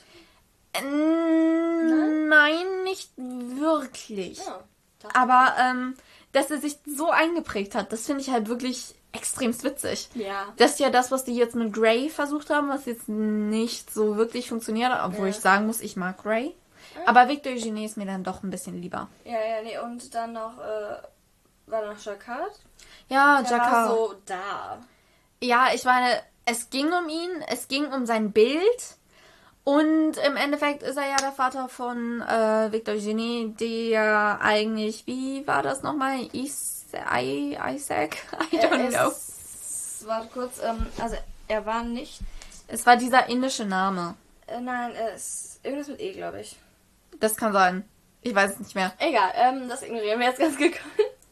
Schneide ich. Ähm, nee, und, ähm, da gab's ja noch, ähm, Die Rückblenden und Briefe und so? Oder meinst du den Nachtschatten jetzt? Nachtschatten, den mochte ich. Der kam nicht wirklich Der, der war relevant einfach, vor. ja genau, der war einfach mal manchmal da. Der war einer dieser typischen Gegenspieler, die ähm, zur Handlung beitragen und dann aber nur am Schluss eine Sprechrolle haben, weil Genau. also ich fand ihn jetzt auch nicht Was, was ich aber lustig fand, als dann, als sie äh, dann die Konfrontation zwischen Victor, Eugene und Justus war in dem, ähm, diesem Raum, wo dann auch äh, das Auslösen von den Dings war, Mhm. und das dann alles zu äh, war. Und äh, der war so, ja, ähm, der kann mir, Dachschatten kann mir jetzt nicht mehr antun, also hatte ja Justus getan. so, und er ja. war so, also er hat eine Axt und die Wände sind ja ziemlich dünn. Ich fand das nur so lustig. Ja. Ich habe diese Vorstellung, dass dieser Typ einfach mit dieser Axt einfach durch die, durch die Wand zu denen zukommt und dann so, so wie äh, in Halloween. ja, You know Michael nur, Myers? nur komisch, you know, in komisch. Ja, stimmt. Ähm, und äh, dann war da noch Graham. Graham, den mag ich auch nicht. Nein. Grammy ist eine Anti-Graham-Zone. Granty Sl äh, Ja. Ja, Maran, du schaffst das. Komm, again. Graham Slender ist erlaubt. Ja. Und erwünscht. Und dann haben wir noch den lieben Inspektor Cotter, der etwas gestresst ist und der mehr so agiert wie in Nacht der Tiger. Boah, das hat mich auch wieder aufgeregt. Ich, ich, der war so, er hat sie plötzlich so beleidigt, als sie keine richtigen Detektive waren. Und dann war ich so, du bist ja dein größter Supporter eigentlich, so ungefähr, you know? Ich war so, okay. Ja, aber er Aber- stand unter Stress. Ja, ich meine verständlich. Das Aber muss man ihm stand auch letzte, äh, bei Macht nach der Tiger unter Stress. Das stimmt, das Nur wenn er stimmt. unter Stress ist, ist er out of character. Ja, äh, dann. Wie fandest du Justus, Peter und Bob? Also, ich muss ja ganz ehrlich sagen, ähm, Justus war ja sehr kal kalkuliert in dieser Folge. Also, er hat ähm, immer sehr vorausgedacht, was dann eben auch beim Finale wirklich mal äh, gezeigt wird. Ähm, und wie er auf Brittany reagiert hat, ja. Also er war natürlich ihr kalt gegenüber. Sie hat ihn ja auch ausgenutzt und so. Aber ich hatte mir da schon so ein bisschen so gewünscht, dass, also ja, dass sie jetzt an die Informationen gelangen mussten, ist klar. Und dass sie dann auch irgendwie ein bisschen mitspielen mussten, auch wieder klar. Aber ich hatte mir trotzdem so ein bisschen mehr Feindseligkeit gewünscht. Ich hätte mir auch gewünscht, dass sie von Anfang an gezeigt hätten, dass sie ihr eigentlich nicht so vertrauen. Also ähm, nicht ihr gegenüber, sondern äh, so, dass man als Hörer Mm, ja. mehr mitbekommt, dass sie ihr nicht vertrauen oder dass sie irgendwie untereinander bereden, dass sie ihr eigentlich nicht vertrauen. Ja, stimmt. Ähm, dann Peter. Ähm, Peter war, Peter war halt einfach da irgendwie. Und äh, es schmerzt mich, das jetzt auch zu sagen. Ähm, aber mein Lieblingsdetektiv war in dieser Folge nicht wirklich sonderlich hilfreich. ähm, und als er dann im Finale jetzt auch wieder betäubt wurde und so, ähm, ja, da war Bob schon eher noch hilfreicher, weil äh, er in seinem Element war. Also recherchieren und ähm, ging ja auch um Kunst und so. Das ist halt wirklich etwas, wo Bob wirklich drin gut ist. Deswegen Bob eher noch als Peter äh, hilfreich in dieser Folge. Ich mochte den Museumsbesuch. Für keinen Grund. Okay, ähm, was mochtest du besonders? Positiv, negativ? Wir wissen, möchte ich Museumsbesuch. Nee, ähm, okay, ähm, ich fand's lustig, ähm, dass sie halt diese mehr so realistische Seite von dem Überwachen und dem ähm, Dings gezeigt haben mit dem Camping und dann auch dem Museumsbesuch, wo halt äh, zwei dann zum Museum sind und der eine dann zurückgeblieben ist und die ganze Zeit Julian äh, ba- beobachten musste und absolut keinen Bock hatte, weil es auch geregnet hatte und so. Das fand ich sehr lustig, muss ich sagen. Ähm, ich mochte am Ende diese, diese Auflösung, dieses Ganze, das zeigen, wie viele Plot-Twists da eigentlich drin waren, sozusagen, was da alles passiert ist. Ich fand die Szene ähm, bei der, auf der Polizeiwache, wo äh, Victor Eugenie mit äh, Justus geredet hat, sehr interessant. Die hat mir Das, gefallen. das war wirklich cool. Wobei ich sagen muss, das war auch so ein bisschen so, ähm, hier, wie heißt der eine Film nochmal? Dieser alte Film, wo, ähm, ja, gibt's viele. Nein, ich meine, das ist so ein alter Film mit äh, einem Serienkiller, der nur mit einer einzigen Frau sprechen will, damit ähm, äh, er halt hilft, einen anderen Serienkiller zu fangen. Äh, Kenn ich nicht. Sorry. der hat diese komische Maske. Diese mit Löchern und so. Ah. Ja, jedenfalls, äh, das, die Szene fand ich sehr interessant und ähm, ich fand aber auch dann wirklich witzig. Also ihn, Eugenie wusste, dass er halt dann überwacht wird und hat das in dem Rätsel verpackt und dass Justus das trotzdem alles verstanden hat, hat mal wieder so gezeigt, was für ein Zusammenspiel die doch haben. Also ich muss ganz ehrlich sagen, wäre Victor Eugenie nicht jetzt unbedingt, ich sag mal, böse oder so, ich glaube, der wäre ein echt krass guter Verbündeter von den drei Fragezeichen. Nicht nur, weil er mit Justus gut zusammenspielt, sondern einfach, weil er an sich wirklich sehr schlau ist. Also man sollte seinen Intellekt nicht unterschätzen. Ja, nee, ich, äh, ich mochte diese Szene äh, bei dem Präsidium gerne, weil es einfach diese Dynamik so nochmal zeigt. Und Mhm. auch, ähm, wie Victor eigentlich, auch wenn er im Gefängnis ist, so viel Einfluss auf Leute außerhalb also haben können. Das hat auch Julian auch erwähnt gehabt. Das war witzig. Ja, ja, das, das war. Obwohl, nee, das war nicht Julien, das war Justus. Just, nee, nee, das wurde zweimal erwähnt. Zweimal? Einmal von äh, Justus, einmal von Julian, deswegen. Ah, Okay, dann äh, habe ich da nicht aufgebracht. Äh, negativ, meine Liebe. Warte kurz. Also ich muss ganz ehrlich sagen, bei mir gab es nichts Negatives. Die Folge Nee, war wirklich gut. Nee. Auf jeden Fall besser Nee. als ihr Vorgänger. Nur das halt mit, diese, mit Brittany, das einfach, das war. Ja. Aber, obwohl eine Sache, die ich dann vielleicht doch noch bemängeln will, Victor Eugenie sitzt jetzt im Knast. Man hat seit fast 100 Folgen nichts mehr von ihm gehört. Ich fände es ja toll, wenn er vielleicht jetzt nicht doch noch mal sagen würde, hm, lass doch mal ausbrechen und dann ist er wieder da. Das wäre ja doch ganz cool, wenn da so zwischen 100 Folgen, you know, dass dann jetzt doch noch mal was mit Victor Eugenie Ich kommt. meine, er ist ja ausgebrochen am Ende. Ist er? Ich weiß nicht komplett am Ende. Nee, nee, er wurde ja wieder verhaftet. Er ist ja einmal ausgebrochen, damit er zur Insel kommt. Genau. Und dann wurde er wieder verhaft, äh, Das, da, verhaftet. da war ich etwas neben der Spur, okay. Alles gut. War spät gestern Abend. Es, es war spät, ja. Ähm, aber äh, ja, das wäre toll, wenn er vielleicht mal wiederkommen würde. Ja, definitiv. Jetzt no offense, aber die andere Bösewichte, also jetzt vor allem auch Grey, die haben nicht das Niveau, was Victor Eugenie hat. Victor Eugenie ist halt einfach ein. Ist eine Klasse für sich. Ja, er ist alles anders, ja. Kann man nicht nachmachen. Leider. Gentleman. Gentleman Dieb, so Ja. ein ähm, Arsène Lupin. Achso, genau, Arsène Lupin. Ja, Hast du genau. die Serie gesehen? Ja, natürlich. Aber ich habe auch die Bücher gelesen. Uh. Ähm, ja, hast du, äh, wurden deine Erwartungen erfüllt? Ich habe ja dir ähm, so ein bisschen schon gespoilert, was die Folge anging. Äh, etwas hattest du, aber nicht sehr viel. Ähm, ich hatte ja keine wirklich großen. Ich hatte keine Erwartungen, äh, keine spezifischen. Aber für eine Victor Eugenie-Folge war das eine sehr, sehr gute Victor Eugenie-Folge. Hm. Weil ich meine, ich meine, Victor Eugenie-Folgen sind immer gut, deswegen, da kann man halt nur gute Erwartungen haben, ne? Und es war eine, es war eine richtig gute Folge. Es hat mir gefallen. Obwohl manchmal halt ähm, man etwas den Plot verloren hatte zwischendurch kurz. Ich persönlich, wahrscheinlich einfach. Weil es lang ist, Weil du müde warst. weil ich müde bin. Nee, aber ähm, es ist halt, äh, ja. Nee, aber es ist, ist eine richtig gute Folge, hat mir gefallen. Ich mag die Folge auch wirklich sehr gerne. Ich höre sie auch äh, öfters.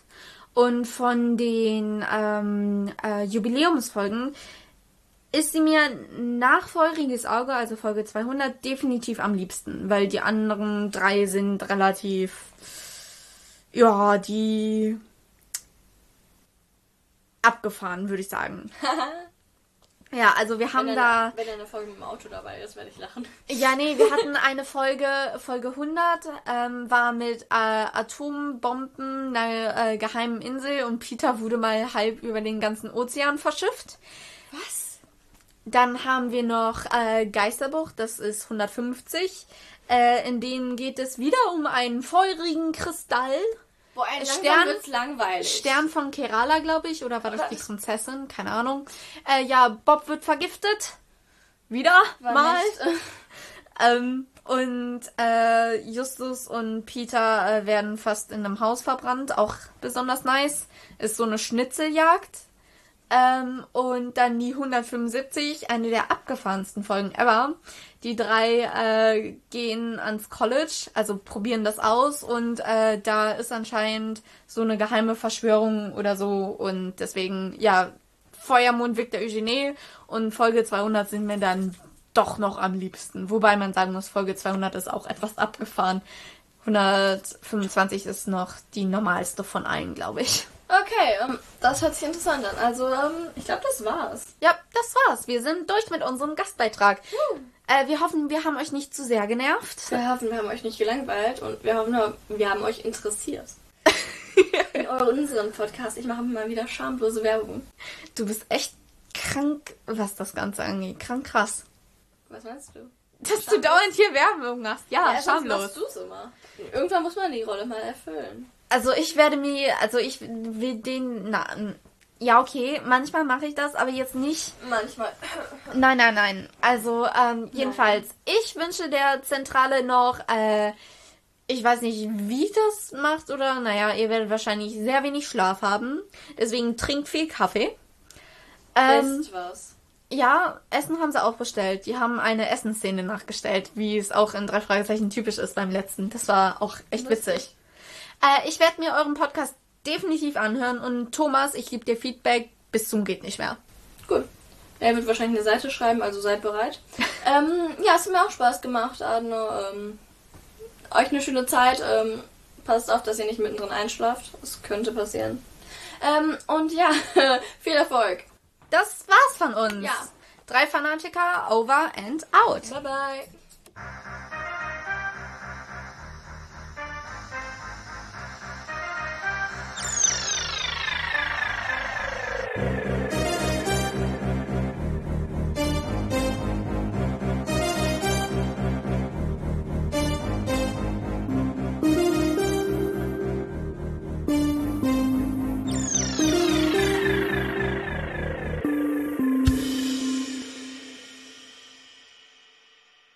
Ähm, und da sind wir wieder. Ähm, kann irgendeiner hier schreiben, wann wir rausgestiegen sind, bei welcher Stelle? Na, irgendwann um 47 oder so. Ja, aber wo wir da gerade waren, vielleicht. Ach so, ja. Schrei Aber du sagst ja, die Briefe werden wir nicht nochmal vorlesen. Na gut, wir haben jetzt den Zeitungsartikel vorgelesen. Äh, ach ja, die Zeitungsartikel. Also wenn ihr das ja. nicht mitbekommen habt, Bamin war gerade wirklich, der war in so gut hat er noch nie performt, würde ich war sagen. richtig on fire. Der war also wirklich Vielleicht müssen wir den wirklich zwölf Stunden beschäftigen, bevor der wirklich mal in, zu so einer Folgenbesprechung kommt. Oh, wo ist Benjamin eigentlich hingegangen? Toilette? keine Ja, ja, Ahnung, er Toilette. hat, hat irgendwas gesagt von Axt und Familie. Ach so, dann, dann, dann mach mal die Nachrichten an. Wir gucken mal, wie weit er ist. Gut. So, Sind wir durch? Sutra ist dabei, schreibt, ich komme jetzt erst dazu, was habe ich verpasst? Ja, also. 16 Stunden Entertainment. Gut, wir waren stehen geblieben. Justus hat den Artikel von Wilbur Graham wieder aus dem Archiv gezaubert und sich furchtbar echauffiert. Das ist so traurig, das kam nicht vor. Das Was haben die? Leute nicht mitbekommen, den ganzen. Die ganzen, die ganzen Artikel nicht? Ja. Dafür können Sie nochmal den Podcast nachhören. Stimmt, dafür müssen wir auch einen kleinen Anreiz lassen. Genau, weil wir brauchen die Klicks, Jungs und Mädels. Wir waren eigentlich stehen geblieben, äh, dass äh, man an dem Artikel aber auch merkt, dass äh, der Autor es sehr persönlich mit diesem Artikel nahm und Voll. wirklich mit, mit Leidenschaft am Tippen war. Ich wundere mich, dass er nicht noch seinen Namen dahin geschrieben hat, hier nach dem Motto, einem Journalisten der Los Angeles Times ist es zu verdanken, dass die Bilder in letzter Sekunde sichergestellt werden konnten, in Klammern, das war ich. Das war, genau, das hätte, das hätte Justus auch sagen können. Das war übrigens er. Und jetzt so witzig, er sagt, ich könnte aus der Haut fahren. Und jetzt ist Peter wirklich gereizt. Jetzt hör mal auf mit diesem blöden Artikel. Nein, also Justus will sie auch nicht beruhigen. Und dann, doch. ah, das, da ist es. Nein, doch, oh, ne? Wir haben uns damals geschworen, ihn nie wieder hervorzuholen und jetzt liebe ich Justus, der ihm das wahrscheinlich so ins Gesicht zeigt. Hier ist er. Das finde ich, das finde ich wirklich witzig. Wir haben geschworen, ihn nie wieder hervorzuholen. Hier ist er. Komm, da ist Justus doch witzig. Ich finde ich find super, ja. Mir tut gerade der Hals echt weh, Ja, warum? weil ich hier so, so rumschreie. Deswegen habe ich dir, nee, ich habe vorgebeugt und dir deswegen Tee gebracht. Nur für mich natürlich. Du hast natürlich niemals eigensinnig dabei auch an dich gedacht. Naja, aber auch an euch, siehst du. Na gut, auf jeden Nee, Fall. also Justus, ja, also Genau. ähm, warum ist Justus eigentlich so sauer? Er ist gar nicht direkt sauer wegen dem Artikel, sondern auch äh, gekränkter Stolz, weil er weiß, dass es stimmt. Ja, weil er einfach damals nicht Herr der Lage war. Und ich meine, an diesem Vorwurf mit den sprießenden Pickeln und äh, Horm- Hormon-Pubertätsschub ist ja ein bisschen was dran. Das ist ein, naja, also mit den Sprießen, ich finde es schon für, für einen Journalisten einer Zeitung schon ein bisschen unprofessionell, das, Das so zu schreiben. Ja. Also, weißt du, was das Problem ist? Er sagt ja ungerechterweise haben sie sich diesen Ruf bei der Polizei von Rocky Beach und Los Angeles erarbeitet. Und denkt, pass auf, dann geht er jetzt mal in die Bücherei und sieht, was sind das hier, drei Fragezeichenkassetten? Oh, scheiße. Jeden, vor, vor ja, allem hätte Justus vielleicht noch sagen so, Moment mal, der wollte uns doch gar nicht erwähnen im Artikel. Hätte ja doch erwähnt. na, auf alle Fälle hat äh, Justus, ähm, nee, oder die drei Detektive haben jetzt mitbekommen, an diesem Fensterding da, dass die Britney Spears ja mit Hugo gesprochen hat und hat jetzt und die haben jetzt auch den Treffpunkt und Thomas war ja in den USA Ja. und die treffen sich ja. Es geht langsam so um Äh, Fleisch und Blut bei dem. Ja, ne? die, die treffen sich ja am Chinese Theater. Warst Ja. du da? Habe ich vorhin gesagt, Olli, stimmt's? Ja, hat er gesagt, war er nicht. Wo du noch gesagt hast, Shiny, also ein shines Theater. Leuchtendes Theater, Ja. aber es ist ja Chin- Chinese, also Das chinesisches Chinese Theater. The- Theater ist ganz bekannt ähm, und da ist auch der Hollywood Walk of Fame. Und wir hatten ja wirklich, wir hatten ja pickepacke volles Programm. Und warum warst du nicht da? Äh, Weil die Zeit nicht gereicht hat und äh, auch gesagt wurde, also beziehungsweise ähm, Anna meinte zu mir, naja, wir können da gerne hin, ich find's da aber nicht so cool. Äh, ist halt nur eigentlich vor dem Theater ein bisschen schön und der ist auch ewig lang. Und da hängen jetzt auch ein bisschen dubiose Gestalten ab und so, weißt du? Auch so Cosplay-mäßig, die wollen Geld, damit sie mit dir ein Foto machen und so. Und das stinkt da auch teilweise und so. Und da habe ich gesagt, naja gut, ich muss da jetzt nicht unbedingt hin. Wir können auch was anderes machen. Und dann sind wir an dem Tag nach Long Beach gefahren. Ähm, ich habe Das ja war übrigens mein letzter Tag in, in L.A. Weil nächsten Tag bin ich geflogen und wir hatten die Wahl zwischen äh, Hollywood Walk of Fame und Long Beach. ich habe ja gesagt, dass beim Meisterdieb ich Justus Reaktion, weil er ja äh, so in eine Frau verliebt ist oder ein Mädchen, Ja. weiß gar nicht wie alt er ist, 7 bis 16, ähm, dass er, äh, dass es gut rüberkommt und dass es ja ein oder ja man selber an sich gedacht hat, wie man früher war und so. Und hier finde ich jetzt aber kommt er so ein bisschen blöde rüber, gerade auch zum Schluss, wenn sie sagen, äh, dass sie da hingehen und sowas. Und Justus antwortet so, äh, äh was, äh, äh, wie, äh, äh. Und das finde ich, das Genau ist jetzt so. nicht mehr Justus. So, das ist so ein bisschen zu überspielt. Also, findet ihr nicht? Ja, doch, doch, du hast recht. Also, das ist ein bisschen übertrieben, oder? Ja, der Justus ist halt, das ist der Justus, den ich nicht so mag. Den Justus habe ich aber tatsächlich, obwohl die äh, Situation ja ein bisschen prekär war, habe ich den in äh, ähm, Erbe des Meisterdiebes nicht äh, vorgefunden, sondern wirklich einen eigentlich, ja, verliebten Justus, ist, aber auch er darf das mal. Ansonsten aber fand ich das alles gut. Und nicht Aber nicht so wie hier so, hä, was? Ja. Äh, Goofy? Was hier aber für mich viel mehr im Vordergrund spielt, ist erstmal der Zusammenhalt der Detektive. Da, deswegen versucht Peter auch immer zu sagen, ey, wir haben gesagt, wir lesen diesen Scheißartikel nicht mehr. Warum haben ja? sie denn noch? Naja, Archiv. Das, ist ja auch negative PR ist PR, ja. Oder beziehungsweise es soll immer an diesen Schandfleck in der Geschichte der drei Detektive erinnern. Ähm, und da finde ich auch gut, dass Bob sagt, viel wichtiger ist doch, was sollen wir jetzt tun? Also Bob ist voll in der Gegenwart. Ja. Finde ich gut. Die Alarmanlage ist angegangen von Edeka. Ist es die Edeka-Alarmanlage? Ich glaube, ja. Mensch, wollen wir abbrechen und runter und gucken, was da Warte los ist? Geplündern? Toll, wir haben vorhin noch alles bezahlt, wir Idioten. Aber ist doch spannend hier, oder? Feuerwerk, Einbruch, alles da. So, und jetzt merken sie plötzlich, scheiße, nicht nur Brittany ist zurück, sondern auch Eugenie. Ja? Und jetzt kommt wieder so eine kleine Zusammenfassung von Bob. Nachdem wir damals aufgedeckt hatten, dass sein Tod nur vorgetäuscht war, muss die Polizei mächtig auf den Fersen gewesen sein. Ich hatte eigentlich erwartet, dass er für längere Zeit untertaucht, aber da habe ich ihn wohl unterschätzt. Ja? Und jetzt glauben sie, dass Brittany und Eugenie natürlich wieder einen Plan verfolgen, ja?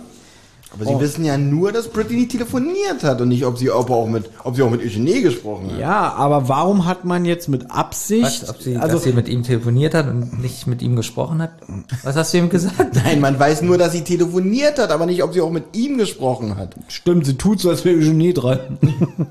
Ja, das wird hier zumindest auch gesagt. naja, aber nee, da wird gesagt, es ist nicht klar, ob sie sich mit ihm Ach so, dass sie sich mit, genau, Ja. nur, dass sie an diesem Ort, richtig, so rum war es, ja. naja, sie stellen sich die Frage, Brittany war ja die Auftraggeberin, die die Jakar-Briefe den Detektiven zugespielt hat, dass sie davon in Kenntnis gesetzt werden. Und sie fragen sich jetzt, warum verfolgt sie diese Absicht? Warum lachst du so? Ich, ich stelle mir gerade in die Hintergrundgeräusche, als wenn wir hier in L.A. sitzen und hier draußen die Polizei gerade Verfolgungsjagd. Also ich war in Amerika ja, ach so, warst und du, ja. da, da klingt es nicht ansatzweise so. Aber es ist wirklich witzig. Du denkst an äh, Amerika. Ich denk die ganze Zeit an, An nee, an Aladdin, weil ich die ganze Zeit an Jafar Ich auch, die denke. ganze, ich wollte diesen schlechten schlechten Vergleich nicht machen, aber dachte so, ja, irgendwie Jakar schickt wie, wie der Jafar. Bösewicht Jafar, ja. Wie findet ihr die Musik von Disney's Aladdin? Gut, super. Haben wir schon tausendmal drüber geredet. Generell haben die Bösewichte eh immer die besten Lieder. Ich fand auch äh, Ska am besten, also den Song aus König der Löwen. Aber ich, Problem ist, ich, ich, mag König der Löwen nicht so. ich habe mir damals die Doppel-DVD von äh, Aladdin gekauft. Und in den Extras wird gesagt, dass es sehr, sehr schwierig war, ein gutes Lied für Jafar zu schreiben. Deswegen hat er dann diesen Reprise, in dem er dann nochmal singt, Prinz Ali hatte noch nie eine Freundin. Und schlägt ihm so ins Gesicht und so. Da, da, da, da, da, da, Das ist kein eigener da, da, Song, sondern es ist ja nochmal ein Reprise von dem alten Song. Da, da, da, da, Und dann da. ist auf der DVD auch irgendwie drei oder da, vier. da, da, da, da. Benjamin, du sollst es in die Länge ziehen, ich weiß, aber ich würde trotzdem gerne weitermachen. Na, was heißt denn die Länge ziehen? Das ist doch ganz normal. Gleich machen wir auch noch ein Quiz. Wo waren wir denn eigentlich gerade? Also, wir waren gerade Ja. daran, dass sich äh, Brittany verabredet hat am Chinese Theater, am Schieden, wie Chinese, Chinese ist richtig, ne? Am Ja. Chinese Theater. Ach Chinese. so, stimmt. Wir waren bei Justus Genau. hier, wo er... Äh, Genau, sie ist Ja. aber ähm, äh, wohl aber nicht sicher ist, ob sie da äh, Eugenie trifft oder irgendeinen anderen. Auf jeden Fall, wo müssen sie da auf jeden Fall hin, um zu gucken, wen sie da trifft. Genau, und Bob hat jetzt noch was über das Bild Feuermond herausbekommen. Und zwar, äh, es ist ein Gemälde, was aber nur ein Mythos ist. Es ist gar nicht klar, ob das Bild wirklich gemalt wurde oder nicht. Und Genau, ob das Bild ja, wirklich existiert. Genau, also es ist ein Mythos und wasch, es hat nie jemand gesehen und es ist wahrscheinlich verschollen. Und viele Leute glauben dann deshalb, das ist ein Märchen, dass es gar nicht existiert. Ja, wie geht's jetzt weiter? Ja, ähm, am nächsten Vormittag äh, äh, traf äh, Bob als letzter in der Zentrale, er hat dann Transatlantische Neuigkeiten. Das hast du, glaube ich, gerade gesagt mit dem Die habe ich gerade erzählt. Vielleicht nochmal als Information, Justus ist jetzt auch gerade nicht mehr so ansprechbar, also der wirkt sehr neben sich. Genau, weil er natürlich äh, gerade, er ist ja vor kurzem erst wieder auf Brittany gestoßen, die mir damals so übel mitgespielt hat. Ähm, ja, das ist ja jetzt hier im wahren Leben ist es ja jetzt äh, 2003 und das hier ist 2000, äh, wann ist äh, 125 rausgekommen nochmal? Nee, ich möchte wissen, warum, also was hat jetzt die Jahreszahl damit zu tun? Ich wollte wissen, wie lange das her ist. Ne, das Das Buch ist von einfach- 2005, das Hörspiel ist von 2008. Okay, gut, Ja. dann weißt du es jetzt. Ja, warum, so, warum so spitzzüngig? Gar nicht, ich wollte nur wissen, worauf du hinaus willst. Okay, das ist ja geklärt. Ähm, Na, na, Bob wundert sich, oder was heißt, äh, die Briefe, die sind wohl echt, die waren auf dem Dachboden in Oxnard. Da war ja Thomas. Nee, da waren wir nicht. Da war auf er dem nicht. Dachboden war er aber. Von Auf dem. Dachboden von diesem Mexikaner. Und dann habe ich nach Briefen gesucht und, und, und kam der und hat mir Die rausgeschmissen. wurden ja erst vor wenigen Wochen entdeckt. Also Bob war beim Museum, da wurde ihm das gesagt. Und äh, das lässt ja nur einen Schluss zu, dass sie innerhalb von drei Wochen geklaut wurden. Weil die sind ja nicht mehr da. Und wer hatte die Briefe in den Händen? Die drei Detektive, der Rollerskaterfahrer und Brittany Spears. Also man geht auch davon aus, entweder sind die Briefe Fälschung oder sie stammen und, stammen gar nicht von Jakar oder die Briefe sind echt. Nur hat sie bisher kaum jemand zu Gesicht bekommen. Und es ist schon so eine kleine Sensation, dass diese Briefe überhaupt gefunden wurden. Aber die Öffentlichkeit hat davon noch nicht erfahren. Es ist eigentlich nur interessant für Leute, die sich mit Jakar beschäftigen. Genau, die wollten es nämlich äh, bei der nächsten großen Ausstellung erst vorstellen, die Briefe. Genau. Das geht jetzt aber nicht mehr, sie sind ja nicht mehr da. So ein Pech. genau, wurde in Fachkreisen eifrig di- diskutiert, ja. Ähm, kurz nachdem der Fund der Briefe bekannt wurde, wurden sie gestohlen, nämlich vor einer Woche. Hä? War, bedeutet das etwa, jemand hat die Briefe gestohlen, um sie uns zum Lesen zu geben? Ja, eine weitere Frage, die sie nicht mit Sicherheit beantworten können. Ähm, Peter ist begeistert und sagt, mein Respekt, Bob, hast du gut gemacht, ja. Ähm, Und und, dann- dann, dann finde ich die Spitze vom Bob schön, er sagt, naja, einer muss ja das Denken übernehmen, wenn ihr unser Moppel wieder nur, wenn, wenn er sich nur mit Brittany beschäftigt. So, und wer sich erinnern kann, was war denn für ein Hinweis in den, war das schon in den Briefen? In den Jakar-Briefen. genau, da wurde ja was gesagt mit den Genau. Grabsteinen. Genau, weil Jakar will ja nicht, dass Feuermond, sein letztes Werk, der Öffentlichkeit präsentiert wird, aber anscheinend hat er mit dem Raoul einen Deal gemacht, irgendwie, dass man dieses Bild, man könnte dem Geheimnis auf die Spur kommen, wenn man in der Lage ist, die beiden Botschaften auf den Grabstein der beiden zu entziffern. Denn auf dem Hernandez Grabstein steht in Französisch, ja, äh, übersetzt. Also ich lese es jetzt nicht auf Französisch vor. Aber das finde ich auch ein bisschen, das, das macht die sympathisch, weil Bob sagt, naja, er ist ja nicht so gut in Französisch und Genau. weiß nicht, ob er das vorlesen kann, dass Bob so ein bisschen lacht. Äh, nicht Bob, Ja, sondern er probiert zumindest, ne? Äh, Peter. Und Ja. die Übersetzung davon ist, hast du die Welt gesehen, dann hast du viel gesehen und kennst doch erst die halbe Wahrheit. Und auf Jacquards Grabstein in Paris ist ebenfalls ein Spruch eingraviert und der heißt übersetzt, hast du das letzte Werk gesehen, dann hast du viel gesehen und kennst doch erst die halbe Wahrheit. So, und dann sagt Peter, "Hm, ja, okay, ja, spannend, muss ja was dran sein. Und Justus, was ganz Seltenes, sagt nicht, ich habe eine Idee oder hm, ich habe eine Ja, Ahnung, manchmal, sondern, kommt, manchmal sagt er schon, ich hab's, Jungs. Ja, in dem Moment ganz oft. aber jetzt denkt er so nach und sagt, äh, ich habe nicht die, Die geringste geringste Ahnung. Ahnung. Gut.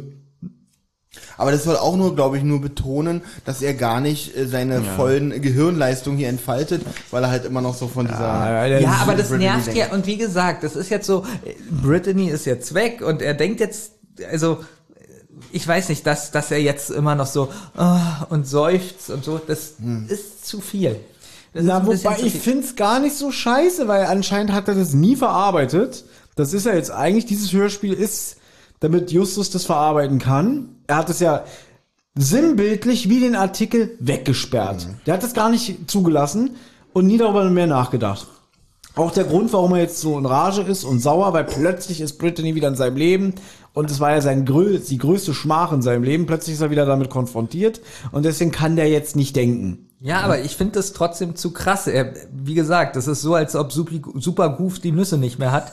ähm, das ist, Wow. ähm, wie gesagt, bei Meisterdieb finde ich es besser gelöst. Da ist er auch verträumt und, und, und so und wie soll ich sagen, wenn bestimmte Schlüsselszenen sind, dass er wirklich nicht ganz bei der Sache ist, aber wenn das nicht direkt ist, dann ist er trotzdem ganz normal. Und hier ist er die ganze Zeit so, äh, äh. Ja, er ist jetzt nicht Goofy-mäßig, er ist halt einfach nur, hm, keine Ahnung, interessiert mich nicht. Ach ja. Naja, aber es hat ihn ja trotzdem extrem interessiert beim Meisterdieb, obwohl er da ja auch voll verliebt war. Ja, der hat ja auch Schmetterlinge im Bauch. Und das ist jetzt komplett anders, weil dieser Mann, der wurde vorgeführt, der wurde blamiert. Ja, deswegen, ihm trägt er sich so auf beim Artikel Mhm. und benimmt sich ja noch verrückter als davor. Weil er das ganze Adrenalin jetzt natürlich rausgeschrien hat. Und du weißt, danach kommt die Leere. Ja. Gut. Kennst du nicht, ich weiß. Ähm, Doch, als ich damals rausgeschrien, die Sachen rausgeschrieben habe, habe ich dann auch die Malerlehre angefangen. Ich wusste das jetzt so. Ich liebe, ich liebe den nach 23 Uhr Benjamin. was meinst du, dass wieder nach zwölf, wo Benjamin drauf ist? freut mich jetzt besonders. wirklich. Also ich warte eigentlich auf den halb drei, Benjamin. Aber vor dem habe ich wieder Angst. Muss ich ganz ehrlich sagen. So, wir befinden uns jetzt auf dem Hollywood Boulevard. Es wimmelt vor Touristen, ja. Sie sind auf dem Walk of Fame. Und Peter parkt sein MG unter einer Königspalme, sehr wichtig, ne?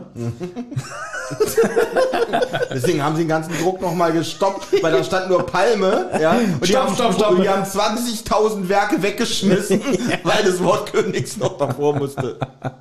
Gut, und ähm, ja, die haben die ganze Straße im Blick und warten noch ab. Und ja, sagen wir es mal gleich, sie sehen dann Brittany, die hat sich mit so einer Baseballkappe getarnt, ja. Und Wahnsinn, selbst wenn ein Mensch unter einer Baseballkappe verschwindet komplett, ja. Na, sie sieht unscheinbar aus. Ich weiß jetzt nicht, Nein, Mädels mit Baseballkappe finde ich fehlen, fallen auf. Weil es tragen Frauen nicht so oft. Öfter als du denkst. Also vielleicht nicht bei dir da im Nee, richtig deiner- bei mir. Aber hier bei dir, ja, was, äh, wenn es Also bewölkt ich würde ist. schon, ich würde schon sagen, dass es in den hipperen Bezirken wie Alkliniker schon häufiger vorkommt. Ja, ich möchte kein hipper Bezirk Also als wir sein. eben bei also- Edeka waren hier, ähm, ich konnte mich vor lauter Mädels mit Baseballcap nicht retten. Okay. Ähm, ich weiß nicht, ob Nicht das jetzt schon Gegend. in der Szene vorkommt, aber ich möchte es trotzdem besprechen, dass Justus sagt, das fand ich wieder ganz gut, dass sie sich ja ganz anders bewegt und so und äh, sie ganz anders ist, wie er sie in Erinnerung hat. Später, aber ja, komm Kommt später, aber kann man ja trotzdem schon sagen, Ja. weil ähm, er sie jetzt das erste Mal ganz normal sieht, äh, wenn sie nicht verstellt ist, wenn sie nicht Genau, Schauspieler. er kennt sie eigentlich nicht wieder. Das ist eine ganz andere Frau. Das ist nicht meine Brittany. Das finde ich eigentlich auch, das finde ich gut. Jedenfalls sie beobachten jetzt erstmal, wie ein Mann im schwarzen Mantel auf sie zukommt und das sieht jetzt aus wie jemand, ein Tourist, der nach dem Weg fragt. Und dann dieser alte Trick, was man auch aus Galileo Pro 7 kennt, ne? Man macht so den Stadtplan und eigentlich bei Galileo stehen sie das Portemonnaie aus der Tasche, ne? Und hier tauschen die was aus. Obwohl ich glaube, heutzutage gibt es nichts Auffälligeres mehr, als auf der Straße einen Pl- Stadtplan auszufalten. Ich glaube, das würde kein Mensch mehr machen. Ja. Genau, und sie übergibt ihm einen Umschlag. Ähm, Justus entscheidet, ihr beide verfolgt den Typen. Ich beobachte weiter Brittany. Brittany, weil das ist Chefsache. ja, deswegen er- Wir ja, bleiben erstmal bei Peter und Bob. Die verfolgen jetzt hier den Schwarzbejagten und der gibt aber ziemlich schnell seine Tarnung als Tourist aus und läuft dann richtig schnell wie ein Ortskundiger und springt in ein geparktes Cabrio am Straßenrand und saust davon und Bob, oh Scheiße, wir müssen hinterher. Und Peter sagt gleich, nee, können wir sein lassen. Ähm, das ist eine Corvette 58er Baujahr. Das kommt mir irgendwie bekannt vor. Es hat doch hier Olle Rubbish äh, mich vorgewarnt. Und hier kommt auch wieder zum Tragen, Peter, wird ja auch öfter erwähnt, ist ein absoluter Autoauskenner, ne? Ja. Wenn der ein Auto sieht, kann er sofort äh, Name, er kann sogar die Farbe. Na, in den benennen. Crime Busters hat er sogar so eine eigene Werkstatt auf Onkel Titus äh, Schrottplatz. Okay. Ja, der hat da so richtig so, so ein, wie so ein gegrabenes Loch, wo er sich unter die Autos legen kann und so. Macht er damit Geschäfte da oder macht das als Hobby? Der richtet teilweise Autos her und verkauft die. okay, Hm? gute Sache. Das will das Detektiv da sein, die will er, er will sich absetzen. Von, kann ich verstehen. Genau. Wa warum, wenn die das jetzt eigentlich wissen mit Nachtschatten und so, warum sagen sie denn Kotter noch nicht Bescheid? Ja, weil es ein Hörspiel ist für Kinder und äh, es soll ja spannend bleiben. Also, Weil wäre vorbei jetzt bei Seite 28. also gut. Ja, Brittany unterdessen war wirft einen. Blick auf die Uhr, faltet ihre Zeitung zusammen, stiefelt davon. Noch und- 90. Und Justus wie ein Stalker hinterher. Und jetzt kommt es, was du gesagt hast, eigentlich ist sie kaum wiederzuerkennen. Ich glaube, das macht ihn auch noch saurer, dass er merkt, das ist doch nicht mal die von damals. Ähm, und jetzt beschließt er auch einfach, wieso soll ich hier eigentlich hinterher schleichen? Er will sie konfrontieren. Und kurz bevor er die Hand nach ihrer Schulter ausstreckt, dreht sie sich schon um. Aber mein Zertifikant. Den Nutzer steht leider nur Thomas. Guten Tag. Ja, ein Zertifikant. Ja, das ist aus einem Helge Schneider Film. Ich glaube, 0,1% der Hörer kennen den Film vielleicht. Häng, häng, ich muss den mitnehmen. Wieso der soll er morgen gehängt werden? Naja, da hat Angelika Gonzalek. So, Gut. auf jeden Fall. Hier finde ich witzig, dass Brittany, die dreht sich ja um und statt dass sie sagt, äh, wo kommst du denn her? Wirkt es so, wie als hätte sie ihn erwartet und sagt, Justus! Und da habe ich mich gefragt, vielleicht hat sie ihn ja schon gesehen, ähm, wo sie sie äh, überwacht haben, wo sie telefoniert hat mit Eugenie. Weil für mich wirkt sie nicht so irgendwie, "Ah, was machst du hier, sondern Stimmt irgendwie. eigentlich, normalerweise müsste ihr das Herz in die Hose rutschen, wo sie ihn dann Hm, wieder eigentlich sieht, schon, ne? Aber sie sie- ist doch professionelle Schauspielerin. Sie ist eine professionelle, genau. Ah. Wir haben es nach 23 Uhr, da dürfen wir sowas Mhm. machen. Ja. Und Justus, ähm, ja, bringt jetzt richtiges Deutsch ran. Er sagt nicht wegen dir, sondern wir sind deinetwegen hier. Weil wegen dir ist falsches Deutsch. Meinetwegen? Ja, weil ich. Ma Baker. Hier finde ich ein bisschen gut, wie er so sagt, ja, weil ich. Ach, verdammt nochmal, Brittany. Hast du geglaubt, wir würden dir äh, nicht auf die Schliche kommen? Dein kleines Arrangement mit den Booten, den JK-Briefen. Ja, wie lange wolltest du dieses Spielchen noch treiben? Dachtest du wirklich, du könntest ewig hinters Licht führen? Also ich hätte dich für schlauer gehalten. Und sie dann so, sie dann, jetzt finde ich sie witzig. Letztes Mal hat es ganz gut geklappt. Stimmt doch. Und jetzt erinnern wir uns wieder an die Szene, die ich äh, vorhin eingespielt habe mit dem, ich wollte mit dir ein Eis essen gehen und dann keine Zeit. Ja, genau, das müsste jetzt. Äh, Das wäre jetzt passend, ne? Pferdeäpfel aufsammeln, ne? Was aber sehr schön ist, dass jetzt Peter ankommt und sagt, was, was ist denn das für eine interessante Zusammenkunft? So, wirkt so ein bisschen leicht sauer auf Justus. Ja, weil, Ja? Er, weil er seine Tarnung jetzt aufgegeben Genau. hat. Ja. Aber deswegen, also Peter ist hier in, in, im ersten Moment, das ist ja eigentlich das erste richtige Aufeinandertreffen von Peter und Brittany, dass sie auch mal ein Wort wechseln. Er ist mir sofort sympathisch. Und Justus sagt, ich bin einem spontanen Impuls gefolgt, habe beschlossen, die Geheimniskrämerei aufzugeben. Ja. Peter, aha, und Bob. Und? Hat sie schon ausgepackt? Was? Also, naja. Naja, egal. Schluss mit dem Spielchen. Es würde uns brennend interessieren, was das alles zu bedeuten hat. Die Briefe der Explosion. Und sie ist auch einlenkt und sagt, na, wo soll ich dann anfangen, ne? Ja, jetzt gehen sie bestimmt wieder in Marios Eiscafé. Ich weiß es nicht, ja. Auch eine sehr schöne Umschreibung. Eine Viertelstunde später saßen die vier etwas abseits der Touristenmeile in einem schäbigen Café und tranken in der hintersten Sitzecke schlechten lauwarmen Kaffee. Das finde ich einfach mal gut, dass einfach mal gesagt wird, schlechter, lauwarmer Kaffee. Einfach mal um diese, vielleicht diese etwas zerknitterte Stimmung auch nochmal zu Das unterstreichen. hatten wir in Disneyland. Ich war in den USA, ne? so, und da ja. haben wir wirklich so schlechten lauwarmen Kaffee bekommen. Wir haben uns aber beschwert, haben wir einen neuen heißen bekommen. Mir ist übrigens ein Skriptfehler aufgefallen. Jetzt und zwar gespannt. von André Marx. ja, diesmal. Ja. pass auf. Pass auf. Sie sagt ja jetzt, Ihr müsstet, also jetzt könnt ihr Benjamin gerade nicht sehen, wie er dabei, wie, Wir wie, nähern uns sel- auch wie, wie er selber ein bisschen verunsichert ist. Haut Na, ich bin nicht raus? verunsichert, Okay. ich bin nicht Nee, verunsichert. das Problem ist, wir nähern uns auch langsam dem Mitternachts-Benjamin. Und ähm, der ist so ein bisschen, der ist so ein bisschen Candyman-mäßig. Passt auf. Sie sagt ja jetzt nichts von dem, Ja. was ich dir damals über mich erzählt habe, Justus, ist wahr. Also, sie heißt überhaupt gar nicht Brittany. Ja, jetzt seid ihr baff. Ich bin sehr baff. ich jetzt- Olli? Jetzt seid ihr, Ja, da hat Benjamin gar nicht unrecht, weil äh, sie hat ja gesagt, tatsächlich nichts von dem, Ja. was ich dir über mich erzählt habe, ist wahr. Und sie hat ja erzählt, dass sie Brittany heißt. Ja. Und, ähm, Ja, ich könnte mir schon vorstellen, dass sie anders heißt, nur Ja? äh, zu besserem Verständnis bleibt sie Brittany. ja? Sie sagt ja auch, ähm, ja, ich wohne nicht bei meinen Eltern und ich studiere auch nicht, ich bin eine Schauspielerin. Ja, darf denn, darf denn im, äh, in der Hörspiel hier Anleitungspackung, darf denn entstehen Sprecher, Sprecher von Brittany hier, Dorothee, äh, Verstehe kein ja, Wort. einfach um nicht zu spoilern. Ähm, das ist ganz, ist wirklich so. Wenn jemand tatsächlich einen anderen, äh, äh, Ja. wenn jemand bei irgendwas rauskommt, dass er dann jemand anderes, ich glaube bei Java Gym zum Beispiel war das so. Ja. Stehen da beide, steht da bei, was steht da hinter Gottfried, bei Gottfried Kramer? Wen spricht er da? Was sagen die Professor? Da steht nur Schei Java oder- Gym drin. Java Gym. Da wird also in den, bei den Sprechern auch noch nicht Wobei gespoilert, dass er irgend, beide. irgendein Sprecher wurde weggelassen, genau. Und, und äh, Gottfried Kramer ist ein Pseudonym für Peter, äh, für Peter sag ich schon, für den Professor Schei. Mhm. Aber ich glaube, Ja- Java Jim steht gar nicht drin. Genau, ich glaube, da haben die auch das weggelassen, um das nicht zu spoilern, äh, dass er da äh, eigentlich äh, Java Jim und Professor Jai in einer Person ist. Jedenfalls hat sie in einem Fastfood-Restaurant gearbeitet und da ist sie eines Tages einem Mann begegnet, weil Eugenie, Franzose, ne, ist natürlich auch wahrscheinlich auch groß, großer McDonalds-Gänger, ne, hat ja so einen feinen französischen Gaumen. Sie ist Justus begegnet, witzig. Ich habe den Fall geklärt. Ein vornehmer Franzose, der mir einen Job anbot. Der Auftrag lautete, fahr nach Rocky Beach, nimm Kontakt zu Justus Jonas auf, mach ihm schöne Augen. Geh nicht über los. Genau, ja.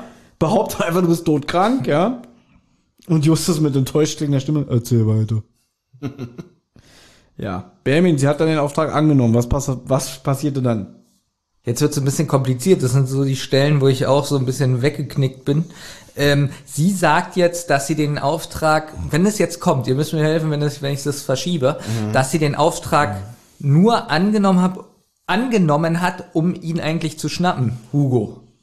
Nee, hier noch nicht. Hier noch nicht? Hier noch nicht. Gut, dann bin ich falsch. Jetzt, jetzt geht's einfach darum, in der Vergangenheit hat sie mit Eugenie zusammengearbeitet, weil einfach es war ein verlockender Auftrag, der hat viel Kohle bezahlt. naja, sagt- das schon, aber jetzt sagt sie doch gleich danach, Na, sag doch Justus nicht erstmal, na, und du hast ihm das alles geglaubt und, äh, äh, ähm, äh, und Peter, na, genug gezahlt. Und Brittany hat, da sagt der Brittany ja, ja. Und wie viel müssen wir dir zahlen, damit du uns glaubst? Super, Peter, ich liebe ihn. Ja, das hat er wirklich. Ja, das finde ich so super. Hat eigentlich nur noch gefehlt, dass er zu ihr sagt, du Hure.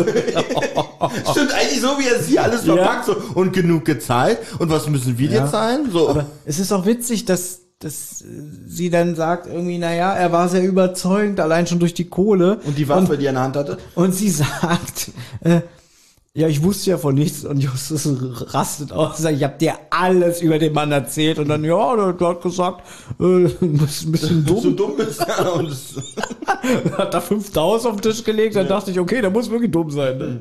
nee, bei, er hat da 3000 aufgekommen, er hat gesagt, na, so, so dumm ist er, dann waren es 5000, ja, na doch, der ist ganz schön dumm. Aber, aber, ich- aber jetzt kommt es doch, dass sie sagt, äh, sie hat jetzt den Auftrag angenommen, um ihn zu überführen. Ja, Eugenie hat sich erneut bei ihr gemeldet und jetzt macht sie es nur, Zwinker, Zwinker, um Eugenie zu überführen. Jetzt ganz ehrlich, wie glaubwürdig, also warum sollte sie das jetzt vorhaben?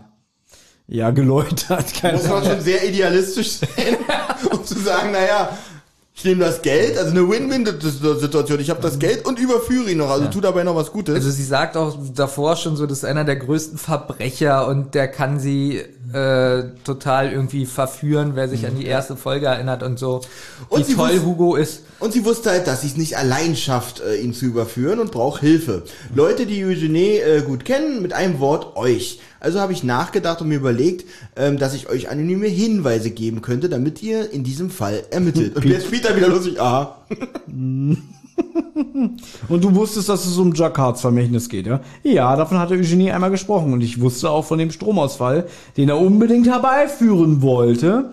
Diese Information hatte ich von Eugenies Komplizen, also wahrscheinlich den Nachtschatten, den ich hin und wieder treffe. Er sollte die Sache durchziehen. Aber die Explosion war von Eugenie nicht geplant. Also können wir jetzt davon ausgehen, dass der Nachtschatten mit seinen Methoden ein bisschen übertrieben ist. Ne? Ein bisschen. Ja, das ist wieder so, da sind wir wieder bei Donald Duck und Chip und Chap. Die hauen ihm eine Nuss an den Kopf, Donald holt die Atombombe. so, Justus will nochmal auf die Briefe zurückkommen, ja. Du hast uns die anonymen, das anonyme Schreiben geschickt, damit wir zu Santa Monica Pier kommen und die Jacquard-Briefe lesen, ja? Ja, genau. Mein Auftrag war es, den Umschlag von Eugenies Komplizen entgegenzunehmen und in einem Geheimversteck in Santa Monica zu deponieren. Das heißt, sie hat diese kurze Zeit genutzt, diese Viertelstunde, um die Detektive mit hineinzuziehen. Weil eigentlich hätte sie jetzt von A nach B Genau, sie hätte von einem Kontakt zum anderen die Briefe bringen müssen, Genau. hat aber in der Zeit ganz kurz die Detektive äh, involviert. Sehr mutig, ja, weil die Briefe hätten ja locker verloren. Also die drei Detektive hätten sich die auch nicht noch mal aus der Hand reißen lassen können. Und schlau von ihr, dass sie diesen dummen Skaterboy noch damit beauftragt hat, weil damit ist sie ja nicht selber in Erscheinung Aber jetzt getreten. muss ich kurz überlegen, ist das denn logisch? Warte mal. Wie sind die Detektive da hingekommen? Weil sie sie belauscht haben? Nee, wie sind die da hingekommen? Nein, nochmal, was meinst du jetzt? Na, wie sind die Detektive damals zu dem Ort gekommen, wo der Roller Baby sie da Ganz einfach, nochmal.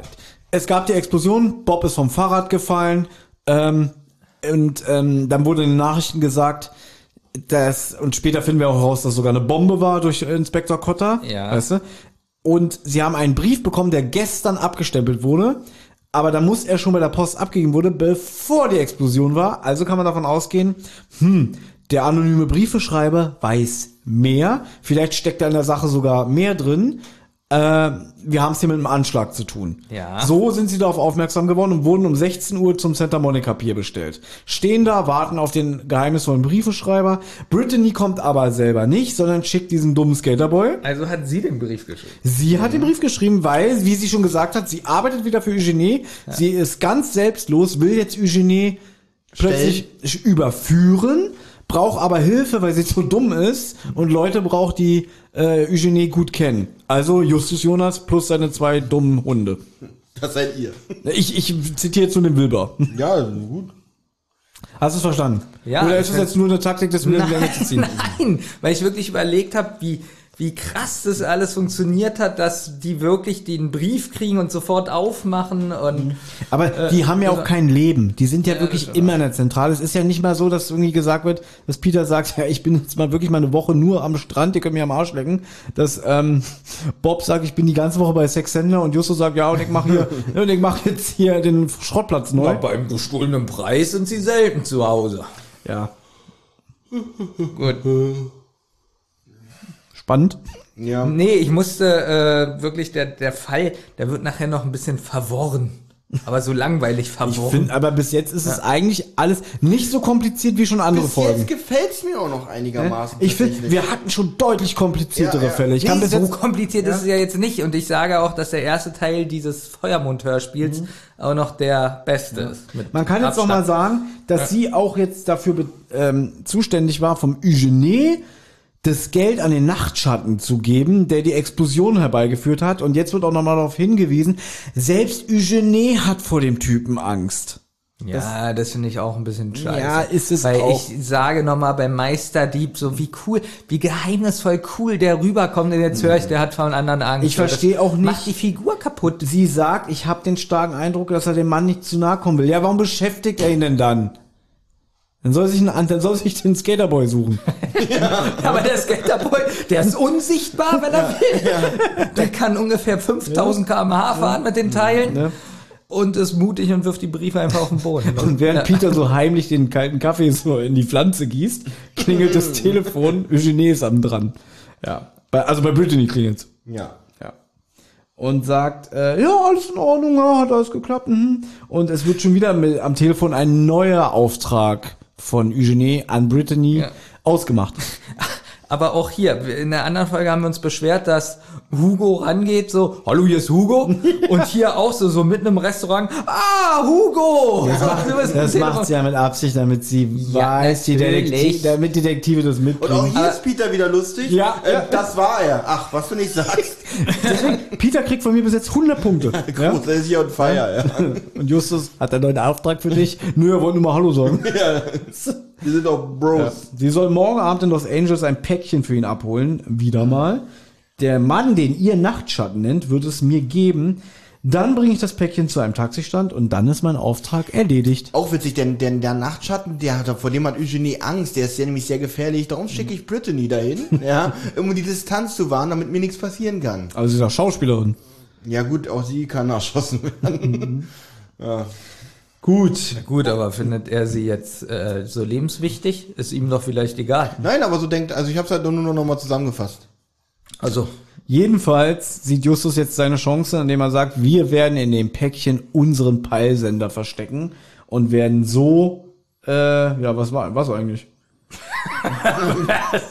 Wir werden so den, zum Schattenmann kommen. Na gut, aber der Mann, den der Nachtschatten nennt, wird es mir geben. Ach so, ja, vom Nachtschatten gibt's ein Päckchen und das geht so, dann zu genau, Eugenie. die werden zu Eugenie Genau, und Justus das hat jetzt nur noch in den Augen so, der ist jetzt so ein selbsternannter Sheriff, der jetzt unbedingt hier äh, so, so ein Wanted ähm, äh, Poster vor den Augen hat Ja. mit Eugenie drauf, ja. Und er will persönlich ihm die Kugel in den Kopf jagen. Ich glaube, er möchte es in dieser Folge wirklich beenden, ne? Das Gefühl hat man definitiv nach der, nach der Schlappe aus äh, Meisterdieb. Aber jetzt kriegt er wieder Oberwasser, indem er sagt, ja, wir schnappen uns Eugenie genauso wie wir dich geschnappt haben, ja. Mit dem Peilsender, ja. Und da kommt Brittany dann. Und Aha, dann wird Jungs. Inspektor Kotter ihn verhaften. ja, aber das finde ich jetzt ein bisschen merkwürdig von Peter, dass er jetzt sagt, äh, Ja, das ist ist, es doch nicht- nicht fair. Weil Peter Eugenie immer noch ein bisschen bewundert. Er hat ja auch im, im Erbe, so hat er ja gesagt vom Meisterdieb, irgendwie, ich mochte den immer. Ne? Und jetzt ist, ist er so ein bisschen so, ah, vielleicht will er nicht, dass er geschnappt wird. Vielleicht will er, dass Eugenie weiter durch die, durch die finde, Welt rennt. Ich finde, passt trotzdem nicht, weil warum soll das nicht fair sein? Er macht hier schon wieder ein Verbrechen und alles ist nicht fair, ihn zu schnappen. Ich finde jetzt Justus ein bisschen dumm, weil der regt sich jetzt wieder auf. Ja, du redest von Fairness, Peter, ja, war es etwa fair von Eugenie uns das letzte Mal an der Nase nee, da kann ich sogar Justus verstehen. Nein, Wieso nein, ist Justus das meine ich nicht. Es geht mir darum, dass er zugibt, ähm, An der Nase herumgeführt. Na, war worden es fair, zu engagieren, zu engagieren, damit ich mich in sie verliebe? Naja, Aber gut, hier merkt man halt, ich glaube, hier wollte man einfach nur noch mal deutlich machen, wie verletzt oder wie in seiner Ehre verletzt Na, okay. Justus hier ist. Und hier- und Peter sagt halt, naja, oder will möchte gerade rücken, so schlimm war das jetzt ja, alles nicht, wenn man diese Sache. Und für äh, Justus war es vielleicht das Schlimmste im, im ganzen Leben, was ihm passiert ist, so dass er richtig verliebt war, dass es alles nur Verarschung aber ist war. es nicht nochmal Bestätigung für Brittany, dass das vor ihr zugibt? Das meine ich. Weil sie dann denkt so, haha, der war mir verfallen, ich hätte alles mit ihm machen können. Hätte er ja auch gemacht, er hätte Diebesgut Ja, verkauft. ja. Ich glaub, darauf bildet sich auch ganz schön was ein. Steht Justus Jonas sonntags auf dem Burgsagener Platz auf dem Ja, Flohmarkt. mit den auf dem Mauerpark. Nein, Justus hat den Entschluss gefasst, diesmal kriegen wir ihn. Ja, und er ist wirklich, er ist sehr on fire. Mhm. Witzig. Der erste Detektiv haderte immer wieder mit seinen Gefühlen. Konnte man Brittany tatsächlich trauen? Ja, erzählt uns jetzt hier Thomas Fritsch. Vor allem, kann man Brittany trauen? Er hat doch schon gelernt, dass man ihr eigentlich nicht trauen Ja, das, kann. na gut, weil sie jetzt erzählt, ich bin jetzt eine von euch, ich will ihn schnappen. Ja, Aber jetzt mal ganz ehrlich. ich habe noch keinen, ich habe hier noch keinen Ansatz gefunden, warum die drei Detektive ihr das glauben sollten. Ich sag mal, die anderen beiden Detektive nicht, aber bei Justus kann ich mir das schon vorstellen. Wie wäre das bei euch, eine, eine, die ihr wirklich liebt und toll findet, so verarscht euch und kommt dann wieder und erzählt euch dann, oh, es tut mir wirklich leid, was ich gemacht habt und so. Ihr, Sie ihr kommt ja Bein, nicht mal- sie ihr kommt ja nicht Bein mal so. Ja, aber er hofft es vielleicht. Na, ich glaube aber auch, dass Peter nicht glaubt, dass man ihr vertrauen kann, weil man muss ja auch sagen, Peter mag den ersten Detektiv ja sehr, ja. Und deswegen, ich glaube, Peter ist auch ein bisschen sauer, dass sein sein Justus von der Frau so verarscht wurde. Deswegen ist er ja so eklig zu ihr. Ja, aber ich glaube, ich wäre wahrscheinlich auch so, wenn die Frau, in der ich über alles verliebt war auf der Welt und dann wieder da ist und sagt, ja, sie war früher scheiße und jetzt will sie ihn schnappen und hofft, dass ich so denken würde. Ja, das sagt sie aber ja nicht. Sie sagt nur, ich will Eugenie schnappen. Ich finde nicht, dass sie sich bis jetzt bei Justus entschuldigt das hat. nicht, aber sie sagt, dass sie trotzdem scheiße war und das wieder gut machen will. Aber er hat gut gezahlt. Du hast, Also du ich hast glaube, dass was Brittany. ich glaube, dass gerade wir drei, Es ist spät, Thomas. also ich glaube, dass gerade wir drei sagen würden, ja, komm, Alter, mal dich Ja, dein wir Drecksmaul da vertrauen dir. drüben und mach die Folge zu Ende. nein, ihr seid so herzlos und so und eigentlich seid ihr doch gefühlvolle Ja, Menschen. gleich aber- kommt der Mitternachtsbenjamin. ja.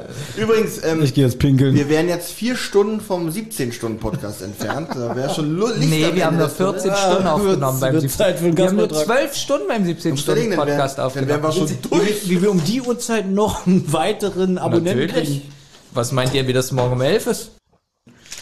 Aber Benjamin, wir sind doch hier. Wir möchten doch nur unterstreichen, dass wir, was wir wirklich tun, auch für die Hörer. Wir machen das ja für die Hörer. Benjamin, zeig doch nicht so mit dem Finger auf uns. Es kotzt mich gerade richtig an. Also, Nee. der Plan wird jetzt umgesetzt. Das Ach so. Päckchen mit dem Peilsender wird in einem Taxi hinterlegt von Brittany.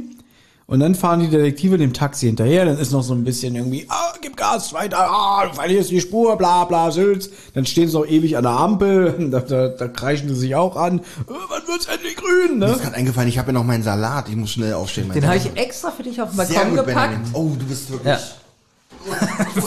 Witzig, wie Thomas sagt, jetzt machen wir weiter mit dem Päckchen. Ah, da ist ja doch mein Salat auf dem Balkon. Aber Thomas, ich bin bei dir. Also, Peilsender wurde im Taxi abgelegt und sie merken, dass, dass es jetzt, äh, dass der Peilsender so langsam verschwindet. Also, wie fahren Sie eigentlich hinterher? Im Auto? Mit ich weiß Peter- es gar nicht mit mehr. Peters Auto. Aber mit, mit Peter sein Auto und fahren hinterher.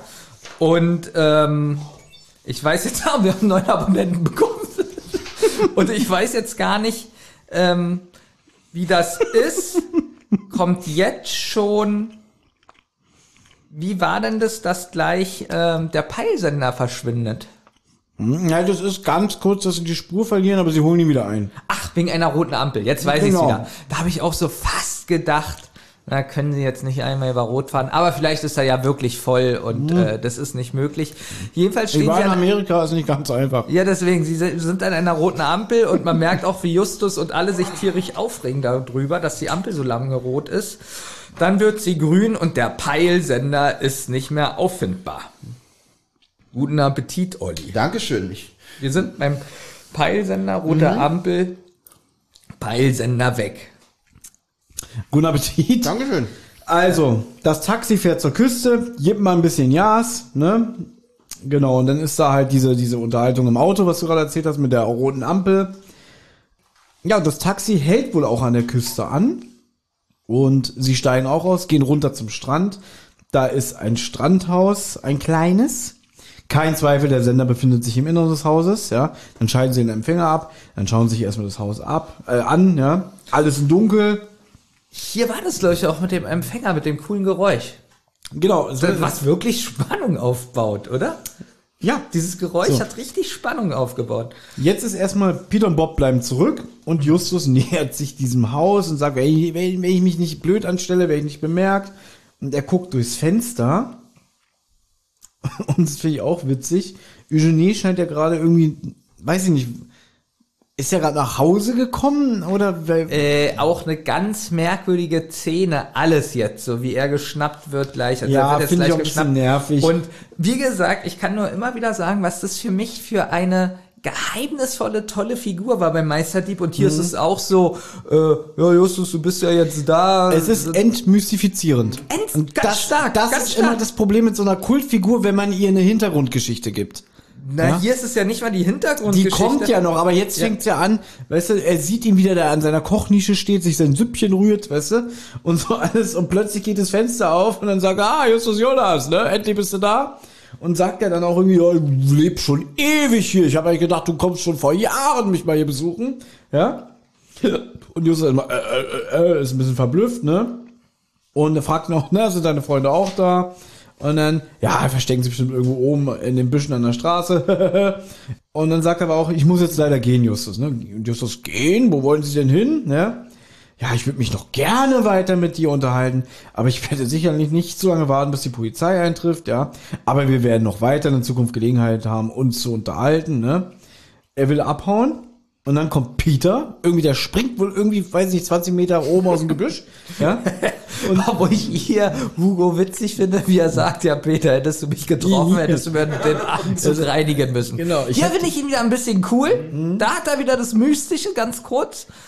Aber alles andere ist... Was ich jetzt ein bisschen schade finde, also einmal ist es gut, ja, sie haben schon ein bisschen auf der Lauer gelegen und gewartet, aber eigentlich war es ja nicht geplant, dass der rauskommt. Justus wollte ja erstmal nur die Lage checken. So, jetzt macht er die Tür zu und dann, was ist denn jetzt? Oh, die Hintertür. Und er haut mit einem Strandbuggy ab. Wo ich mir denke, hätte nicht einer vielleicht mal ums Haus laufen können, um das zu checken. Weißt du, was ich meine? Und so stehen die wieder da wie die letzten Idioten. Er ist uns entkommen. Schon wieder. Weißt du? Und dann düst er da mit dem Strandbuggy äh, weg und dann hört man dann ja auch das Lied aus dem Bud Spencer Film. Everybody king of my buggy. Das wäre witzig. Das ist auch lustig, wie der Erzähler sagt, im Hintergrund schlagen sich zwei äh, Männer, einer, Oh, oh. einer dick, einer, was, Ich weiß nicht, worauf du hinaus willst, aber ich find's witzig. was besser darin sehen. Ach so, ja. Oh so wie, stimmt, zwei Männer. Hier wie bei, wie bei zwei Minuten auf dem Weg zur Hölle, ne? Wo sie sich am Ende selber verprügeln. Ja? Das Übrigens einer der besten Bud Spencer Terence Hill Filme, weil der ist nicht zu albern und die Szene, wie einer im Flugzeug stirbt. Ja, der alte Mann, das ist traurig. wirklich traurig. Finde ich auch super traurig. Ja? ja, der hat schon gute Gags, zum Beispiel. Äh, sind Sie betrunken, Senior? Äh, von meiner Blutsprobe können die Bullen äh, Betriebsparty machen. Von meiner Blutsprobe könnten die Bullen Betriebsfest machen. Aber man merkt extrem, dass der noch, äh, also sehr alt ist. Ich Ja. habe mir letztens, äh, ich habe mir mal eine Zeit lang ein paar Bud Spencer Filme auf Netflix angeguckt und da ist mir, habe ich mal geguckt, jetzt musst du aber mal auf äh, Englisch auch gucken und da ist so die, also die deutsche Synchronisation macht das alles, ich glaube wegen den äh, strengen FSK-Gesetzen so extrem albern, ja, zum Beispiel äh, Bud Spencer ist müde, Terence Hill sagt so, das habe ich ja schon mal erzählt, Ja. ähm, oh, you look a little child, you better keep in und in Deutsch, du machst jetzt mal den Schnarchemann, ja, und da denke ich so, da geht, da war so eine mystische Stimmung, als er das in Englisch gesagt hat und in Deutsch wird es so extrem ins Alberne gezogen. Ja, Ich glaube, natürlich. Ja, äh, da denkt man, da, da dachte ich mal so, gut, du kennst die wirklichen Bud Spencer Filme gar nicht, wenn du die ganze Zeit mit dem deutschen albernen, albernen Text gehört hast, ja. Ja, ich hatte immer richtig so eine App, wo alle Sprüche drin waren. Wirklich stundenlang damit beschäftigt. Stundenlang Das abends war im wirklich Bett. so, ja. Da hast du dich immer gewundert, warum du nicht einschläfst, weil wenn du auf so einen Pfeil gedrückt hast, das ging dann nur drei bis fünf Sekunden. Und da hast du so die Augen zugemacht. Nächstes Mal gedrückt. Nächstes Mal gedrückt. Nächstes Mal gedrückt. Und du hast immer, ich kann nicht schlafen. Ja, Das ist so witzig bei vier Fäuste gegen Rio. Dann, So, wir haben nebenan eine Kleinigkeit zu essen vorbereitet. Wird doch Zeit, Mensch, mir dampft dir schon die Bluse. Gentlemen, da ja noch verschiedene Aspekte zu klären sind, habe ich mir erlaubt, einen kleinen Imbiss in unseren Räumlichkeiten einrichten zu lassen. Wird doch Zeit, Mensch, mir dampft ja schon die Bluse. Du machst jetzt mal den Schnarchemann. Sag mal, kennen wir uns nicht von früher? Bestimmt nicht. Ich bin noch nie Affenwert am Zoo gewesen. krass. Mir fällt gerade was auf. Noch so ein Spruch und morgen greift deine Zahnbürste ins Leere. Ich sehe gerade, dass Fritz Cola Ja. unser Rotz- und Wasser-Logo geklaut hat. Unglaublich. Aber wirklich. Und da ist er, der Mitternachtsbenjamin. Wirklich um 0 Uhr 24. 002. Um 0 Uhr 2, stimmt. Meine, meine Uhr geht dir auch noch vor. Sehr lustig. Ah, okay, wir können jetzt gerne zwei Stunden nur über die besten Bud Spencer Sprüche reden. Hätte ich Lust drauf. Ähm, noch acht Bud Spencer Stunden. Filmliste. Was? Die Troublemakers so mit auf ja, dem genau, letzten der Platz. Troublemaker, der letzte Film, der war so gut. Ja. Der war richtig, der war spitze. Äh, irre Ja, Spitze. okay, pass auf. Jetzt wirklich bitte nur Teil A beenden. Eugenie flieht. Ja, plötzlich kommen 30.000 Streifenwagen an. Ja, Ach, ist ja schon vorbei, der erste Teil. genau. Das ist so, das ist ja, schon vorbei. Einfach nur das bitte beenden. Ja, er 30.000 wird geschnappt. Streifenwagen und dann wird auch noch gesagt irgendwie, ja, meint er, er kann denen entkommen. Es ist schließlich Eugenie und Peter. Natürlich, guck's dir doch mal an. Und dann kommt plötzlich Inspektor Cotter und dann sagen sie, und Inspektor, konnte er entkommen? Nein, Justus, wir haben ihn. Ende. Was ist denn da für eine Musik jetzt ernsthaft? Ich glaube, dieses komische Düt, düt, düt, düt, düt. Noch nie so was Schlechtes gehört. Ich auch nicht, genau. Gut. Also, ich möchte jetzt bitte im Chat einen kleinen Applaus, dass wir den ersten Teil geschafft haben. Und damit haben wir, Von dreien. damit haben wir die Hälfte von allem, was wir heute besprechen wollten, durch. Niederschmetternd. Obwohl das jetzt eigentlich ging, muss ich sagen. Ja. Weil jetzt wird es erst kompliziert. Weil das war noch der Teil von, ähm, wie heißt die Folge? Feuermond. Der spannend war. Wirklich. Wobei der zweite Teil, der geht jetzt auch noch. Also, wenn ich schon mal was vorwegnehmen darf, der dritte Teil ist halt sehr verlabert. Ja, der zweite ist jetzt, aber hat auch nicht so die Spannung. Naja, der zweite hat einen Aspekt, der sehr diskussionswürdig ist. Na, erzähl mir mal das die hat was mit. Wohnwagen zu tun. Ja. Und der Länge zum Beispiel. Da dachte ich auch, was?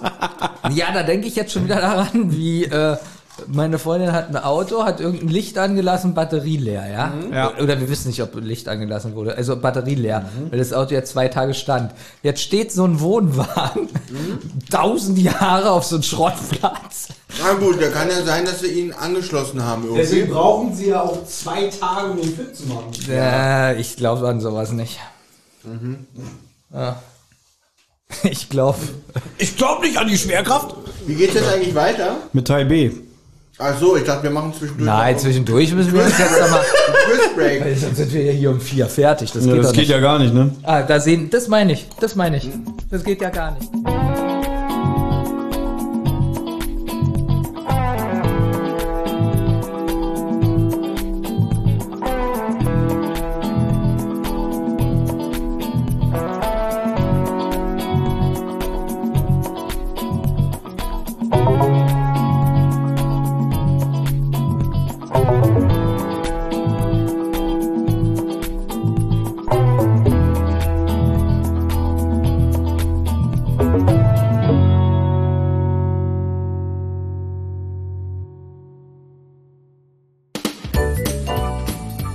Das nächste Mal bei Die Zentrale.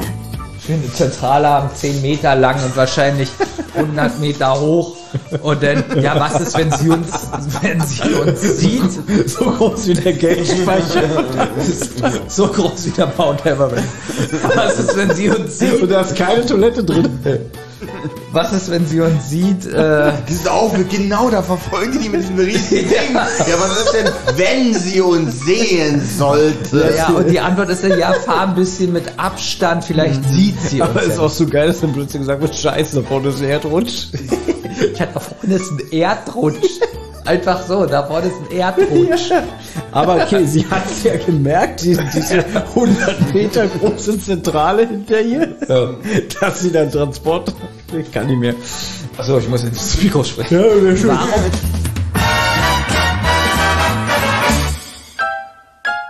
Eine Rotz- und Wasserproduktion.